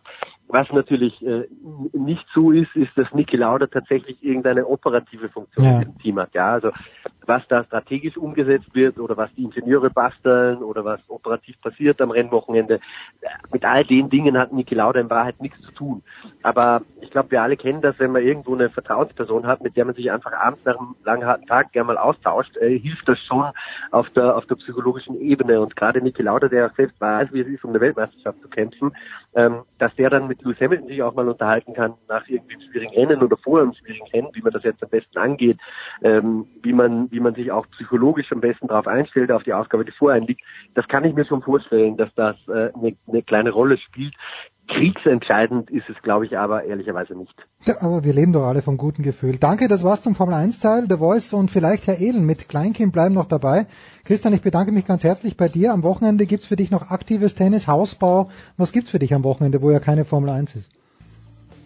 Ja, ich fahre am Freitag kurz zur DTM, ähm, am Samstag ah. aber direkt wieder nach Hause auf die Baustelle. Ja, ähm, und den Sonntag mal schauen, werde ich im Büro verbringen. Ja, wunderbar. Gut, dann danke Christian, kurze Pause, dann geht's hier weiter.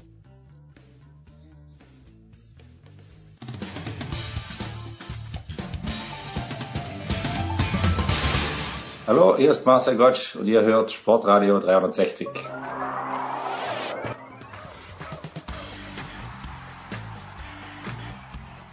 Es geht weiter in der Big Show 374 mit Stefan Edel und mit Stefan der Voice Heinrich und Christian hat es ja angesprochen. Am Wochenende macht die DTM äh, Station in Österreich The Voice und pass auf, ich war jetzt die letzten vier Tage in Österreich und es gibt eine Aktion, die sogenannte Ö3 Challenge und da ist folgendes wird avisiert. Mit dem schnellsten Rennfahrer Österreichs in einem Auto mit 330 PS über den, äh, also über den, den Red Bull Ring fahren. Ich kann mir, also und der Name wird nicht genannt, das kann doch nur Lukas Auer sein, oder der Voice? Oder gibt es einen schnelleren Österreicher? Haben wir The Voice verloren? Wir haben The Voice verloren. Oh Gott. Ja, warte mal. Warum? Warum? Why, do, why did we lose the voice? Hat er sich am Ende verabschiedet? Ja, das glaube ich nicht. Beleidigt rausgegangen. Ich hoffe nicht. Hm. Heinrich? Ja, da ist er wieder. Also, plötzlich war es weg mitten in dem, äh, der letzten Antwort auf die Frage Formel 1 von Christian. Ah, okay, gut. Na, also nochmal, äh, ich, ich habe nur ganz kurz gesagt, äh, dass in Österreich gibt es eine Werbung von Ö3 und da heißt es, mit, äh, also fahr in, in einem, auf einer Rennstrecke in Österreich, also im Red Bull Ring, mit dem schnellsten Rennfahrer Österreichs im schnellsten Auto. Meine Frage an dich, Stefan, ist, das kann doch nur Lukas Auer sein, oder? Das kann eine der, das kann ein Lukas Auer sein, wobei der keine, sagen wir, prickelnde Saison 2018 hat, denn eigentlich war der Österreicher klar als einer der Favoriten für dieses Jahr genannt, das seinen starken Auftritten im Mercedes im letzten Jahr und Mercedes in diesem Jahr in ihrer Abschiedssaison wirklich eindrucksvoll. Die haben klar profitiert von äh, dem Zurückrüsten der Aerodynamik des Audi am meisten getroffen hat. Äh, BMW auch in diesem Jahr ähm, nicht wirklich eindrucksvoll. Sie haben zwar Titel in den letzten Jahren geholt, aber eigentlich immer dann, wenn man ihnen technisch entgegengekommen ist. So in ihrer Debütsaison, so auch vor zwei Jahren, als Marco Wittmann auch den Titel geholt hat. Also bei BMW muss man auch relativ kritisch anmerken, ähm, verstehe nicht so ganz mit dieser riesigen Tourenwagentradition, die diese Mannschaft und dieser Motor, diese Motorsportabteilung der Bayern hat, warum man das in der DTM nicht so richtig hinbekommt. Sie sind ganz klar dritte Kraft.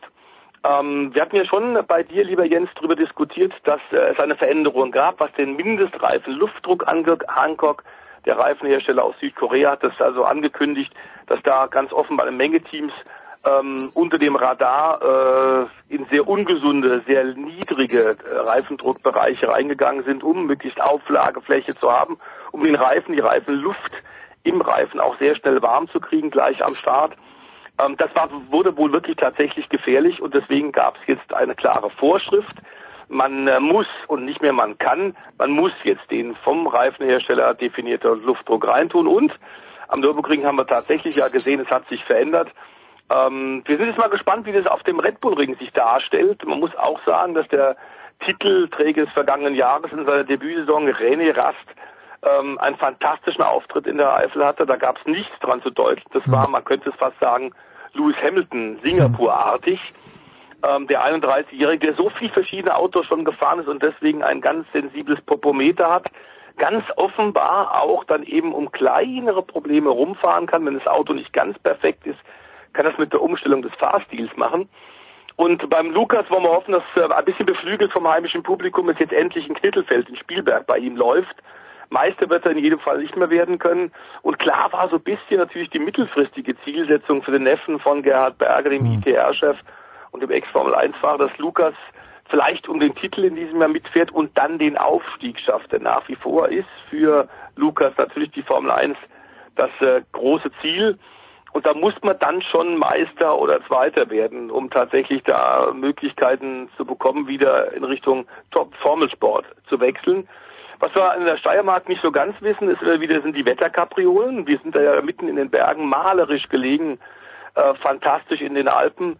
Die Rennstrecke ist ein Traum. Ich habe am Wochenende jetzt in Hockenheim mit vielen Leuten auch wieder gesprochen, die gesagt haben, glaubst du tatsächlich, dass der Matoschitz auch den alten Nürburg, den alten Österreichring, die große Schleife um den Berg rum oh, lässig, tatsächlich ja. wieder zurückholen will. Du, lieber Jens, hast uns das ja auch schon gefragt.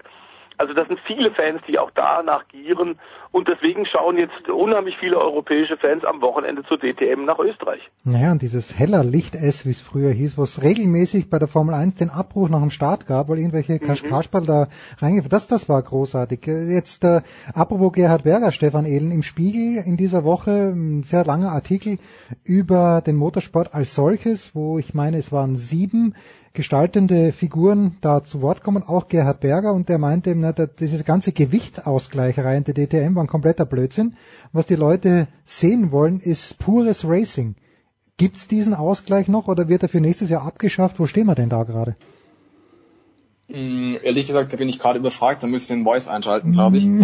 ähm, weil ich mit der DTM dieses Jahr tatsächlich weniger zu tun habe, als ich eigentlich dachte. Ach, du wolltest. Deswegen gebe ich, Ach, du ich wolltest. wollte eigentlich genau, aber es geht aus dem Zeitplan einfach mm. gerade nicht aus. Ähm, deswegen glaube ich, der Voice ist da der kompetentere Ansprechpartner. Ich will da gar nicht irgendwie mutmaßen, sondern übergebe da einfach das Wort. Wie schaut's mit den Gewichten also aus, der Voice? Das, äh, die Gewichtssache gibt's noch, aber klar ist, dass fürs nächste Jahr der nächste Schritt ist. Also für dieses Jahr war klar äh, deutlich weniger Aero äh, vorgeschrieben. Das hat der Gerhard Berger durchgesetzt, wobei bei vielen Gesprächen jetzt in den letzten Wochen auch wieder der, der Eindruck wirklich entsteht, die DTM hat tatsächlich nur eine Chance mit Gerhard Berger. Egal, wie man als Nachfolger des Hans-Werner Aufrecht hätte holen können, keiner hätte das so gut geschafft wie Berger aus verschiedenen Gründen. A, Berger mit seiner internationalen Erfahrung, seiner irren Vernetzung, auch Sophia, wo er lange Zeit ja der Präsident der Single-Seater äh, Gemeinschaft war und mit John Todd kommt er hervorragend aus dem FIA-Präsident, was ganz wichtig ist. Dann seine Reputation. Er hat wirklich einen Namen wie ein Donnerhall aufgrund seiner Karriere als erfolgreicher Formel-1-Fahrer, auch wenn es zur Weltmeisterschaft nie gereicht hat. Dann ist er finanziell unabhängig. Ja. Er weiß, wie auch ein Team zu führen ist. Äh, das hat er bei Toro Rosso ja gezeigt. Unter anderem da einen jungen Deutschen geholt, Sebastian Vettel, der dann im Regen in Monza sein erstes Rennen gewonnen hat. Das heißt, er kennt den Motorsport aus so vielen Aspekten, von so vielen Sichtweisen, dass er wirklich versteht und ganz offenbar auch äh, ressortübergreifend bei den ganzen Herstellern einen sehr, sehr guten Ruf hat. Wenn der sagt, ich will mit den Verantwortlichen von Toyota für den Motorsport sprechen, kriegt er innerhalb von wenigen Tagen einen Termin. Das dürfte bei den meisten anderen Figuren Motorsportmanager deutlich schwieriger werden. Und deswegen bin ich zwar immer noch vorsichtig, mit Stefan Ehlen haben wir es ja bei dir hier auch schon öfter besprochen. Ich bin zwar vorsichtig, aber ich bin optimistisch, dass es tatsächlich auch nach 2019 weitergeht. Ähm, ob da, wie von einigen Medien aktuell ähm, propagiert, dann tatsächlich äh, 2020, 21 sechs Marken am Start sein werden, das halte ich für ein bisschen übertrieben. Ich finde, wir sollten schon froh sein, wenn es die, diese Plattform für den äh, nationalen deutschen Motorsport mit dann allerdings internationaler Reputation, wie eben auch Starts in Österreich, in Holland, in England, in Italien, dass es das weitergeben wird. Denn da hängt eine Menge dran. Das sind nicht nur direkte Arbeitsplätze dann bei den DTM-Teams, sondern noch sehr, sehr viel mehr. Aber es ist gerade, das muss man ganz klar, ein ganz großer ähm, Prozess der Umwälzung, der großen Veränderungen. Ähm, wir hatten ja auch schon darüber diskutiert, dass die Privatteams wieder zurückkommen sollen in die DTM. Auch das sieht danach aus, als wird das kommen. Das wäre ein weiterer absolut richtiger Schritt. Erinnern wir uns an die alte, fantastische DTM und nicht alles, was früher war, war besser. Es war anders. Aber da einer der Gründe war, dass auch BMW-Teams untereinander, Schnitzer gegen Linder und äh, gegen Alpina gegeneinander gekämpft haben. Da hatten die Hersteller kaum noch die Möglichkeit, groß Stallorder zu machen. Es gab nicht diese politischen Spielereien, diese Absprachen in den Kulissen. Es gab da Racing pur, es gab Motorsport pur und da will offenbar Gerd Berger wieder hin. Und äh, Stefan Ehn, ich glaube, also dass das Wichtigste, was der Voice unter vielen wichtigen Dingen sagt, finanziell unabhängig. Der, dem kann's alles wurscht sein. Ich habe mir gedacht, dass Gerhard Berger das macht. Warum? Aber wahrscheinlich, weil er es will. Weil er wirklich etwas ändern will. Und das, das scheint mir der best, die beste Voraussetzung überhaupt zu sein. Ja, ganz genau. Also tatsächlich ist die Situation mit der DTM ja eher festgefahren gewesen, als der Hans-Werner Aufrecht äh, sich verabschiedet hat und Gerhard Berger kam eigentlich so als Feuerwehrmann da auch rein. Und lange war ja unklar, wie es überhaupt weitergehen würde. Und ich glaube, er hat sich nur deswegen dafür entschieden, weil er gesagt hat, hey, ich kann damit was anstellen tatsächlich. Ähm, tatsächlich war es die Möglichkeit, entweder es funktioniert, ja, dann ist er der mhm. große Held, oder er ist der Totengräber, weil es dann einfach doch nicht funktioniert, weil zu viele Altlasten da sind. Aber äh, er ist also einer, der sich mit, äh, mit seinem Selbstvertrauen auch auszeichnet und der sagt, das probiere ich einfach, das mache ich einfach, ich kann das. Und deswegen hat er den Laden da einfach übernommen. Und ich bin da beim äh, Stefan voll d'accord. Wenn es einer kann, dann kann es wahrscheinlich der Gerhard Berger. Aber das geht nur, wenn dann tatsächlich auch die Hersteller mitziehen und wenn die Hersteller vor allem dann endlich mal einsehen, was wir schon seit Wochen, Monaten und Jahren ja mhm. sagen, ähm, dass sie da ein paar Kompetenzen einfach abtreten müssen an eine unabhängige Institution. Weil so wie es momentan läuft, äh, ist es ja tatsächlich so, dass die Hersteller sehr, sehr viel Mitspracherecht haben. Und das ist immer ein Problem grundsätzlich in der Meisterschaft. Ja, wir haben das auch mit den, äh, mit den Platzierungsgewichten oder mit dem Kompensationsgewicht, wie man es ja auch nennen kann. In gewisser Weise ist es eine Balance of Performance. Man versucht da die unterschiedlichen Marken anzugleichen. Und äh, das ist grundsätzlich immer schon ein Zeichen dessen, dass man eigentlich äh, den Sport versucht, künstlich spannend zu machen. Weil Motorsport geht zurück im Prinzip ja auf äh, ein Wort von Henry Ford, der damals gesagt hat, Motor Racing began with a second car, also mit dem zweiten Auto begann der Motorsport. Und mein Verständnis von Motorsport ist einfach, du baust halt eine Kiste, du lässt sie fahren, wenn sie schneller ist als die anderen, wunderbar. Und wenn sie ja. langsamer ist, dann hast du halt ein Problem, dann hast du halt nicht gut genug gearbeitet, dann musst du halt deine Hausaufgaben machen und dass man in der DTM nicht mehr bereit ist, das zu akzeptieren, dass man langsamer sein könnte, dass halt dann ein Audi oder ein BMW einfach mal hinterherfährt und die ganzen Spielchen anfangen, man braucht einen breiteren Heckflügel, braucht weniger Gewicht und lauter diese Scherze. Ähm, das zeigt eigentlich schon, dass da grundlegend was falsch läuft. Und ja, wir kommen immer wieder an den Punkt, man hat zu lange solche Spielchen getrieben und zu lange sich eigentlich vor der Wahrheit versteckt, dass da irgendwas nicht ganz rund läuft. Und jetzt ist der Gerhard Berger einer, der halt sagt, komm, wir packen das an, das sind die Baustellen und äh, dem Gerhard Berger nimmt man halt sowas auch ab. Dem HWA, dem, ähm, dem Hans-Werner Aufrecht, äh, den haben die Hersteller einen relativ kurzen Leine gehabt zum Schluss. Und dem waren gewisserweise auch die Hände gebunden. Aber der Gerhard Berger, der kommt dann mit dem Willen zur Erneuerung und darf das dann auch tun. Und das ist tatsächlich das Zeichen, was eigentlich gut ist für die DTM, dass es endlich jetzt mal vorwärts geht und dass die Baustellen angegangen werden, die schon seit Jahren offen sind. Tja, und wenn er ein Totengräber ist, dann einer, der sich dann zurückzieht und äh, ein reicher Totengräber ist. Abschließend, The Voice. Am Wochenende in Österreich, also die DTM, aber auch in Deutschland steht ein Highlight an. Ich höre. Ja, Finale des ADAC GT Masters. Es ist, wenn man so will, von der öffentlichen Wahrnehmung so ein bisschen die zweite Top-Liga in Deutschland hinter der DTM Aber sportlich wird das nicht so ganz gerecht, denn da geht's richtig zur Sache. Wir haben sieben Rennwochenenden. Ähm, also da konzentriert sich doch bei den ganzen großen klassischen deutschen Rennstrecken und auch im benachbarten Ausland eben. Unter anderem waren die im Juni auch auf dem Red Bull Ring zu Gast. Die waren in Most in der Tschechischen Republik, die waren in Holland zu Gast, aber jetzt Hockenheimring, die Formel 1 Rennstrecke in Baden-Württemberg ähm, das große Finale mit 15 Fahrern von sechs Marken, die noch um den Titel kämpfen.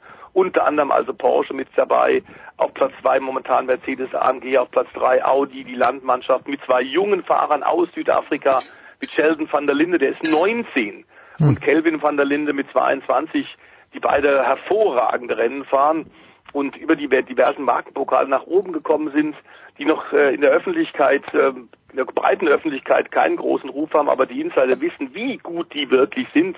Dann haben wir natürlich auch die Corvette-Truppe mit dabei. Also da geht's richtig ans Eingemachte.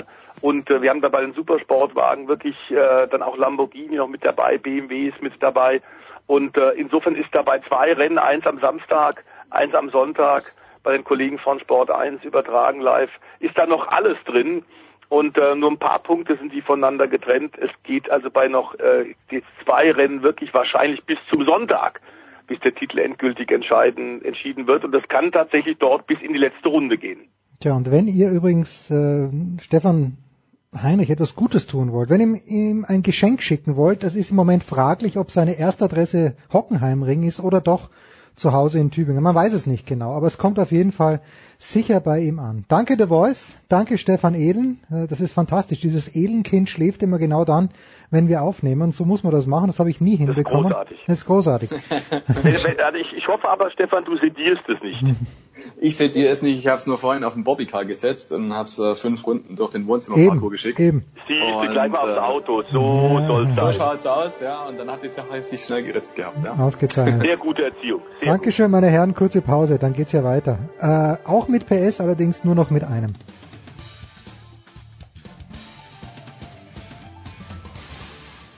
Hi, hier ist Philipp Kohlschreiber und ihr hört Sportradio 360.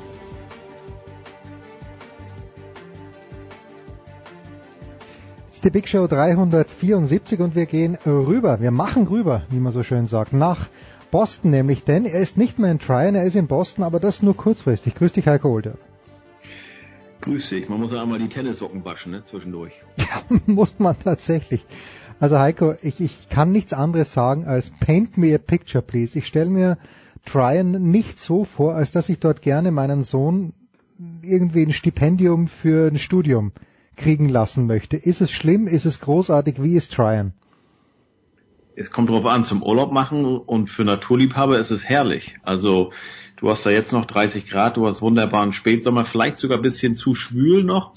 Du hast herrliche Berge. Jeder von jeder der zwölf Hörer nehme ich an äh, kennt das Lied Take Me Home Country Roads Natürlich. von John Denver. Da werden ja die Blue Ridge Mountains besungen. Und die siehst du von der Haupttribüne, wenn du über das kleine Dressurstadion guckst. Herrlich, wenn da hinter den Blue Ridge Mountains die Sonne untergeht. Das ist wunderbar. Aber ich habe das Gefühl, ähm, das ist auch so eine Art ja, Stressausgleich oder äh, so ein Ruhepol oder so ein totaler Gegenpol für das alles, was da halt auf dem Gelände dieser WM halt schieß, äh, schief läuft. Die brauchen das quasi als ähm, als Stressabbau da die ähm, sowohl die Athleten als auch die Veranstalter. Denn Tryon selbst, also erstmal das Gelände, das WM-Gelände ist nicht in Tryon, sondern zehn Kilometer außerhalb. Und das ist wirklich direkt an der Autobahn und da hat mit mal jemand die Idee gehabt, komm, wir bringen mal hier ein paar Bagger her auf 1500 Hektar, roden hier mal den Wald und bauen hier mal was hin. Ähm, man sieht sehr, sehr viel, das ist 2014 eröffnet worden und 2016 haben die die WM bekommen. Die sind aber sozusagen eingesprungen, weil Bromont, eine Gemeinde in Quebec in Kanada, wo 76 schon während der Sommerspiele die Reiterspiele ausgetragen wurden, die haben gemerkt, dass sie das finanziell nicht stemmen können. Mhm. Das muss man, das muss man Tryon zugute halten. Aber ansonsten, wenn man jetzt selber da ist, dann denkt man, die waren doch einigermaßen überrascht, dass denn die WM in diesem Jahr schon stattfindet. Also das Stadion, die Tribüne ist groß und das steht auch alles. Äh, die, die Stallungen sind wunderbar, 1300 feste äh, Pferdestellplätze, also nicht irgendwie in Zelten provisorisch was aufgebaut. Die Böden, sagen alle Reiter, sind wunderbar, die Stallungen sind top, ist auch ähm, Großes Thema war ja auch der Hurricane Florence. Also ähm, da musste man sich keine Sorgen machen, weil dort werden die Pferde oder wurden zum Beispiel die Pferde im vergangenen Jahr schon hingebracht, als Hurricane Irma über Florida wütete. Mhm. Da wurden aus fünf Bundesländern ähm, die Pferde dort zur Sicherheit hingebracht. Aber ansonsten, wenn du halt das gesamte Gelände siehst, du fährst so von oben runter vom Parkplatz und denkst du, du bist in der Baugrube gelandet, weil ähm, da hast du ganz, ganz viel diese rote Erde, die man auch aus Afrika oder Costa Rica oder so kennt, ist da halt. Ähm, und wenn es da mal regnet, ist dann halt der Parkplatz mal ganz schnell schlammig und matschig und und du denkst, also da sind noch Baumaschinen und alles drum und dran, als wir da ankamen oder ich ankam vor einer Woche schon, vergangenen Mittwoch da waren äh, die Klos, da waren die Stellwände noch nicht fertig und die sind auch jetzt immer noch nicht fertig. Das Klo wird auch nicht mehr eröffnet, auf der Haupttribüne wohlgemerkt. Ne? Da haben sie uns dann aber Dixie-Klos hingestellt. Es wird immer noch geschraubt, gebohrt, gebaggert, äh, planiert. Also das ist nach wie vor eine riesige Baustelle. Das ist das eine. Und dann kommt aber hinzu, dass beim Distanzreiten halt die Leute in die verkehrte Richtung geritten sind. Daraufhin musste das Rennen dann verkürzt werden von 160 auf 120 Kilometer. Übrigens, warum es ein Distanzreiten geben muss, habe ich keine Ahnung. Das 120 Kilometer ist ja absurd. Ja, es wurde verkürzt von 160, ja. weil, weil die zuerst verkehrt geritten sind. Das soll wohl eine, eine Vorliebe oder so ein Febel von irgendwelchen arabischen Scheichs sein. Ähm, und äh, dann wurde beim bei, äh, aufgrund von Hurricane Florence der die Auslöser kam dann am Sonntag an. Da waren sie beim bei der Kühe, der äh, Dressurkühe so unflexibel. Also auch wieder so, als wenn man so richtig überrascht ist. Ach Mensch, tatsächlich, jetzt Florence kommt ja auch bei uns tatsächlich an, obwohl wir 400 Kilometer entfernt sind von der Küste. Es war nämlich so, die Dressur sollte am Sonntag geritten werden, dann hieß es, nee, geht aber nicht wegen Wetter, müssen wir Montag machen. So, Montag war aber das Problem, dass alle europäischen Pferde abends abreisen, also abreisen sollten. Und der Termin in diesen Spezialflugzeugen war fest gebucht. Ja. Das haben alle, alle gesagt, Leute, ihr könnt nicht tagsüber reiten und abends die Pferde auf den Rückflug schicken. Das ist hier aus tierärztlicher Sicht ein absolutes No-Go. Da droht Kolikgefahr, alles. Hm. Dann haben die schlauen Leute gesagt, hm, ja, was machen wir denn dann? Dann haben die, die, die Equipchefs gesagt, ja, wir hätten das doch schon am Samstag machen können. Im kleinen Stadion, kleines Dressurstadion. Da sagten die, ja, aber da stehen ja keine Kameras, dann können wir nichts, können wir nichts aufzeichnen. Also wie gesagt, die waren total überrascht und was war da, was war letztlich äh, das Ergebnis? Es wurde abgebrochen bzw. gestrichen, ersatzlos gestrichen. Also es gab nicht nur keine Aufzeichnung, sondern auch keinen Wettkampf. Ähm, das sind alles so Sachen. Hinzu kamen noch einige Pferdepfleger, mussten da in Zelten schlafen, weil die Unterkünfte nicht fertig waren und so. Also wenn man so denkt, ich hatte ja auch auf äh, Twitter geschrieben, man lästert ja gerne über Länder wie Griechenland, Brasilien, Russland, wo dann die Wettkampfstätten nicht rechtzeitig zu Großereignissen fertig werden. Also hier in Tryon hat die WM gerade begonnen und die Gastgeber waren total überrascht und mitunter auch überfordert. Wie gesagt, ich, man glaubt nicht, dass man in Amerika ist äh, im Jahre 2018, wenn man das damit untersieht. Tja, das erinnert mich ein kleines bisschen an den sehr, sehr berühmten Sketch von Otto Walkes, was Montreal 1976 angeht. Dass äh, der Speer zitternd im Güterwaggon stecken bleibt, der Zug setzt sich in Bewegung, das könnte ein neuer Weltrekord sein. Ungefähr so. Ich habe mir Tryon ein bisschen vorgestellt wie Eugene. Also so als Mecker des Reitsports mhm. äh, nicht Überhaupt so. Nicht. Okay. Nein, nein, nein. Das ist also das, das kann mal was werden, aber ähm, UG, also es gibt einen Ort, habe ich jetzt auch gelernt, wusste ich vorher nicht, Wellington heißt der in Florida. Da hat ein gewisser Mark Bellissimo, der jetzt auch in Trine da Millionen investiert hat, ähm, hat äh, ein Gestüt gehabt und hat die ganzen Ländereien drumherum verkauft, unter anderem an Bill Gates, an zwei, drei andere Milliardäre und deren Töchter die reiten dann nämlich alle und die sind wohl auf dem Sprung auch ins US-Nationalteam, haben die WM dieses Mal noch mhm. verpasst, aber sollen wohl ganz talentiert sein. Und von der Kohle hat der, warum auch immer, gesagt, komm, wir versuchen es mal in Tryon. Ah, okay. Tr Tryon ist ein 1700 Einwohner Dorf. Ach. Ähm, ja, ja, 1700 Einwohner. Ähm, und äh, das Ganze, also das ist auf 1500, 1600 Hektar. Und äh, Isabel Wert sagte zu mir, also wenn das mal fertig ist und wenn sich das etabliert hat, und auch, dass da alles, das Ganze drumherum mit, mitgewachsen ist, dann wird das irgendwann mal ein Vorzeigeobjekt. Mhm, mh. Ja, das braucht aber noch fünf Jahre. Und das ist wieder so ein Beispiel, ja, das kam halt alles ein bisschen zu früh. Aber sie sagt auch, dieser Mark Bellissimo, der wird hier nicht hunderte Millionen einfach so mal in irgendeine, in the middle of nowhere hier irgendwo im Nirgendwo von North Carolina hingeschmissen haben und hoffen, dass da was wächst. Also das ist schon, schon gut durchgeplant. Und sind wir mal ehrlich, ich bin kein großer Reitexperte, aber wenn ich an Reiten denke in Amerika, dann denke ich eher so, oder an Pferde, denke ich an Kentucky. Ja. Das ist ganz viel, aber das ist Triple ja eher Crown, so, ja, Triple ja, Crown na, denkt man. na, ja. Das ist ja eher so Rennpferde, aber Ja. ansonsten äh, Florida, Ocala, das ist zwischen Jacksonville und Tampa Bay. So Nordflorida ist ganz bekannt, da sind viele Pferde. Ansonsten gibt's dieses, weil du den Vergleich gezogen hast zu Eugene. Nein, also Eugene ist ja bekannt seit den 60ern oder so. Die haben die große äh, Universität da, die sind bekannt für ihre Athleten. Hm. Die haben mit Nike jetzt, die ja schon seit Jahren da drin stecken, einen großen Sponsor.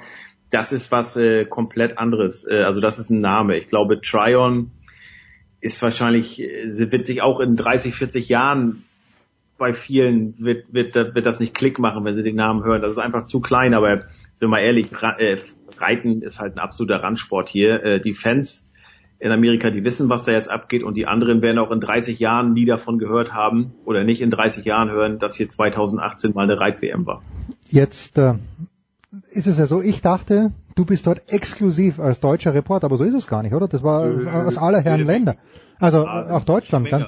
Also aus Deutschland, man lernt auch wieder, man lernt auch wieder dazu, es sind puh, bestimmt, ist immer schwer zu unterscheiden. Einige machen doppelt, also die machen auch, sind auch Fotografen. Hm. Aber es sind bestimmt 10, 12 deutsche Journalisten beider Agenturen, DPA, SID, die FAZ ist vor, vor Ort mit Efi Simoni, die ja seit Jahren über Reiten schreibt. Ähm, SZ dann- ist da, Pochhammer, habe ich gesehen, oder so war da? ja, dann sind noch einige, auch für die Stuttgarter Nachrichten ist ein, jemand da, der ist schon Rentner, aber großer Pferdeliebhaber, der macht das so. dann sind noch diese ganzen Pferdemagazine und so, also ähm, dann auch dein Lieblingssender, MyHorse TV. Ja, da. natürlich, Entschuldigung, bin ich Abonnent, Abonnent der ersten Stunde. Das äh, kann ich mir vorstellen. äh, da gibt's alles natürlich. Und ähm, großes Lob übrigens, ähm, muss ich mal sagen, an die Pressearbeit der Deutschen Reiterlichen Vereinigung. Was die da leisten, ist, finde ich, sensationell. Okay. Also da, ich, ich kam da an und ich kannte ja niemanden Ja. Und bin dahin und habe dann gefragt, ob es ein Newsletter gibt. Da sagte die junge Dame, ja, gibt es, aber macht keinen Sinn. Wir haben eine WhatsApp-Gruppe, es geht viel schneller. Und da ist wirklich, da kriegst du alles. Da kriegst du alle O-Töne, da kriegst du alles, wann was, wann, äh, wann die Veterinärbesichtigung der Pferde ist, äh, Uhrzeit, alles drum und dran. Also wirklich superb, muss man echt mal sagen. Und das sage ich, weil ich halt auch ganz gut vergleichen kann, wie es in anderen Mhm, Verbänden, auch bei anderen Franchises hier im US-Sport äh, läuft. Ähm, das ist, das ist echt klasse. Welche Disziplin, die du davor vielleicht noch gar nicht so kanntest, aber was, was war denn wirklich gut aus deiner Sicht? Also was hat dir denn getaugt? Ähm, also ich bin ja nur da gewesen jetzt vergangene Woche Mittwoch bis Montag bin ich zurück und fliege jetzt am Freitag wieder hin bis Sonntag, weil jetzt Springreiten ist. Und ich Hm. bin auch vergangene Woche nur hin, weil der NDR gesagt hat, du, Springreiten schön und gut, äh, da gibt's leider keine Medaillengarantie mehr für die Deutschen. Also, bist du wegen Frau Wert hingefahren dann. paar eher wegen der Dressur und vor allen Dingen wegen der Vielseitigkeit hin.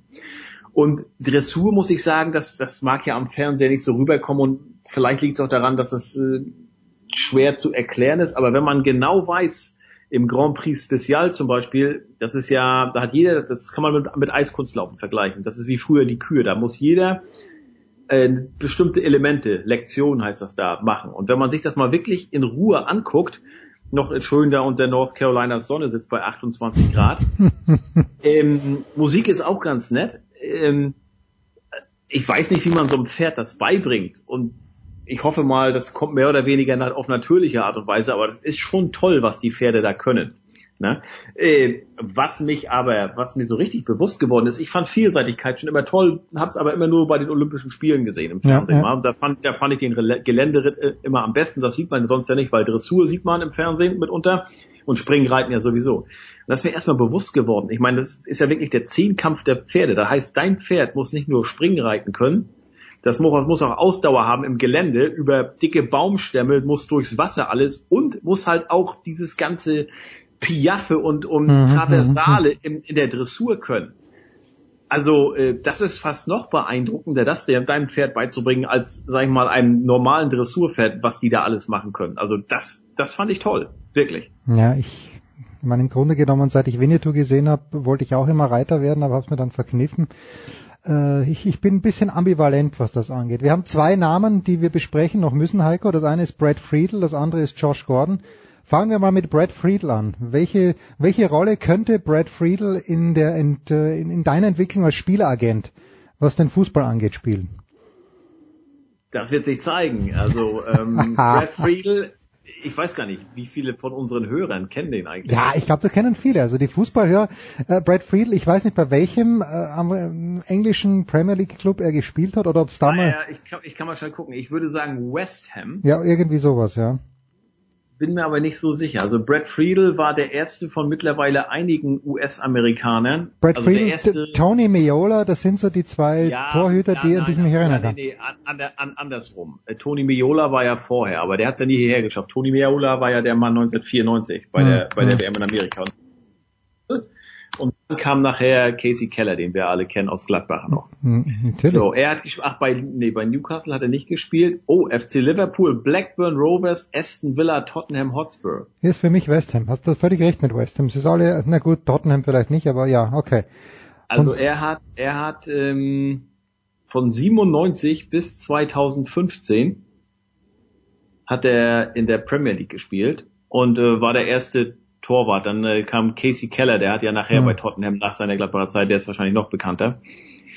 Ähm, ist mittlerweile Trainer hier bei der New England Revolution, bei unserem lokalen äh, MLS-Team. Mhm. Und ich hatte ja schon erwähnt, dass ich auf der Suche bin äh, nach einem Verein hier oder nach einem Soccer-Programm für Ryan, das so ein bisschen anders ist als das Beginnerprogramm hier, die Super Soccer Stars, die er gemacht hat, wo unter anderem einige Kinder halt in Jeanshosen ankamen. Das geht ähm, ja, genau. Und ähm, naja, auf jeden Fall hat Ryan Bekannten hier oder Mitschüler aus der Klasse und dessen Mutter hat auch mal ähm, bisschen, wo für die war für ihr für ihren Sohn auf der Suche nach einem Programm mhm, und mhm. kennt, kennt jemanden oder kennt Brad Friedel direkt und hat ihn angeschrieben. Und da hieß es dann, äh, ja, ähm, also es gibt hier zwei Sachen. Einmal die Boston Bowls. Da waren wir Montagabend ähm, und dann gibt's doch eine New England FC, das ist mehr so ein äh, Development Program. Mhm, da waren wir jetzt am Dienstag und am Mittwoch. Und da muss ich sagen, das hat mir richtig gut gefallen, was hier die sieben- und achtjährigen unter Anleitung alles von Engländern, muss ich dazu sagen. Ja, ja. Schon, schon können, ähm, auch in so einem kleinen Dorf hier, äh, also so viele gute auf ein, aus dem kleinen Dorf können gar nicht kommen, die müssen auch schon gesichtet haben in dem Alter.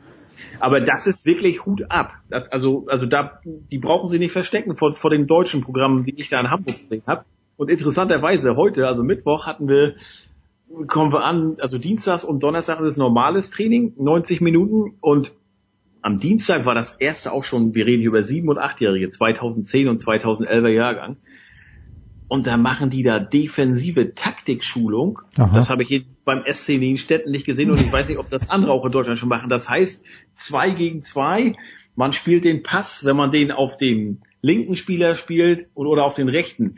Wo muss ich dann hin und wo muss ich mich, wie laufe ich hin? Laufe ich volles Rohr? Ja, dann stoppe ich aber ab. Wie positioniere ich mich vom Körper her, damit der nicht gleich an mir vorbei rennt? Also Ryan hat über den Ohren geschlackert. Das war Wahnsinn gestern. Und heute dann komme ich da an und zum Warmmachen, da haben sie dann erst, also der Trainer, auch noch ein, einigermaßen junger, sagte, okay, jetzt lernen wir den Ronaldo-Trick, den Cristiano Ronaldo-Trick. Und danach gab es den Ronaldinho-Trick. Da habe ich erstmal gesagt, weil Ryan konnte das nicht, ich sage, Entschuldigung, aber sowas machen wir in Deutschland oder machen wir in Deutschland gar nicht. Wir machen nur einfach Tackle. Da gibt's richtig auf die Socken, wenn einer hier mit dem Ronaldo kommt. ne? musste, musste er dann nur lachen.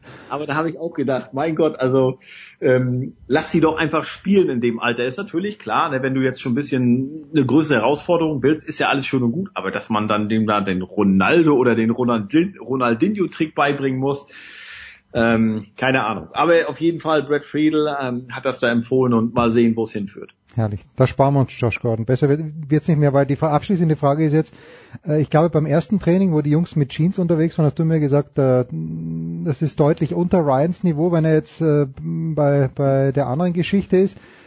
Ist er da auf einem Level? Weil er hat ja das ganze letzte Jahr in Deutschland gekickt. Äh, ja, also er fällt da nicht ab. Also es gibt hm. ein, zwei, die auf jeden Fall Granaten sind, wo ich sage, holla, also sowas hm. habe ich da in den Städten auch vielleicht ein oder zwei gesehen. Ähm, aber er ist so, ähm, er passt sich sehr gut an und ich muss sagen, ich äh, guck mir das gerne mit an. Hm. Will auf keinen Fall dieser Vater sein, der da reinbrüllt, auf keinen Fall, sondern nein, das ist doch ja. Ja, ne, Aber wenn ich da an der Seitenlinie stehe und er ist gerade bei mir oder in der Trinkpause, sage ich ihm so einige Sachen. Ja, okay. Und, äh, da muss ich sagen, lernt er sehr, sehr schnell. Ge gestern zum Beispiel bei so einer Ecke ihm gezeigt, er war dann der letzte Mann und da stand keiner im Tor und da habe ich gesagt, Junge, da musst du, wenn der Gegenspieler da ist, einfach dich vor ihn stellen, nicht hinter ihm, sonst das Tor steht direkt neben dir. Heute war eine Ecke, selbe Situation, guckt er kurz zu mir und rennt sofort vor den Gegenspieler. Äh, Block ab, leitet gleich ein Konter ein, Tor. Ähm, und so, also das sind so diese kleinen Sachen, so diese, diese, wo man wirklich so merkt, bei ab, ab in dem Alter generell, aber äh, das geht halt schon schneller. Ne? Die nehmen das schneller auf, die nehmen das auch an, als wenn da irgendwie hier vier oder fünfjährigen sind. Man sagt ja auch, wenn ich mich recht entsinne, ich meine jetzt zwischen sieben und zehn ist das erste goldene Lernalter und dann nachher, glaube ich, zwölf, dreizehn nochmal hm. das zweite goldene Lernalter. Und aber wie gesagt, ich will hier nicht überdrehen oder so. Es ist schön, ich bin sehr, sehr froh, dass ich so ein Programm, so ein richtig gutes Programm, muss ich sagen, ähm, hier gefunden habe. Schön. Und äh, Ryan wird natürlich auch immer den Eishockeysport haben. Vergessen wir es nicht. Der große Heiko Olde, wir machen eine kurze Pause, dann geht's hier weiter in der Big Show 374.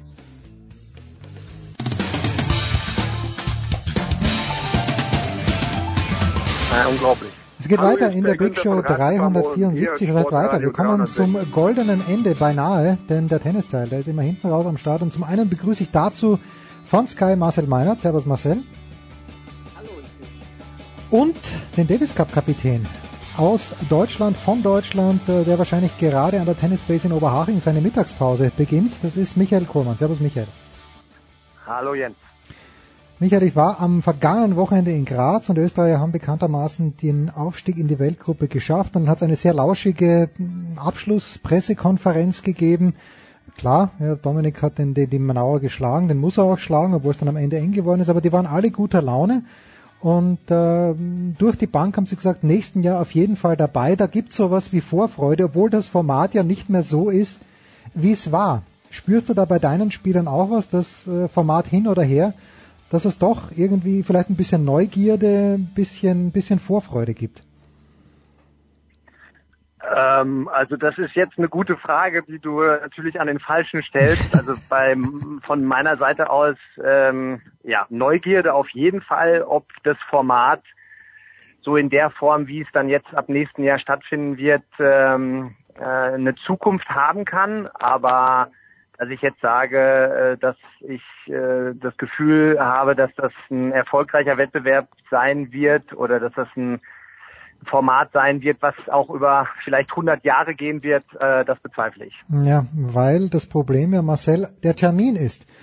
Jetzt gibt's den Labour Cup nächstes Jahr in Genf, ähm, der auf dem Rücken von Roger Federer ausgetragen wird, aber die ITF hätte gerne diese Woche, wo der Labour Cup stattfindet. Antizipierst du da eine Einigung für viel Geld oder äh, gehen wir da komplett auf einen Crash zu?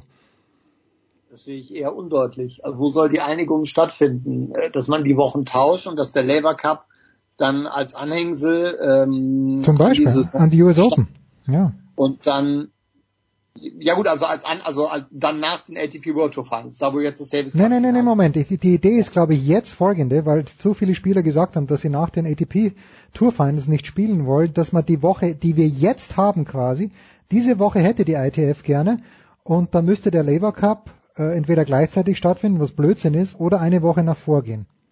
Das ja, ist gut.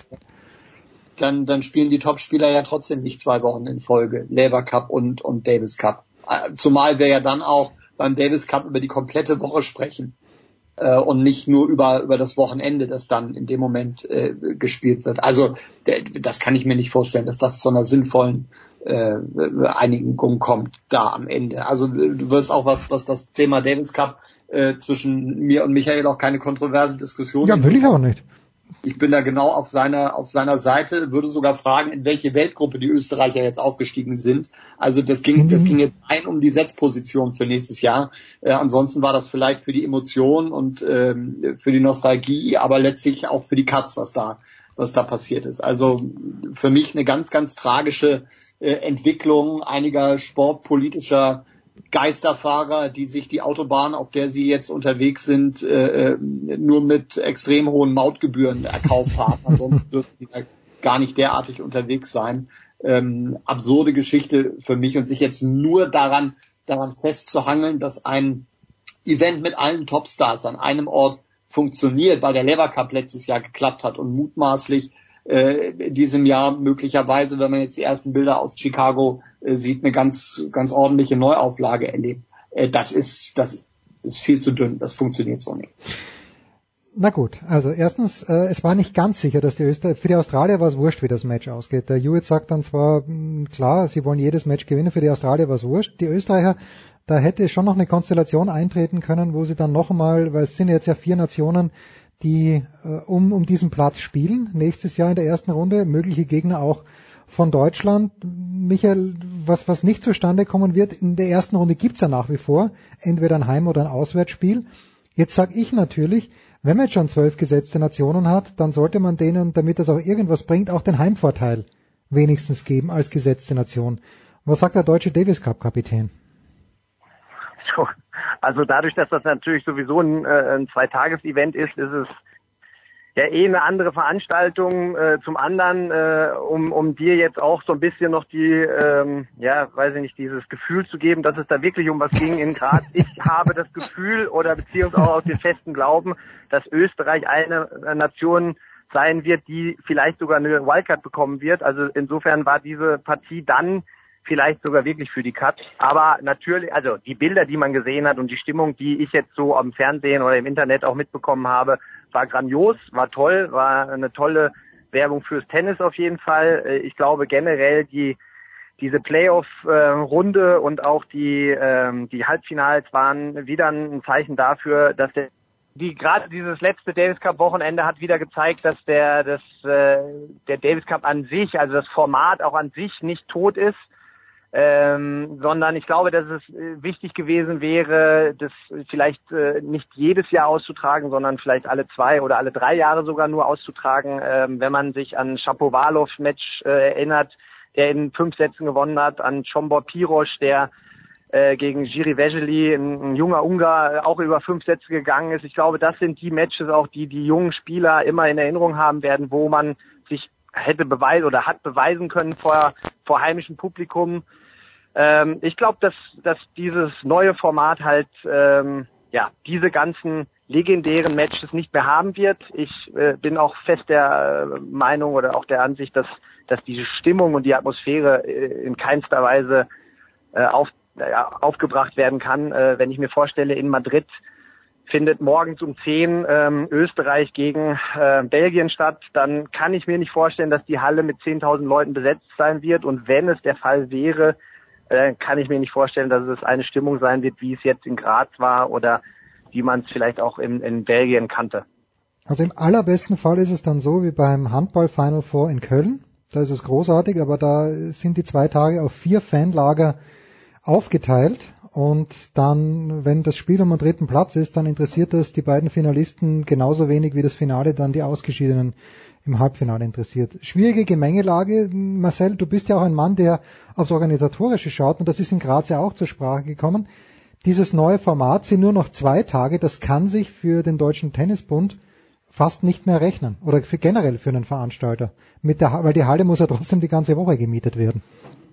Richtig, genau. Die Trainingszeiten vorher bleiben äh, die gleichen. Du hast ja möglicherweise den, den, den Abbau jetzt auch nicht einen Tag vorher, sondern der ist ja dann auch weiterhin am Montag, hast halt dann möglicherweise einen Trainingstag mehr, da gehst einen Tag später rein, aber das macht den Kohl dann am Ende ähm, nicht fett. Ähm, weiß ich, ob man das dann am Ende über, über höhere Eintrittsgelder wirst es auch nicht lösen können, weil die Veranstaltungen waren jetzt schon nur in, in den seltensten Fällen ausverkauft. Beim Fed Cup in, in Stuttgart, meine ich, da war es jetzt letztes Mal eng, aber ähm, ist ja auch nicht so, dass da die Karten irgendwie extrem günstig gewesen wären. Also da bist du schon ziemlich an der Decke, was das angeht. Ähm, es ist auch nicht so, dass du nur weil die Veranstaltung jetzt über zwei Tage dauert, irgendwie jetzt weniger Manpower hast. Da sind auch die gleichen Leute vom, vom Verband dann, dann weiter da. Der, der Platz, den musst du reinlegen. Also ähm, da kannst du nicht sonderlich viel sparen, was das, was das angeht. Und eigentlich müsstest du die Eintrittspreise eher noch äh, senken, weil du halt jetzt nicht mehr Best of Five, sondern nur noch Best of Three spielst.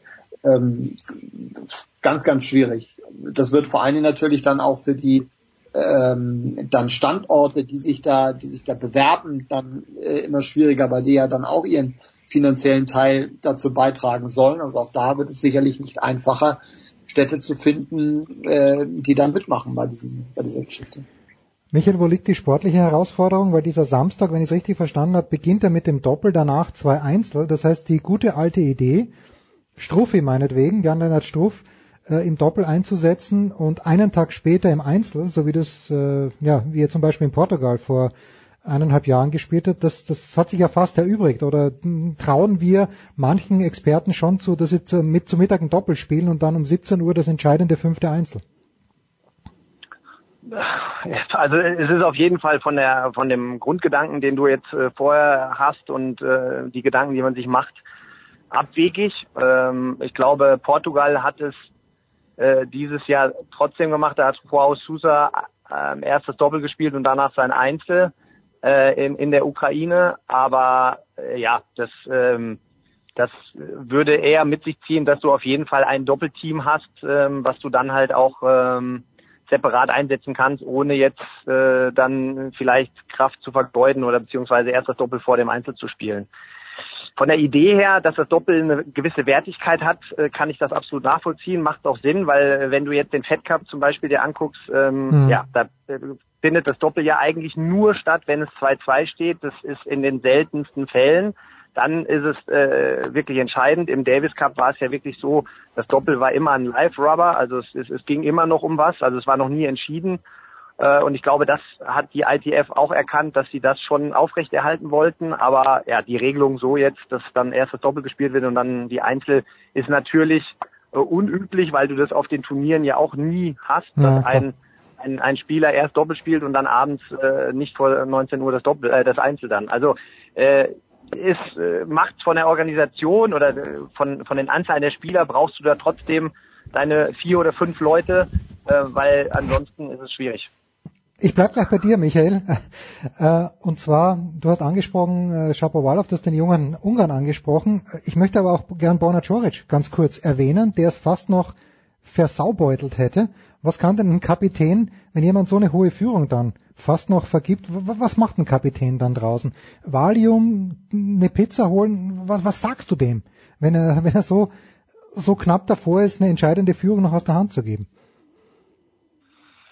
Ja, ist halt jetzt schwierig. Ich, ich glaube, jetzt aus der Ferne gesprochen, äh, hatte man das Gefühl, dass Borna Coric der bessere Spieler war. Mhm. Ähm, dass er natürlich sich dann in eine Situation gebracht hat, äh, so wie du sagst, dass er das, äh, dass er dann zwei Einsätze hinten ist, äh, ist mit Sicherheit äh, nicht von Vorteil gewesen. Aber ich glaube, äh, da äh, ja, dem Spieler immer wieder das Gefühl geben, dass er wirklich, dass er bessere ist, dass er weiter dranbleiben muss. Ne? Da, ich glaube, mit dem Publikum da im Rücken, das, die Stimmung war schon sensationell. Äh, ja. Fällt einem Spieler dann natürlich auch viel leichter, als wenn er irgendwo vielleicht äh, irgendwo alleine unterwegs ist ähm, und dann äh, ja verzweifelt an den Chancen, die er schon vergeben hat. Ähm, da glaube ich, die gesamte Konstellation, wie sie jetzt beim Davis Cup dann ist, ist dann eher noch so, dass du als Spieler dann immer wieder äh, wieder versuchst, nochmal dir die Führung zu erspielen und nochmal die Chancen zu nutzen. Und ähm, gerade mit dem Ausblick aufs Finale äh, war das jetzt, glaube ich, von Borna Coric dann auch äh, ja verständlich, dass er da äh, dran geblieben ist und äh, bis zum Ende das nach Hause gespielt hat. Und die schönste Geschichte fand ich, wenn es um die Weltgruppe geht, äh, irgendwo Marcel, fand ich Julien Beneteau, der tränenreich verabschiedet wurde bei den US Open, da bin ich sogar am Platz gesessen, von Jan-Lennart Struff und der aber im Doppel mit Mahü den dritten Punkt geholt hat. Das, das finde ich einfach stark. Das ist, ich meine, das gibt es in anderen Sportarten auch, aber wer sich halt mit Tennis hauptsächlich beschäftigt, das, äh, ich hatte eine Träne im Knopfloch, wie man so schön sagt. Marcel, du vielleicht auch. Ja, definitiv. Und das auch wenn ich jetzt nochmal draufhauen muss, das sind äh, auch Emotionen, die wir, die wir so in dieser Form dann nicht mehr bekommen werden. Äh, dieser, dieser Wettbewerb, der Legenden macht, der Legenden-Matches äh, produziert. Ich glaube, die meisten werden von Chombo Pirosch vor diesem Wochenende noch nichts gehört haben und in Ungarn sind jetzt die Zeitungen voll von ihm. ähm, das wird, das wird alles der Vergangenheit angehören und das ist einfach äh, eine Tragödie. Es geht jetzt gar nicht darum, diese neue Idee, die da, die da herrscht, von vornherein ähm, direkt zu beerdigen. Aber die, die ganzen, die ganzen Umstände, wenn, wenn man diese Konkurrenz dann aussieht, was wir angesprochen haben, mit Labour Cup, mit dem neuen World Cup, den es dann gibt, die könnten einfach ungünstiger nicht sein im Moment. Und das, das, das ärgert äh, mich extrem, dass man, ähm, na, ich will jetzt nicht sagen ohne Not, weil es natürlich schon Veränderungsbedarf äh, gegeben hat, aber dass man da einen derartigen äh, Schnitt macht und dann genau solche Szenen ähm, ja dann dann dann quasi äh, streicht, die wird es in Zukunft nicht mehr geben, weil wenn wenn so eine Szene äh, mit Julian Beneteau, wie ihr gerade angesprochen habt, dann morgens um halb elf in, in Madrid passiert, äh, dann setzt das natürlich nicht diese Emotionen frei, ist ja ganz klar. So, am Wochenende ein Event, das uns letztes Jahr begeistert hat, Michael in Prag. Also ich hab, war zuerst ein bisschen skeptisch, habe mir es dann angeschaut und ähm, war dann am Ende wie vor den Fernseher ja, angepickt. Jetzt äh, sprechen wir natürlich über den Labour Cup diese Woche in Chicago und deine Nummer eins, Alexander Zverev, ist dort am Start. Hast du mit, mit Sascha irgendwann mal darüber geredet, über die Emotionen, die da waren? Äh, ist das für ihn aus deiner Sicht anstrengend, weil der Herbst ist ja dann jetzt auch jetzt nicht so wahnsinnig toll verlaufen danach? Äh, das weiß ich gar nicht, ob das jetzt der Grund war. Ich glaube, dass beim Sascha äh, letztes Jahr generell die die komplette Saison sehr anstrengend war. Ich meine, ich erinnere da auch nur an die die Serie mit Washington mhm. und äh, Montreal, die er hintereinander gewonnen hat. Und also ich glaube jetzt nicht, dass der Lever Cup der Aus, ausschlaggebend dafür war, dass er dann im Herbst äh, ein bisschen, äh, ja, dass man so das Gefühl hatte, dass ihm die Luft ausgeht. Äh, du, ich habe die erste äh, die erste Station in Prag auch miterlebt. Ich klar, äh, es gibt ein paar Sachen, die halt wirklich außergewöhnlich äh, sind, die du äh, in einem normalen Turnier außer jetzt bei Master Series oder bei Grand Slam Turnieren nicht so hast, dass die Besten untereinander sind und gegeneinander spielen und dann auch äh, mal ein Doppel wie äh, Federer Nadal äh, zustande kommt. Ich glaube, das ist dieses dieses Spezielle, was der Lever Cup hat, ähm, das dann komprimiert an drei Tagen äh, so in einer Halle mitzuerleben. Ähm, und ja, also äh, das war mit Sicherheit eine, eine tolle Veranstaltung. Ich glaube auch, solange Roger Federer aktiv spielt, wird das immer eine tolle Veranstaltung bleiben. Ich bin so ein bisschen skeptisch, ob das darüber hinaus dann gehen wird. Ich meine, seine äh, seine Meinung über Rod Laver äh, spricht ja auch Bände. Er verehrt diesen Mann. Er will ihm, äh, oder das hat Toni Gotzik ja jetzt auch in einem Interview gesagt, er wollte irgendwas äh, für Rod Laver machen, um ihm hm. seinen, äh, ja, um ihm seinen Respekt zu zollen und auch ihm immer wieder in Erinnerung zu rufen, der Leute, was er alles geschaffen hat. Ja, ob das dann darüber hinausgeht, also sprich, wenn Roger irgendwann mal aufhört, weiß ich jetzt aktuell nicht, aber die Veranstaltung in Prag und ich bin mir auch sicher, die Veranstaltung in Chicago wird, äh, wird toll sein fürs Tennis, für den Tennissport und ähm, ob das jetzt eine, ja, eine, eine traditionsreiche Veranstaltung sein wird, das weiß ich jetzt noch nicht. Bin ich jetzt selber etwas skeptisch. Also meine bescheidene Meinung ist, dass sie ein bisschen zu spät damit angefahren haben, weil ich glaube nicht, dass Federer länger als bis Tokio 2020 spielt und dann ja, wird er nicht mehr dabei sein. Marcel, Ihr übertragt wieder, wenn ich das richtig auf dem Zettel habe, äh, zwei Leute, die fehlen, sind auf der einen Seite natürlich Rafael Nadal, der aber in Asien auch nicht spielen wird danach, wie wir seit ein paar Tagen wissen, und Juan Martin del Potro ist auch nicht dabei. Äh, worauf freust du dich denn bei Labour Cup 2018? Auf welches Doppel? Auf den Jungvater John Isner? Ich gebe dir ein paar Hinweise.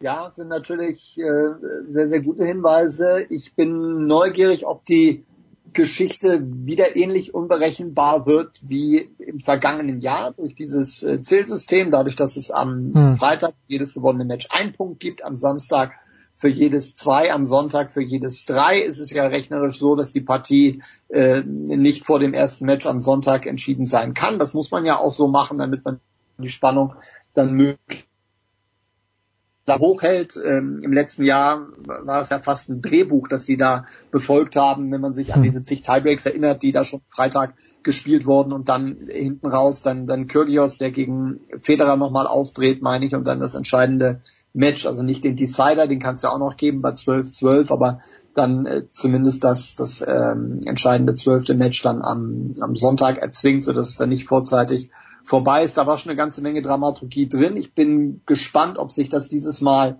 auch wieder so trägt, äh, weil ja die, die Situation rein sportlich eigentlich ähnlich ist wie im vergangenen Jahr. Rein von der Weltrangliste wäre das, das Team Europe eigentlich klar zu favorisieren. Jetzt kommt natürlich der Heimvorteil dazu für John Isner, für Jack Sock und Konsorten, ein John McEnroe, der unheimlich trommelt, der sagt, wir müssen gerade diesen Heimvorteil ausnutzen. Ähm, gerade ein Francis TFO beispielsweise, der wird sicherlich brennen. Die drei US-Boys werden da im Fokus stehen. Jack Sock, der mutmaßlich alle Doppel bestreiten wird, nehme ich mal an, fürs Team World. Alles andere würde mich jetzt schon wundern. Er zusammen mit Isner, das wird sicherlich spektakulär. Vielleicht so ein Doppel Federer mit Zverev oder Federer mit Djokovic. Irgend sowas wäre wär natürlich ähm, richtig schick. Und ähm, ja, dann, dann ist er von der Konstellation her äh, alles offen. Am Freitag wird es komplett zusammengewürfelt. Ab Samstag kann dann ein Teamkapitän zumindest auf die Aufstellung ähm, reagieren. Schade, dass äh, Del Potro nicht dabei ist, das muss ich wirklich sagen. Und äh, wenn wir dann jetzt auch noch rein gedanklich so Federer in zwei Jahren aus diesem Feld äh, mal abziehen würden, dann ist natürlich in der Tat die Frage, ob die Veranstaltung dann noch so einen Hype erzeugen könnte. Aber wer weiß, bis dahin ist noch viel, viel Zeit. Man kann natürlich auch irgendwann mal Richtung Asien gehen, mit Chung vielleicht dann als als Führungsfigur. Also da ist, ist äh, ja noch einiges drin. Die, die Gesamtkonstellation ähm, finde ich schon wirklich spannend und interessant und freue mich aufs Wochenende. Wenn der Labour Cup einen Marketingmann braucht, Marcel Meinert hat zwar viel zu tun bei Sky, aber er hätte Zeit. Michael, zum Abschluss, die nächsten Tage, äh, Wochen, gehst du nochmal mit Maxi auf Tour oder sehen wir uns in Ismaning bei den Wolfkran Open? Das weiß ich nicht, ob wir uns in Ismaning sehen werden. Ähm, ich werde äh, nächste Woche Mittwoch äh, die Asien-Tour starten erstmal. Okay. Ähm, also ja, ja, wir werden, Maxi und ich werden uns Richtung Tokio aufmachen und dann Shanghai noch dranhängen. Ähm, ja, die zwei äh, Turniere da spielen und ähm, dann zum Ende des Jahres hin sind jetzt laut laut Kalender ist oder hat er auch gemeldet ist Stockholm, Basel und Paris noch. Ähm, ob er da alle drei dann spielen wird, das hängt so ein bisschen davon ab, auch wie es jetzt in in Asien läuft. Ähm, ja, seit den äh, seit Paris äh, hat er jetzt ja eine Phase oder auch ein Level erreicht, sage ich jetzt mal von der Rangliste her, dass er halt wirklich nur noch äh, auf Top-Gegner auch trifft. Äh, mhm. Das ist dann ähm, dieser dieser Übergang, äh, sage ich jetzt mal von der Ranglistenplatzierung, ist dann natürlich schon so groß, wenn du es gewohnt bist, viele Matches immer zu gewinnen und auch diesen Matchrhythmus zu haben, ähm, der fällt so ein bisschen weg. Das ist eine, eine Anpassungsphase, da steckt er gerade auch mittendrin, ähm, ist im Training wirklich sehr fleißig, äh, versucht sich da auch weiterzuentwickeln, auch sein Spiel weiterzuentwickeln und äh, wir bleibt spannend, ähm, ob er jetzt da äh, in Asien oder auch zum Ende des Jahres hin nochmal diesen Schritt äh, macht, da auch gegen diese Top-Leute nicht nur mitzuhalten, sondern die dann auch mal zu schlagen. Ähm, ja, ist spannend. Äh, insofern gehe ich mal davon aus, dass wir uns nicht sehen, aber falls es dann doch so wäre, würde ich mich auch freuen, weil ich freue mich immer, dich zu sehen und äh, Ismaning ist ja direkt vor der Haustür, insofern wäre das eine Win-Win-Situation. Naja, die Win-Win-Situation wäre gewesen, wenn Maxi in Wien genannt hätte und nicht in Basel. Aber okay, gut, in Wien. Ja, hat er auch. Hat er, das muss ich, da muss ich sofort sagen, hat er auch. Das Problem ist nur, dass Wien so gut besetzt ist. Aha. Also ich weiß nicht, ob die mit Geld um sich werfen oder ob da irgendwie, ob es da irgendwas anderes umsonst gibt, aber äh, die Meldeliste in Wien ist halt extrem stark. Und äh, Basel fällt dagegen ein wenig, also vom Cut-off hinten ein bisschen ab, vorne jetzt nicht, aber hinten ein bisschen. Deswegen ähm, ist die Chance für ihn größer. Er ist zwei draußen in, in Basel, in, in ja, Wien ist er, glaube ich, sechs draußen. Ist die Chance größer, in Basel reinzurutschen. Ja, davon kann man ausgehen. Danke, Michael Kohlmann. Äh, Marcel, du wirst den Labour Cup kommentieren? Oder ja, bist du mit Fuß? Du, du, okay.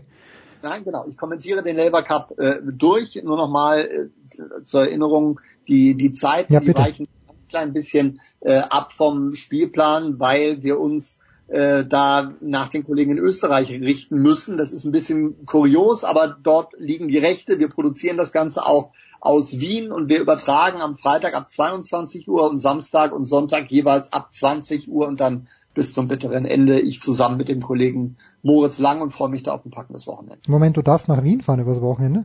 Ja, so ist es. Na bitte, da soll nichts Schlimmeres passieren. Marcel Meinert und der Davis Kapitän Michael Kohlmann. Danke die Herren, kurze Pause, dann geht's hier dem Ende zu.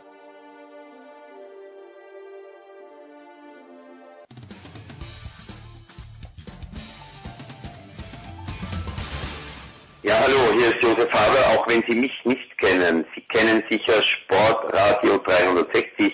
Bleiben Sie dran, wechseln Sie jetzt nicht den Kanal, schrauben Sie nicht am Radio rum oder am Computer, wo auch immer das gesendet wird. Sie hören genau das Richtige, verstellen Sie nur mehr die Lautstärke.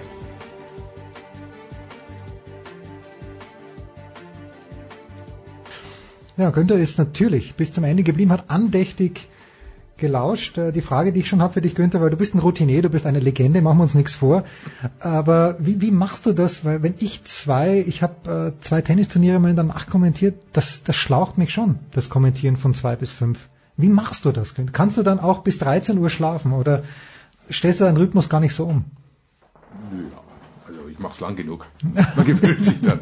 Nee, inzwischen, früher, früher habe ich wirklich äh, durchgezogen und dann halt ein paar Stunden geschlafen nur und, und los ging's wieder. Inzwischen lege ich mich also vorher nochmal hin, so um, um 22 Uhr. Ach so, heute, also echt wenn so ich ein, ein, zwei. Stündchen äh, Powernap quasi hinkriege und das funktioniert eigentlich ganz gut. Aber ich gebe dir recht, wenn es mal in einer Woche drei Nächte sind oder jetzt dann, wenn Baseball wieder kommt, wenn es vier, fünf Nächte hintereinander sind, da kommst du völlig aus dem Rhythmus. Aber dann ist November und dann ist eh dunkel draußen. Dann kann man nicht mehr Golf spielen, dann ist egal. das ist es nämlich. Also heute, ich schätze natürlich sehr, dass der Günther hier ist, weil das Wetter ist nochmal traumhaft an diesem Donnerstag. Zwei Dinge konnten wir im NFL-Teil nicht besprechen und auch nicht mit äh, Heiko Ulderb. Das erste, und beides betrifft New England. Das erste ist Josh Gordon, der später aber doch, äh, also später als bei unserer Aufnahme für den NFL-Teil zu den Patriots gekommen ist. In deiner Einschätzung kann ihn Belichick zurechtbiegen zu dem, was er braucht? Ja, wenn jemand kann, dann sicher okay. äh, Belichick wo- und das New England-System. Wie lang gibt er sich Zeit, denkst du? Bi- Bis der sich mal einen Ausraster bis leistet? Zum, bis zum ersten Ausraster. Okay, und dann, dann Der gar nicht öffentlich wird. Äh, intern gibt's ja da auch sehr, sehr viele Regeln in New England, die eingehalten werden müssen. Und äh, wenn er da sich nicht dran hält, glaube ich, ist Belichick auch einer, der sehr schnell die Geduld verliert und sagt, passt nicht rein. Er will ja nicht das gesamte System gefährden und nicht vergiften. Also so gut kannst du gar nicht sein, dass du dann nicht auf der Straße stehst. Und dann, glaube ich, wird sich keiner mehr finden. Okay, na gut, wenn das letzte ist, ist schon überraschend, aber äh, die Not ist Er groß. ist einfach so gut und er ist ja erst 27. Das ist, Ah, okay. das ist die Geschichte. Wenn du einmal in der, in der Liga äh, führender Receiver warst in einer Saison und bist erst 27, dann sind doch äh, mehrere Leute bereit, dir noch die dritte, vierte oder fünfte Chance einzuräumen. Gut, und die Probleme sind ja nicht verletzungsbedingt, sondern sind, sind schlimm genug, aber äh, rennen kann er ja, rennen und fangen. Ja, jeder hofft natürlich, dass er irgendwie den Psychologen an der Hand hat oder, oder den väterlichen Freund, der, der ihn dann doch auf die richtige Spur führt. Das zweite, zweite Geschichte auch, äh, die Patriots betreffend, vor ein paar Tagen ist ein Buch rausgekommen, oder zumindest gab es schon Auszüge und äh, da, wenn ich es richtig verstanden habe, dann ist es einen, ein Bill Belichick nahestehender Autor, der dann irgendwie sagt, naja, so toll ist Tom Brady auch gar nicht. Ich, gebe ich das A richtig wieder und B, ich könnte mir vorstellen, dass es Tom Brady wurscht ist in diesem Stadium seiner Karriere.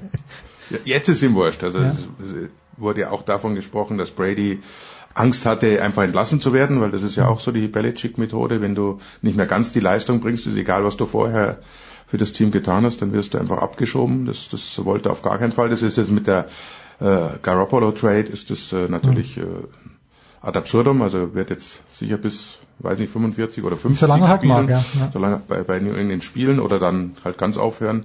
Das war die eine Geschichte und die andere eben, dass angeblich im Trainerstab äh, Tom Brady gar nicht als so gut angesehen Mhm. wird, sondern das System macht ihn, was zum Teil sicher stimmt. Also Brady wäre bei einer anderen Mannschaft ganz sicher nicht so gut geworden oder mit einem anderen Trainer.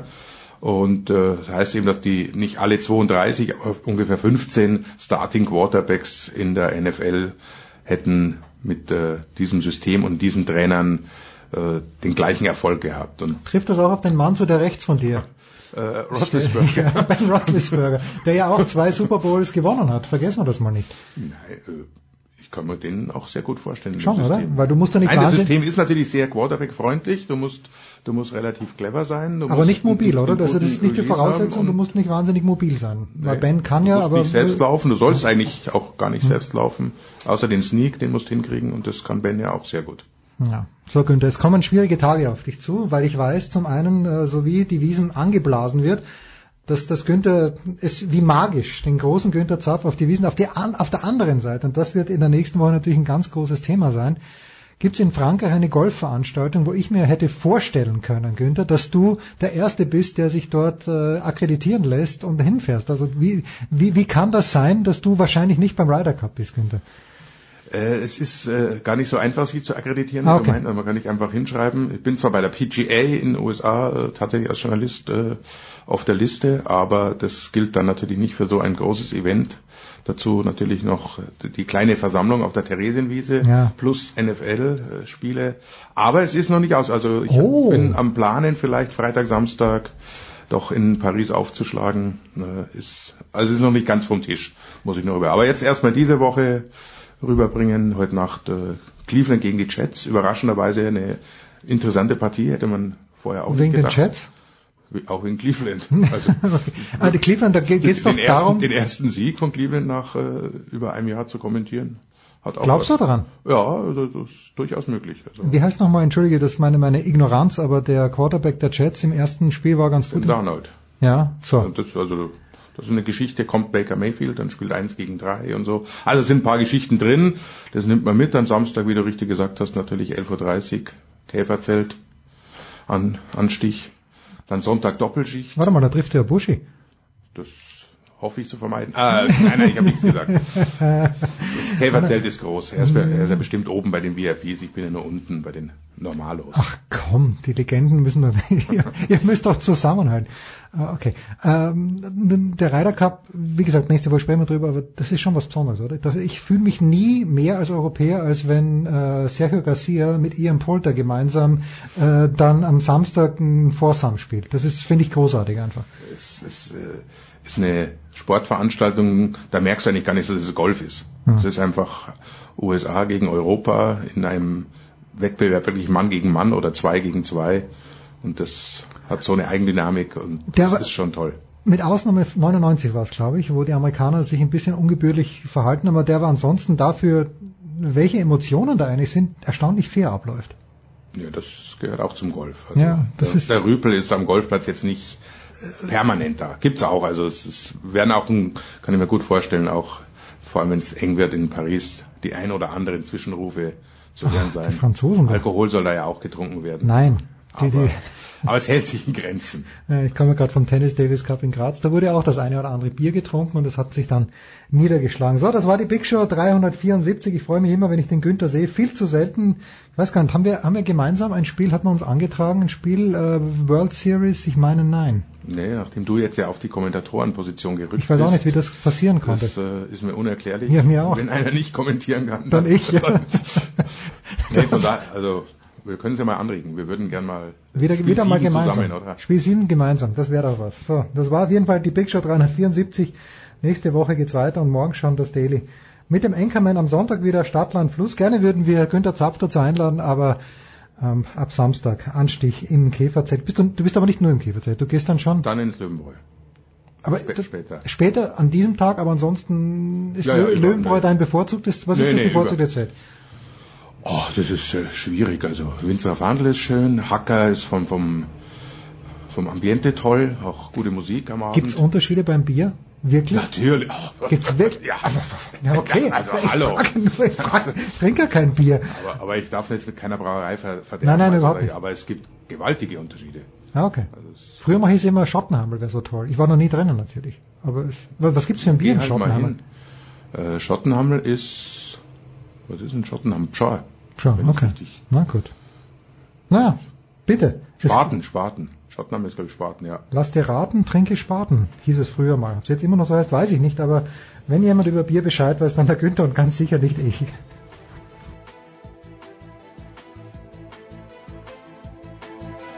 Das war die Big Show auf sportradio360.de. Folgen Sie uns auf Twitter, klicken Sie den Gefällt mir-Button auf unserer Facebook-Seite und abonnieren Sie uns via RSS-Feed oder auf iTunes. Die nächste Ausgabe der Big Show gibt es am kommenden Donnerstag. Bis dahin sollten Sie die Zeit nutzen und die weiteren Angebote auf sportradio360.de wahrnehmen. Play Ball! Da ist gar nichts toll.